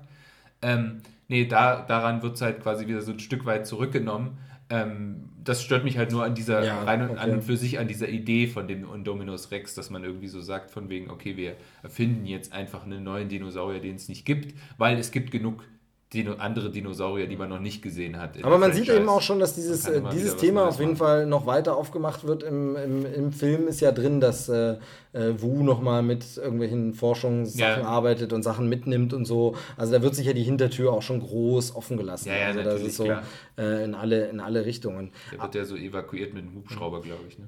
Hm. Insgesamt, was mir, was mir aufgefallen ist, eine Sache ist eben dieses äh, Inszenatorische. Du hast gesagt, Spielberg staunen, aber mir ist was aufgefallen, das mag nicht exklusiv so sein, aber es ist mir präsent aufgefallen, während bei Jurassic Park die Menschen zu den Dinosauriern Spielberg staunend nach oben gucken haben wir in Jurassic World sehr, sehr oft die Szenen, wo aus der Saurierhöhe von oben auf die Menschen runtergeguckt wird. Hm, die gibt es andersrum. Das ist, fand ich, find ich einen interessanten Kniff, dass wir hier eine andere Perspektive einnehmen. Also es mag. Wir haben auch, wir haben auch diese Jagd von den Velociraptoren sogar mit den Kameras aus der Velociraptoren-Sicht. Genau, ja, wir sehen es hier nämlich anders, das finde ich interessant. Das mag nicht exklusiv sein, es ja. mag sowas, das habe ich jetzt nicht gestoppt und auf, ja. abgehakt, aber präsent auffallend ist, dass die Menschen in Jurassic Park hochgucken und in Jurassic World die Saurier runtergucken. Das finde ich eine interessante Perspektive jetzt, weil beides funktioniert ja. und beides gut aussieht und beides eine interessante Perspektive. Und ich meine, es ist ja auch am Ende der T-Rex, der auf dem äh, äh Zentrum dort oben steht und nochmal brüllt, das ist unser. Äh, das, also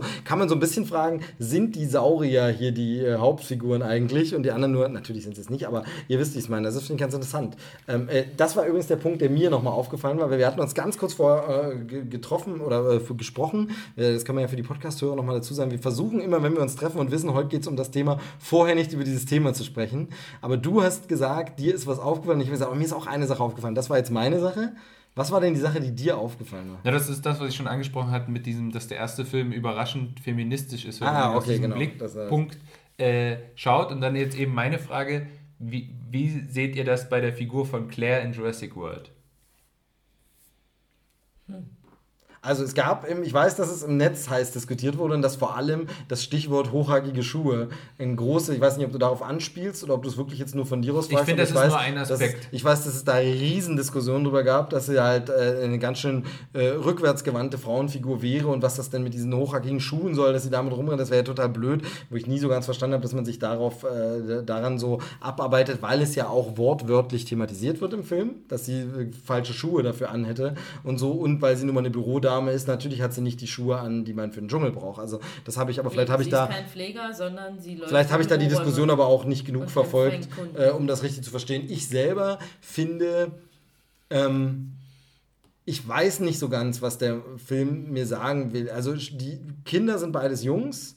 Owen ist ein Macher, Junge, der Militärtyp, Vincent D'Onofrio ist ein, ist ein Mann, äh, Dr. Wu ist ein Mann, aber wir haben Claire, die so ein bisschen eigentlich die Chefin ist, aber eine komische Rolle einnimmt, weil sie ja, weil sie, weil sie, weil sie so, sie es nicht wirklich im Griff hat. Also sie ist eben nicht so stark wie John Hammond, der wobei, äh, weiß ich nicht, ist sie so stark. Und schwieriger fast finde ich aber noch ihre Schwester, die halt ja die Scheidung durchmacht, während des Scheidungstermins sitzend mit den Anwälten heulend am Telefon hängt, während der Mann da ganz tough drin steht, der Mann auch einfach irgendwie so derbe, derben, also ich weiß nicht mehr, aber irgendeinen so blöden Spruch seinen Söhnen gegenüber, so von wegen, ah, ja, werden schon euch wiedersehen, so, wo, wo, wo, wo, ähm, ach nee, genau, das war jetzt unser letztes Familienfrühstück. Und sie, warum musst du sowas sagen? So ein bisschen, wo ich denke, ja, aber ihr lasst euch jetzt scheiden und so. Also das ist ein bisschen komisch, mir einfach aber nicht genug ausformuliert, um da eine abschließende Meinung zu haben, um mir zu sagen, okay, wie soll die denn sein? Also, äh, Vielleicht sind das aber auch so ein bisschen so gegensätzliche Frauenfiguren. Ich, mir fällt jetzt gerade ein, ich muss jetzt gerade dran denken an äh, hier ähm, die Serie äh, Frankie und Grace oder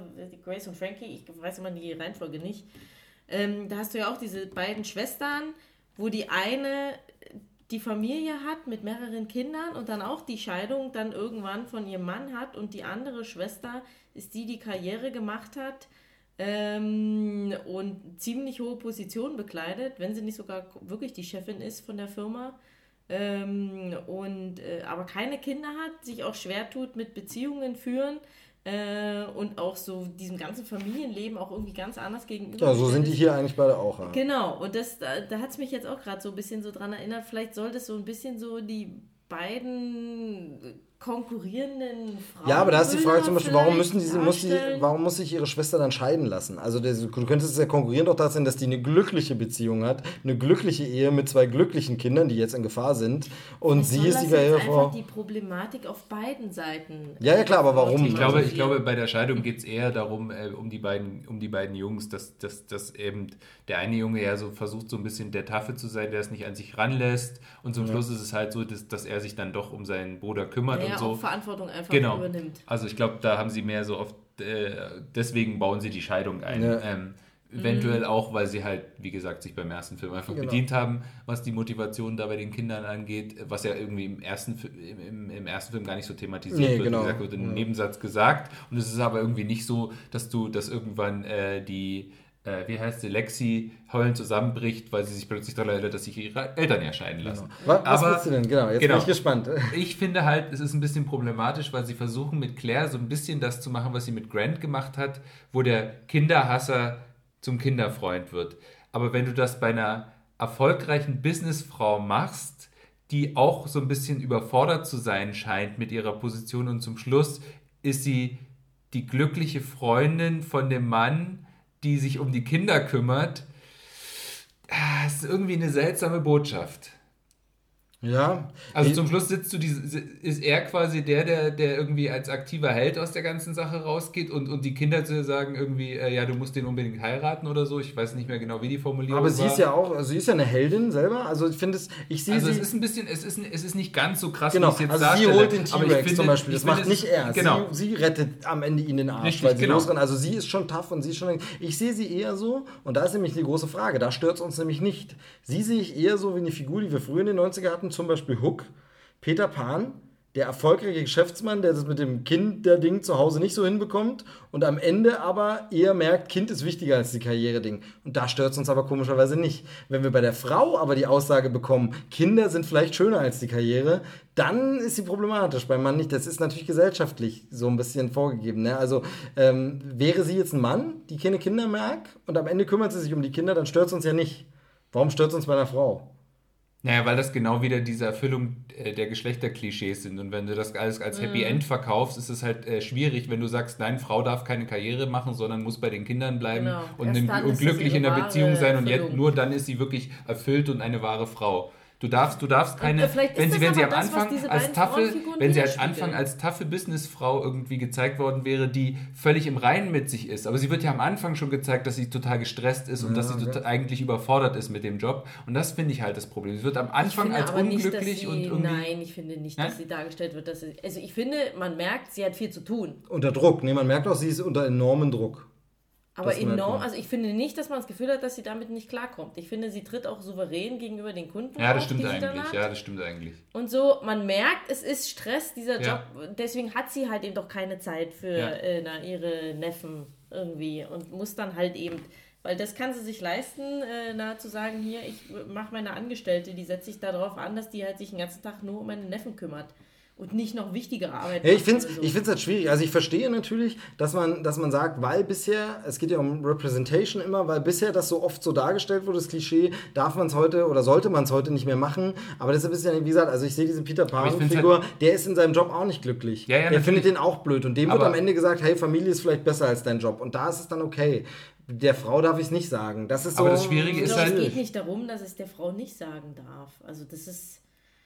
Ich finde Ich es halt schwierig, bei der einzigen prominenten Frauenfigur in diesem Film ausgerechnet diese, diese Charakterwandlung zu zeigen. Wenn es mehrere Frauen gegeben Ja, hätte, okay, also hm. prominente Frauenfiguren, wir klammern die Schwester jetzt mal aus, weil sie ist ja eine völlige Nebenfigur, nur, nur am Anfang und am Ende wirklich vorkommt und in der Mitte, kurz in, diesem, in dieser Anrufszene.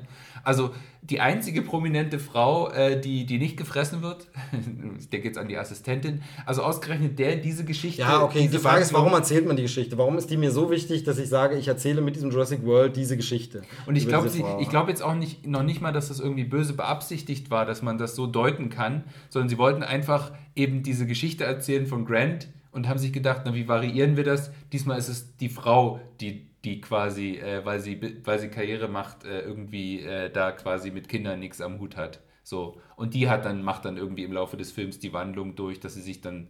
Aber das ist halt, wie gesagt, also äh, schwierig. Es ist, ich finde ich find die Figur deswegen eben ein bisschen schwierig. Ich hoffe, dass die Fortsetzung das Vielleicht vielleicht. sind wir äh, aber auch mittlerweile bei dieser Frauenthematik auch alle ein bisschen empfindlich. Vielleicht sind wir auch übersensibil, das kann durchaus sein, ja. müssen wir es auch gar nicht so Ja, sehr übertreiben. das meine ich ja, Ich also finde es einfach schon wichtig, dass man die Frau sieht als jemand, die eine sehr hohe Position in dieser Firma Ja. bekleidet. Sie ist zwar nicht Und die vor allem, und die vor allem von Masrani krass respektiert wird. Ja. Also das ist halt so, Ja, man hat genau. schon das Gefühl, der hat Respekt, also er macht sich ein bisschen über sie lustig, weil sie Also dann Hubschrauber dann auch ein Flugangst vor ihm Zeichen- hat. Das ist Aber ja dann auch ein Zeichen für, äh, sie kann nicht überfordert sein von diesem Genau. Job, weil dann würde sie. Ich würde auch, ich würd auch jetzt nicht sagen, das ist eine sexistische Figur oder so, aber ich finde, das ist halt so ein bisschen was. Äh, der, der, Na, wie also gesagt, warum erzählt man diese Geschichte? Warum sagt man sich 2015, ich will unbedingt zeigen, wie der, das ist schon ein bisschen die Frage. Und da kannst, wie du schon sagst, wahrscheinlich ist man da reingestolpert, dass man eigentlich die Ja, aber sie wird ja auch die ganze Zeit so ein bisschen als emotionslos, als ja halt eben hart durch den Job geworden, sage ich jetzt einmal. Es ist halt auch ein hartes Business. Ähm, so dargestellt und dass sie dann halt eben einfach dann dadurch einfach auch merkt, dass sie dann halt eben doch sie die, diese Weiche. Es hat ja auch, man merkt ja vorher, es hat ja auch nicht geklappt mit diesem Date oder was sie da Genau, hätte, mit ja. diesem Mhm. Owen oder Ja. sowas und dann kriegt man dann ja sowas, was, was sagt er irgendwie, ja, wer plant denn da das erste Date komplett durch oder so? Sie hat da wohl irgendwie Übrigens, einen Ablaufplan. kann man an der Stelle sagen, habe ich nicht gelesen, aber als Hinweis, es gibt einen Roman über Claire. The Evolution of Claire, Jurassic World. Es gibt tatsächlich einen Roman, der, äh, wo es äh, um sie geht. Ich bin mir jetzt nicht so sicher, ob der schon zum ersten, das weiß ich gar nicht mehr, ob der zum ersten Film schon rausgekommen ist oder ob der jetzt zum zweiten Film rauskommt. Aber quasi in Extended Universe, da geht es darum, wie sie bei Jurassic World quasi als Praktikantin oder Studentin anfängt zu arbeiten und sich da bis da hocharbeitet und tralala, The Evolution of Claire. Vielleicht werden da solche Fragen geklärt. ähm, ähm, aber gibt es tatsächlich einen Roman über sie? Vielleicht ist es auch einfach nur so Schund, wir machen noch mal Geld und machen noch was dazu. Aber da gibt es tatsächlich ähm, etwas, ob das erst im Zuge dieses ganzen, äh, es gab wie gesagt wirklich krasse Diskussionen über den. Ich weiß nicht, ob das die Thematik war, die du angesprochen hast, genau. Also ob es genau darum ging in den Debatten. Ich weiß nur, dass es richtig heiße Diskussionen gab in dem Film, krass Sexismus vorgeworfen wurde und bla und das wirklich. Ich finde, das ist richtig- übertrieben. Also ich finde, das ist übertrieben. vor- Also, äh, also ich, wie gesagt, ich finde jetzt nicht, dass, das, dass der Film sexistisch, sexistisch wäre, weil wie du schon sagst, und ich meine, wer kann das besser beurteilen als du, Susi, jetzt hier am Tisch?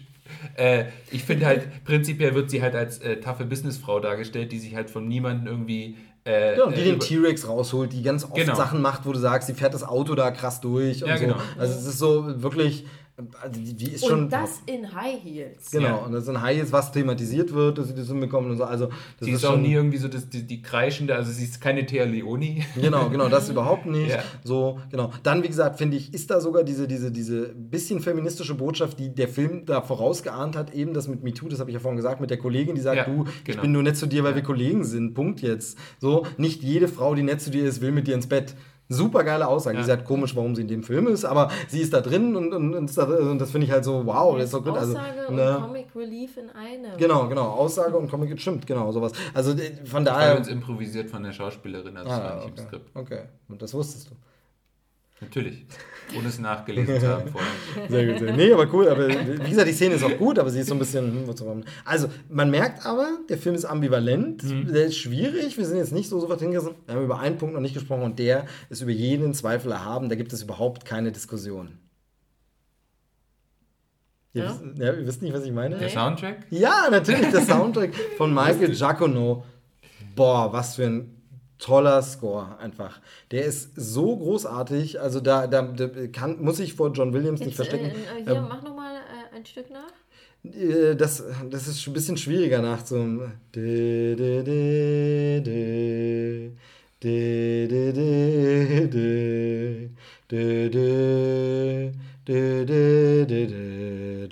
ist schwieriger ja, zu singen, ja, aber so in etwa, da gibt es diese zwei Themen. Also ähm, jetzt, spätestens jetzt. Armer die Gamer, armer Hacken. Ja. Ähm, wie so ein Velociraptor, den man nicht mehr los wird. Ähm, nee, also zwei Dinge. Der benutzt, und das macht eben Teil 3 nicht, wieder. Ich weiß gar nicht mehr, wer da den, den Score gemacht hatte. John ähm, Davis oder so? Ja, irgend sowas. Genau. Ja. Der benutzt die alten Themen von John Williams an den richtigen Stellen. Ja. Richtigen, auch nur dieses eine zum Beispiel. Dü, dü, dü, dieses eine nur, was, was noch nicht das Hauptthema ist, sondern nur so ein Einstimmung. Das benutzt er einmal, wenn einfach nur so eine Anfahrt auf die Insel ist, wo er sagt, ach geil, so ein altes Thema wiederzuerkennen. Also der benutzt alte Themen an den richtigen Stellen, auch richtig Und verstanden. warum kann er das so gut? Weil er von John Williams gelernt hat, nee. Nein, weil das all, fast das allererste, was Guacano gemacht hat, war der Soundtrack für Lost World, das Computerspiel. Stimmt, das stimmt, das ist richtig, genau. Ja, aber da weiß ich gar nicht, ob er da so viel Originalmusik von Williams benutzt hat. Das weiß ich eben gar auch nicht. nie Ich glaub, waren das- Nee, nee, Aber gespielt, trotzdem, aber der äh, Soundtrack gilt heute immer noch als Kult, das stimmt, Ja. das war. Es war, ja auch, es war ja auch für die damalige Zeit, ich hatte das irgendwann mal interessehalber einfach nachgelesen, für die damalige Zeit ja auch total ungewöhnlich, dass überhaupt ein Computerspiel einen, einen Score hat. Also Genau, komplett stimmt. durchkomponiert. Den gibt's auch zu kaufen. Den gibt's sogar zu kaufen. Äh, The Lo Lost Vielleicht World oder, oder nee, Jurassic Park reinhören. 2 oder so war es zu 2? Das Ja, Spiel? zu zwei. Lost World, ja, genau. das war das Computerspiel Genau. zu, Müsstest zu du Teil da 2. mal reinhören? Vielleicht äh, merkt man da ja vielleicht, dass er. Das war da nämlich irgendwie auch so diese, sich davon nochmal bedient hat oder so. Es war nämlich auch diese, diese, diese Geschichte, dass, äh, dass er wohl nur so, wie das im Computerspiel üblich war, so quasi Anreißer, Themenanreißer Ja. spielen sollte Ja. für einzelne Szenen und weil er halt ist, wer er ist, hat er einfach ein komplett, komplett Wobei damals war er noch nicht, wer gemacht. er war, aber er wurde dadurch, glaube ich, das wurde ja auch produziert von, glaube ich, von Spielberg, Ja, ja. äh, Emblem Dadurch hat er den dann Dings plötzlich aus dem- und auf so. dem Schirm Und dann gehabt, hat er den ja. auf dem Schirm, der hatte dann auch für Medal of Honor hat er Musik Ja. gemacht, Michael Giacono und so. Äh, Lost ist ganz bekannt von ihm, er hat einen Oscar gewonnen, Ratatouille-Musik und so. Also äh, super, einer meiner Lieblingskomponisten mittlerweile. Mhm. Ähm, äh, macht immer sehr, sehr schöne, sehr, sehr schöne Wortspiele in seinen ganzen Titeln, der ganzen Dings. Aber dieser Soundtrack, also er benutzt auf jeden Fall John Williams äh, Musiken an den richtigen Stellen, auf die richtige Art. Plus, er hat das äh, klassische Jurassic Park-Thema erweitert, um dieses. So, im Hintergrund ist so, ich, ich kann es schlecht nachsingen, weil das in der anderen Melodie benutzt er weitere Instrumente, die so verspielt, so, so, so, so Blasinstrumente, die irgendwie so reingehen. Ich kenne mich da äh, nicht so aus. Ähm, da, da müsste ich mal den, den Soundtrack-Experten Lasse äh, fragen, der, der das äh, Soundtrack-Blog macht und auch einen Podcast macht, ähm, der wirklich immer Scores äh, super toll äh, beschreibt. Also äh, schönen Gruß an der Stelle. Der kennt sich da genau aus und kann es auch musikalisch auseinandernehmen. Mir fehlt da das musikalische Know-how, sage ich mal. Ich kenne mich in der klassischen Musik nicht aus. Ich kann nicht sagen, was ein Scherzo ist und so. Ähm, das macht er in seinen Texten immer ganz, ganz genau und sehr, sehr gut analysiert. Ähm, aber auf jeden Fall, also er erweitert das alte Thema, ohne respektlos damit umzugehen. Also es ist nicht so, wo man sagt, oh Gott, wie blöd ist das denn, sondern eben eine wirklich coole Adaption. Und er bringt eben neue Themen rein, die richtig cool sind, die richtig, also dieses ähm, äh, As the Jurassic World Turns heißt es, glaube ich, ähm, der, das, der, der Track, ist so diese ganze lange Kamerafahrt, eben was wir haben, diese Einführung des Parks, den wir sehen, die ganzen Menschen, wie der Betrieb läuft, wie da alles so ist und dann fliegt die Kamera so drüber. Das ist so toll gemacht einfach. Äh, also Soundtrack-mäßig, ich liebe den Giacomo-Score und an ganz vielen anderen Stellen ist er auch richtig toll. Und ich freue mich sehr, er macht den wieder jetzt für Jurassic World Fallen Kingdom. Wie, wie schon gesagt, ich hoffe, vielleicht macht er da Anleihen bei Lost World. Das würde sich anbieten, weil wir eine ähnliche Ausgangssituation haben. Plötzlich äh, auf dem Poster heißt ja die Tagline The Park is Gone. Also das heißt, kein Park mehr, es ist jetzt wie Anlage B im Grunde, die rennen da alle wild draußen rum. Ähm, von daher, das wäre natürlich schön, vielleicht macht das auch nicht, aber der Score wird, glaube ich, wieder richtig, richtig sensationell, kommt kurz nach dem Film raus. Aber jedenfalls, genau, also der ist bei Jurassic World über jeden Zweifel erhaben. Der Film ist richtig gut, er öffnet das, man hat danach Bock auf mehr Jurassic. Ja. Ähm, sehr, sehr schön. Ich finde ihn echt gut. Also, ich hoffe halt, ich hoffe halt, dass in der Fortsetzung jetzt äh, man ein bisschen mehr über die Figuren erfährt, weil, wie gesagt, ich finde ich Owen, sich Owen bleibt, Kritik zu Herzen genommen, sich auch.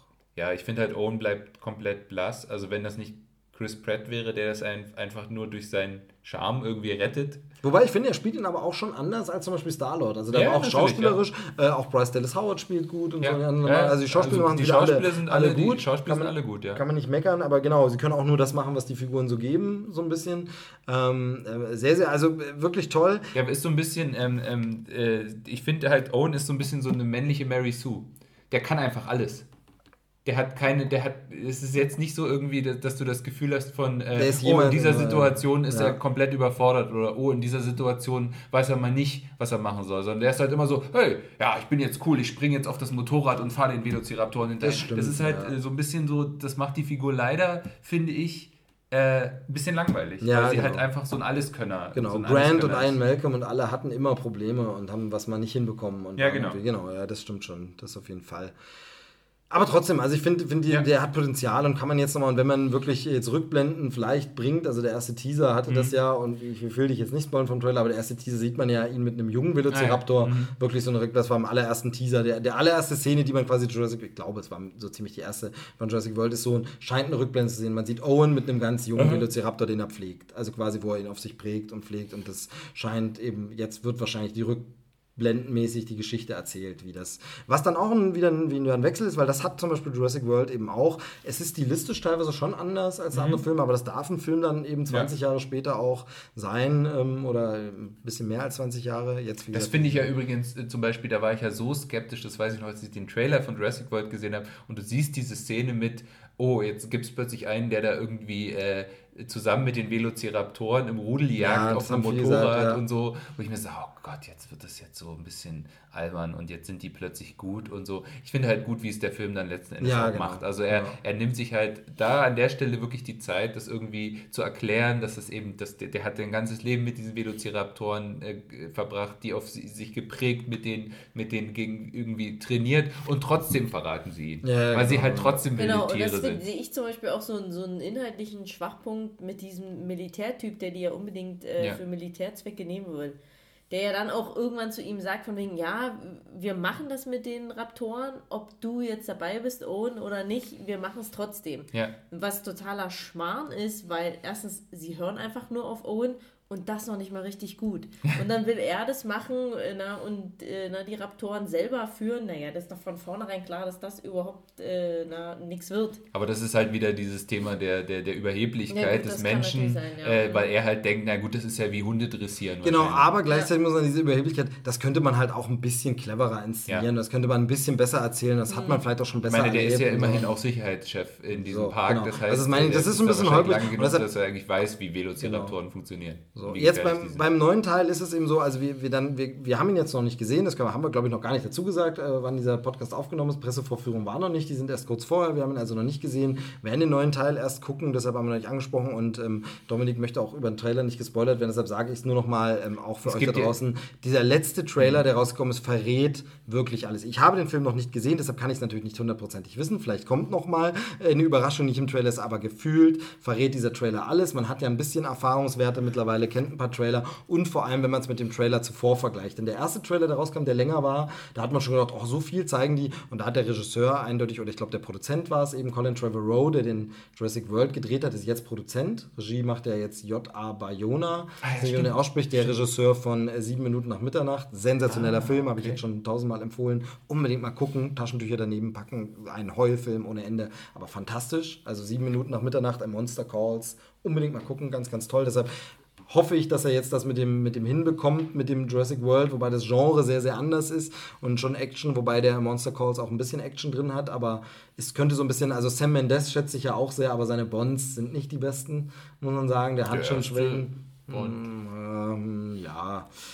Nicht die besten, sage ich mal. Aber auf jeden Fall, ähm, äh, ähm, genau. Also Colin Trevorrow war es, glaube ich, der gesagt hatte beim ersten Trailer, wo man schon dachte, so viel zu sehen. Das sind alles nur Szenen aus den ersten 59 Minuten des Films. So, gut. Äh, Und dann kam jetzt ein Trailer und mittlerweile gibt es TV-Spots. Der zeigt alles. Da ist so viel, was danach, nach diesen 59 Minuten noch passiert, wohin die Story geht äh, und alles. Das ist halt wirklich.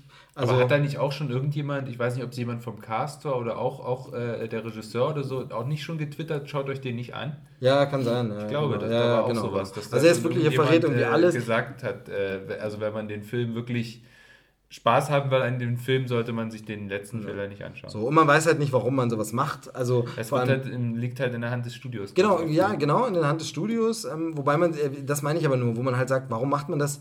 Der letzte Film hat, glaube ich, die Milliarde geknackt, war super erfolgreich, also mega, mega Erfolg in dem Jahr, einer der erfolgreichsten Filme des Jahres, in dem er gestartet ist. Wenn nicht der erfolgreichste, da bin ich jetzt gerade nicht mehr sicher. Ähm, kann sogar auch sein und so. Das heißt, das ist ja ein Burner, Selbstburner, nee, wie heißt das? Selbstläufer. Selbstläufer, genau. Also das Ding äh, läuft ja von allein, da gehen die Leute rein. Das ist ja genau das, was eben zum Beispiel Disney ähm, bzw. Lucasfilm bei den Star Wars-Filmen gerade macht. Im Trailer einfach so gut wie nichts verraten, weil sie wissen noch, die Leute gehen rein und es wird ein Hit. Beziehungsweise äh, den Trailer extra so machen, dass bestimmte Genau, das sogar- Sachen sogar genau. anders sind. Genau, bei Marvel dann und so. Und es wird dann Hit. Also es gibt gar keinen Grund, das zu machen. Bei einem kleinen Film, wo du irgendwas verraten musst. Oder bei dem Genre Romcom, wo die Leute schon wissen wollen, wohin läuft das Happy End denn. Aber hier ist es so unnötig. Es ist einfach so unnötig, schon alles zu verraten. Und ähm, naja, wie gesagt, vielleicht gibt es noch ein paar Überraschungen, aber wahrscheinlich eher nicht. Ja, ansonsten äh, freuen wir uns aber auf den neuen Teil. Werden dann mal gucken. Also, oder freut ihr euch? Ich sage es jetzt einfach so, aber freut ihr euch? Habt ihr Bock aufs Ja. Franchise? Auf jeden Fall, ja. ja. Also, ich finde halt interessant, weil es ist so ein bisschen auch wie bei Star Wars. Ähm, durch diesen Jurassic World kann man halt sagen, das ist halt nochmal so ein Best-of auch und für Leute, die vielleicht die alten Filme nicht gesehen haben, was ist eigentlich an, der, an dieser Jurassic-Franchise cool? Und das sieht man halt in dem Film ganz gut. Wie gesagt, wenn man irgendwie die, den alten Jurassic Park äh, äh, kennt, dann findet man einige Sachen wieder. Aber jetzt für eine neue Generation ist es halt ein super Einstieg in, diese, in dieses ganze Universum. Und darauf kann man super aufbauen. Ich hoffe, man halt, hat sich freigestrampelt ein bisschen, finde Ja, ich. Genau, genau. das du, du du hast recht, der Star Wars-Vergleich. Also man macht nochmal das Alte, macht Fanservice, macht was Neues, wie wirklich Force Awakens auch. Äh, ist aber am Ende in einer Position, wo man so frei ist, dass man jetzt rausgehen kann und was anderes machen kann. Man Genau. muss jetzt nicht mehr Jurassic Park nachspielen. Genau. Und so. Und von daher gucken wir mal. Mir scheint nach dem Trailer, wie gesagt, ich spoilere dich nicht, aber der scheint mir ein bisschen überfrachtet. Es könnte sein, dass der Film wieder zu viel will und wieder zu viele Ebenen Ja. bringt. Das könnte ein bisschen schwierig werden. Ähm, es könnte too much sein, aber letztlich bin ich jemand, der auch in Pacific Rim viel abgewöhnen kann, äh, abgewinnen, abgewöhnen, abgewinnen kann. Das heißt, selbst wenn das hier eine Riesenklopperei wird, wenn die geil ist, ist es ja trotzdem gut. Also selbst wenn vielleicht die, die Subtexte verloren gehen, selbst wenn es vielleicht nicht mehr so geradlinig ist, sondern eben überbordend. Ein Pacific Rim ist auch überbordend, aber das mag ich. Also Ja, gut, aber wenn wir Pech haben, wird es halt wieder Jurassic Park 3. ja, genau, das ist halt die große Frage. Andererseits, wie gesagt, der Regisseur finde ich ganz gut, Joe Johnson finde ich mittlerweile gut, J. Aber Jonah finde ich ganz gut. Nächster Teil ist ja aber schon angekündigt, Jurassic World 3, dann wieder von Colin Trevorrow. Er wird Ah, ja. dann wieder Regie führen, als Produzent ist er die ganze Zeit noch und schreibt auch die Drehbücher.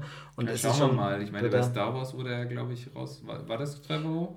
Genau, weil bei, es müsste Star Wars sein, wo er raus war. Genau, bei Star Wars war er raus und äh, es geht, äh, die, die, die Kunde, es wäre auch wegen dem Book of Henry und Ach, so, weil der so der- umstritten der- ist so, und so, ja. bla, aber ähm, ich fand den gut. Also von daher äh, machen wir jetzt an der Stelle nicht noch auf die Diskussion. Ähm, äh, kann man ein andermal drüber reden, wahrscheinlich, wenn der nächste Trevorrow-Film kommt. Genau. Ja, dann haben wir Jurassic World abgehakt, äh, Jurassic Park. Wir haben gar nicht über alles gesprochen, was hier steht. Ich habe hier noch zum Beispiel die, die äh, Ultimate Trilogy damals, die, diese große Holzbox, die es gab. Mhm. sehr schön. Da sind äh, wirklich noch mal ein paar schöne Sachen drin, so, so Poster Oh, war mit dabei. Stroh. Und so Stroh, ja genau, wirklich wie so eine Box gemacht, Stroh, äh, Artworks, so ein Making-of-Buch. Ähm, was war das, glaube ich, das war eine Sind Taschenlampe da oder dann so. auch irgendwo So. mal die Discs dabei? Die Disc habe ich hier rausgepackt, da war diese, diese Packung war da drin. Ah, Genau, diese Dreierbox, die steht hier schon einzeln. Also die Dreierbox war da drin, das war so eine Sammlerbox, wirklich wie so eine Holzkiste gemacht, auf der das Jurassic Park Logo ist. Ähm, die, die, der Deckel der Kiste sieht ein bisschen wie das Tor aus und drin liegt dann ein bisschen Stroh und da liegen dann Sachen drin, also Produktionstagebücher, ähm, äh, Poster, ähm, Artworks, also ganz, ganz schön. Wirklich toll. Postkarten. Genau, so äh, großformatige Postkarten, die man quasi auch rahmen und anbringen könnte. Also, warum haben wir das eigentlich nie gemacht? das Ähm, ist dein Kram. ja, genau, vergessen. Ähm, genau, ganz, ganz schön. Die noch. Ansonsten, ähm, Ansonsten freuen wir uns auf den Podcast in zehn Jahren, wo wir dann über den neuen Jurassic Park Film reden werden, wo die Dinosaurier dann im Weltall sind. ja, das ist ja die große Frage, wo soll es hin? Ja, das ist so ein bisschen die Frage. Ne? T-Rex in der Hood. Ich, will- also das, das ist noch so ein Punkt jetzt bei dem neuen, woran ich halt äh, rechne, das, das kann man aus dem Trailer noch nicht absehen, das ist nur Mutmaßen. Ich vermute halt, dass am Ende, und ein bisschen macht das ja sogar Jurassic World schon, am Ende, wie das heute immer so ist, die nächste Fortsetzung gleich schon impliziert ist, und man, weil ja der schon angekündigt Ja. ist und es schon kommt, und dass das jetzt so, und das hatte halt Jurassic Park früher nicht. Ja, und das das ist halt so ein bisschen so schade, das dann gleich nochmal und, und so. Das so Ja, aber gut, das ist ja heutzutage. Genau, aber wenn man dann so. Die dann machen so jetzt ein äh, äh, Jurassic Cinematic Universe. Äh, da kommt dann noch ein äh, Velociraptor Origin Film und äh, Genau. keine Ahnung. Genau, gut. Dann äh, vielen Dank für eure Zeit und Spaß. Ich fand's gut. Wir haben nicht alles angesprochen, wie immer. Ja, Wenn gut, mir hinterher äh, noch Sachen wieder äh, einfallen, wo wir tausend sagen, ach, da haben wir jetzt doch gar nicht drüber geredet und ähm, Dennis Nedry kam viel zu kurz. Stimmt, Dennis Nedry, kam ja, viel zu kurz und wir haben Was ähm, wollt die ihr denn so. den noch sagen? Geile Figur einfach. Ich, ich brauche irgendwas Salziges. Ich habe Ja, gemerkt, ja. dass ich nur Süßes hier habe. Soll ich immer vielleicht eine Limo mitbringen? Ja, vor allem ist es auch ungewöhnlich, weil er ist gleichzeitig der Vor allem, er Schurke. sagt, er braucht was Salziges und dann will er sich eine Limo holen. Nein, soll er jemand vielleicht eine Limo mitbringen? Ähm, weil er geht Ach sich so, was Salziges sich holen. Salziges. Vielleicht will Ja. er eine Limo. Aber das ist auch ungewöhnlich, sieht man auch nicht oft in solchen Filmen, ist halt der Bösewicht ist gleichzeitig der Comic Relief. Ja, so ein bisschen, ja. Also das ja. ist halt auch ganz, ganz, ganz ich. Das ist ja die interessant. Frage, ob er der Bösewicht ist. Wer ist denn der Bösewicht in diesem Film? Na gut, das ist der, der aus Gier äh, äh, quasi dazu die Katastrophe quasi ja, heraufbeschwört. stimmt. Also es ist schon eindeutig, finde ich, äh, äh, die negativste Figur in dem Film. Hammond ist halt der, der irgendwie aus Men also der, der macht es ja aus, aus menschlichen Gründen, der erklärt das ja dann mit, mit, er wollte halt was haben, was nicht so ist wie dieser Flohzirkus und nicht In Petticoat Lane. und in Petticoat Lane und, und nicht, also ich finde schon, also das ist ja Hammond noch ist eine tragische Ist- Figur, ja. Hammond ist so ein bisschen genau so eine tragische Figur, der eigentlich was, was Schönes erschaffen wollte und quasi Das sein ist auch Lebenswerk schön, und so eine und, Szene, und wo er da so ein bisschen halt. die Beherrschung verliert. Ja.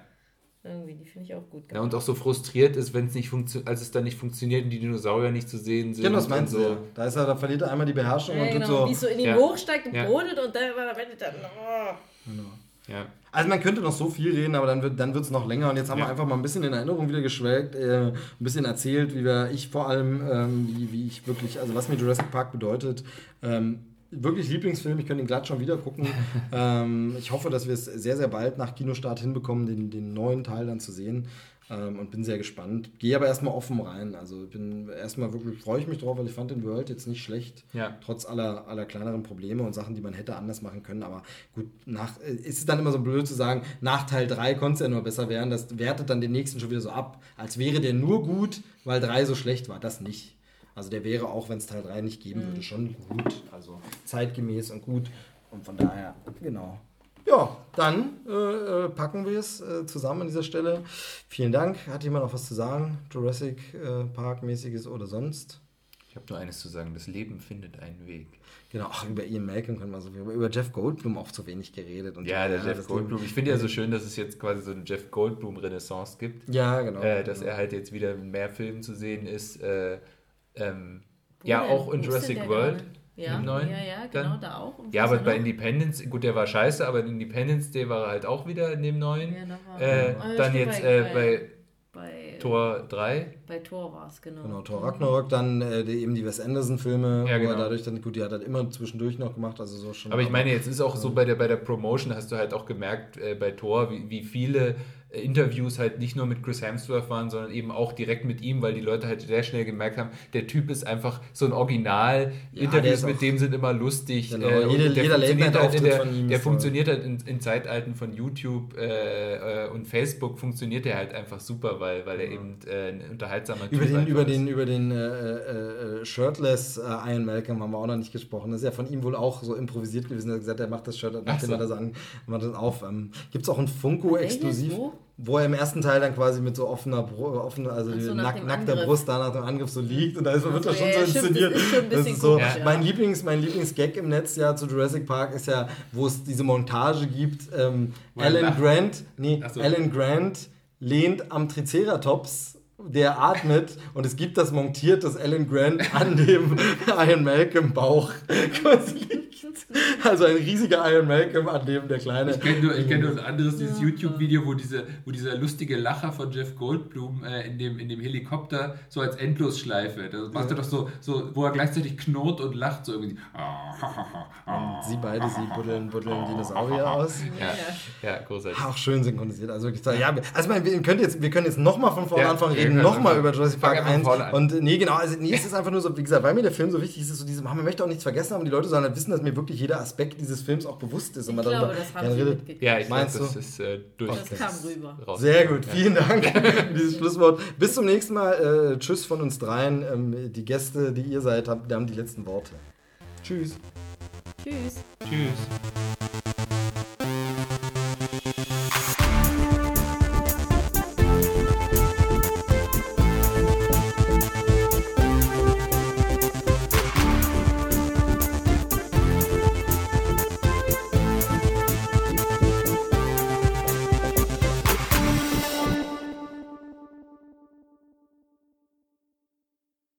Aus dem Topfit in den Geschmack. So, da, danke, das ist schon drauf. Aufnahme läuft. So, Ja. kannst du nochmal lachen? Hahaha. Hust, hust. Oh. Ja. Willkommen im Krempelpark. Aber Krempelpark ist schon irgendwie, möchte eigentlich nicht in den Park. Stimmt. Was ist denn das hier ein- für ein Flohzirkus? In Petticoat Lane. Aber Wo muss ich jetzt drücken? Push to close. Das machen wir zum Schluss des Podcasts. Achso, genau, okay.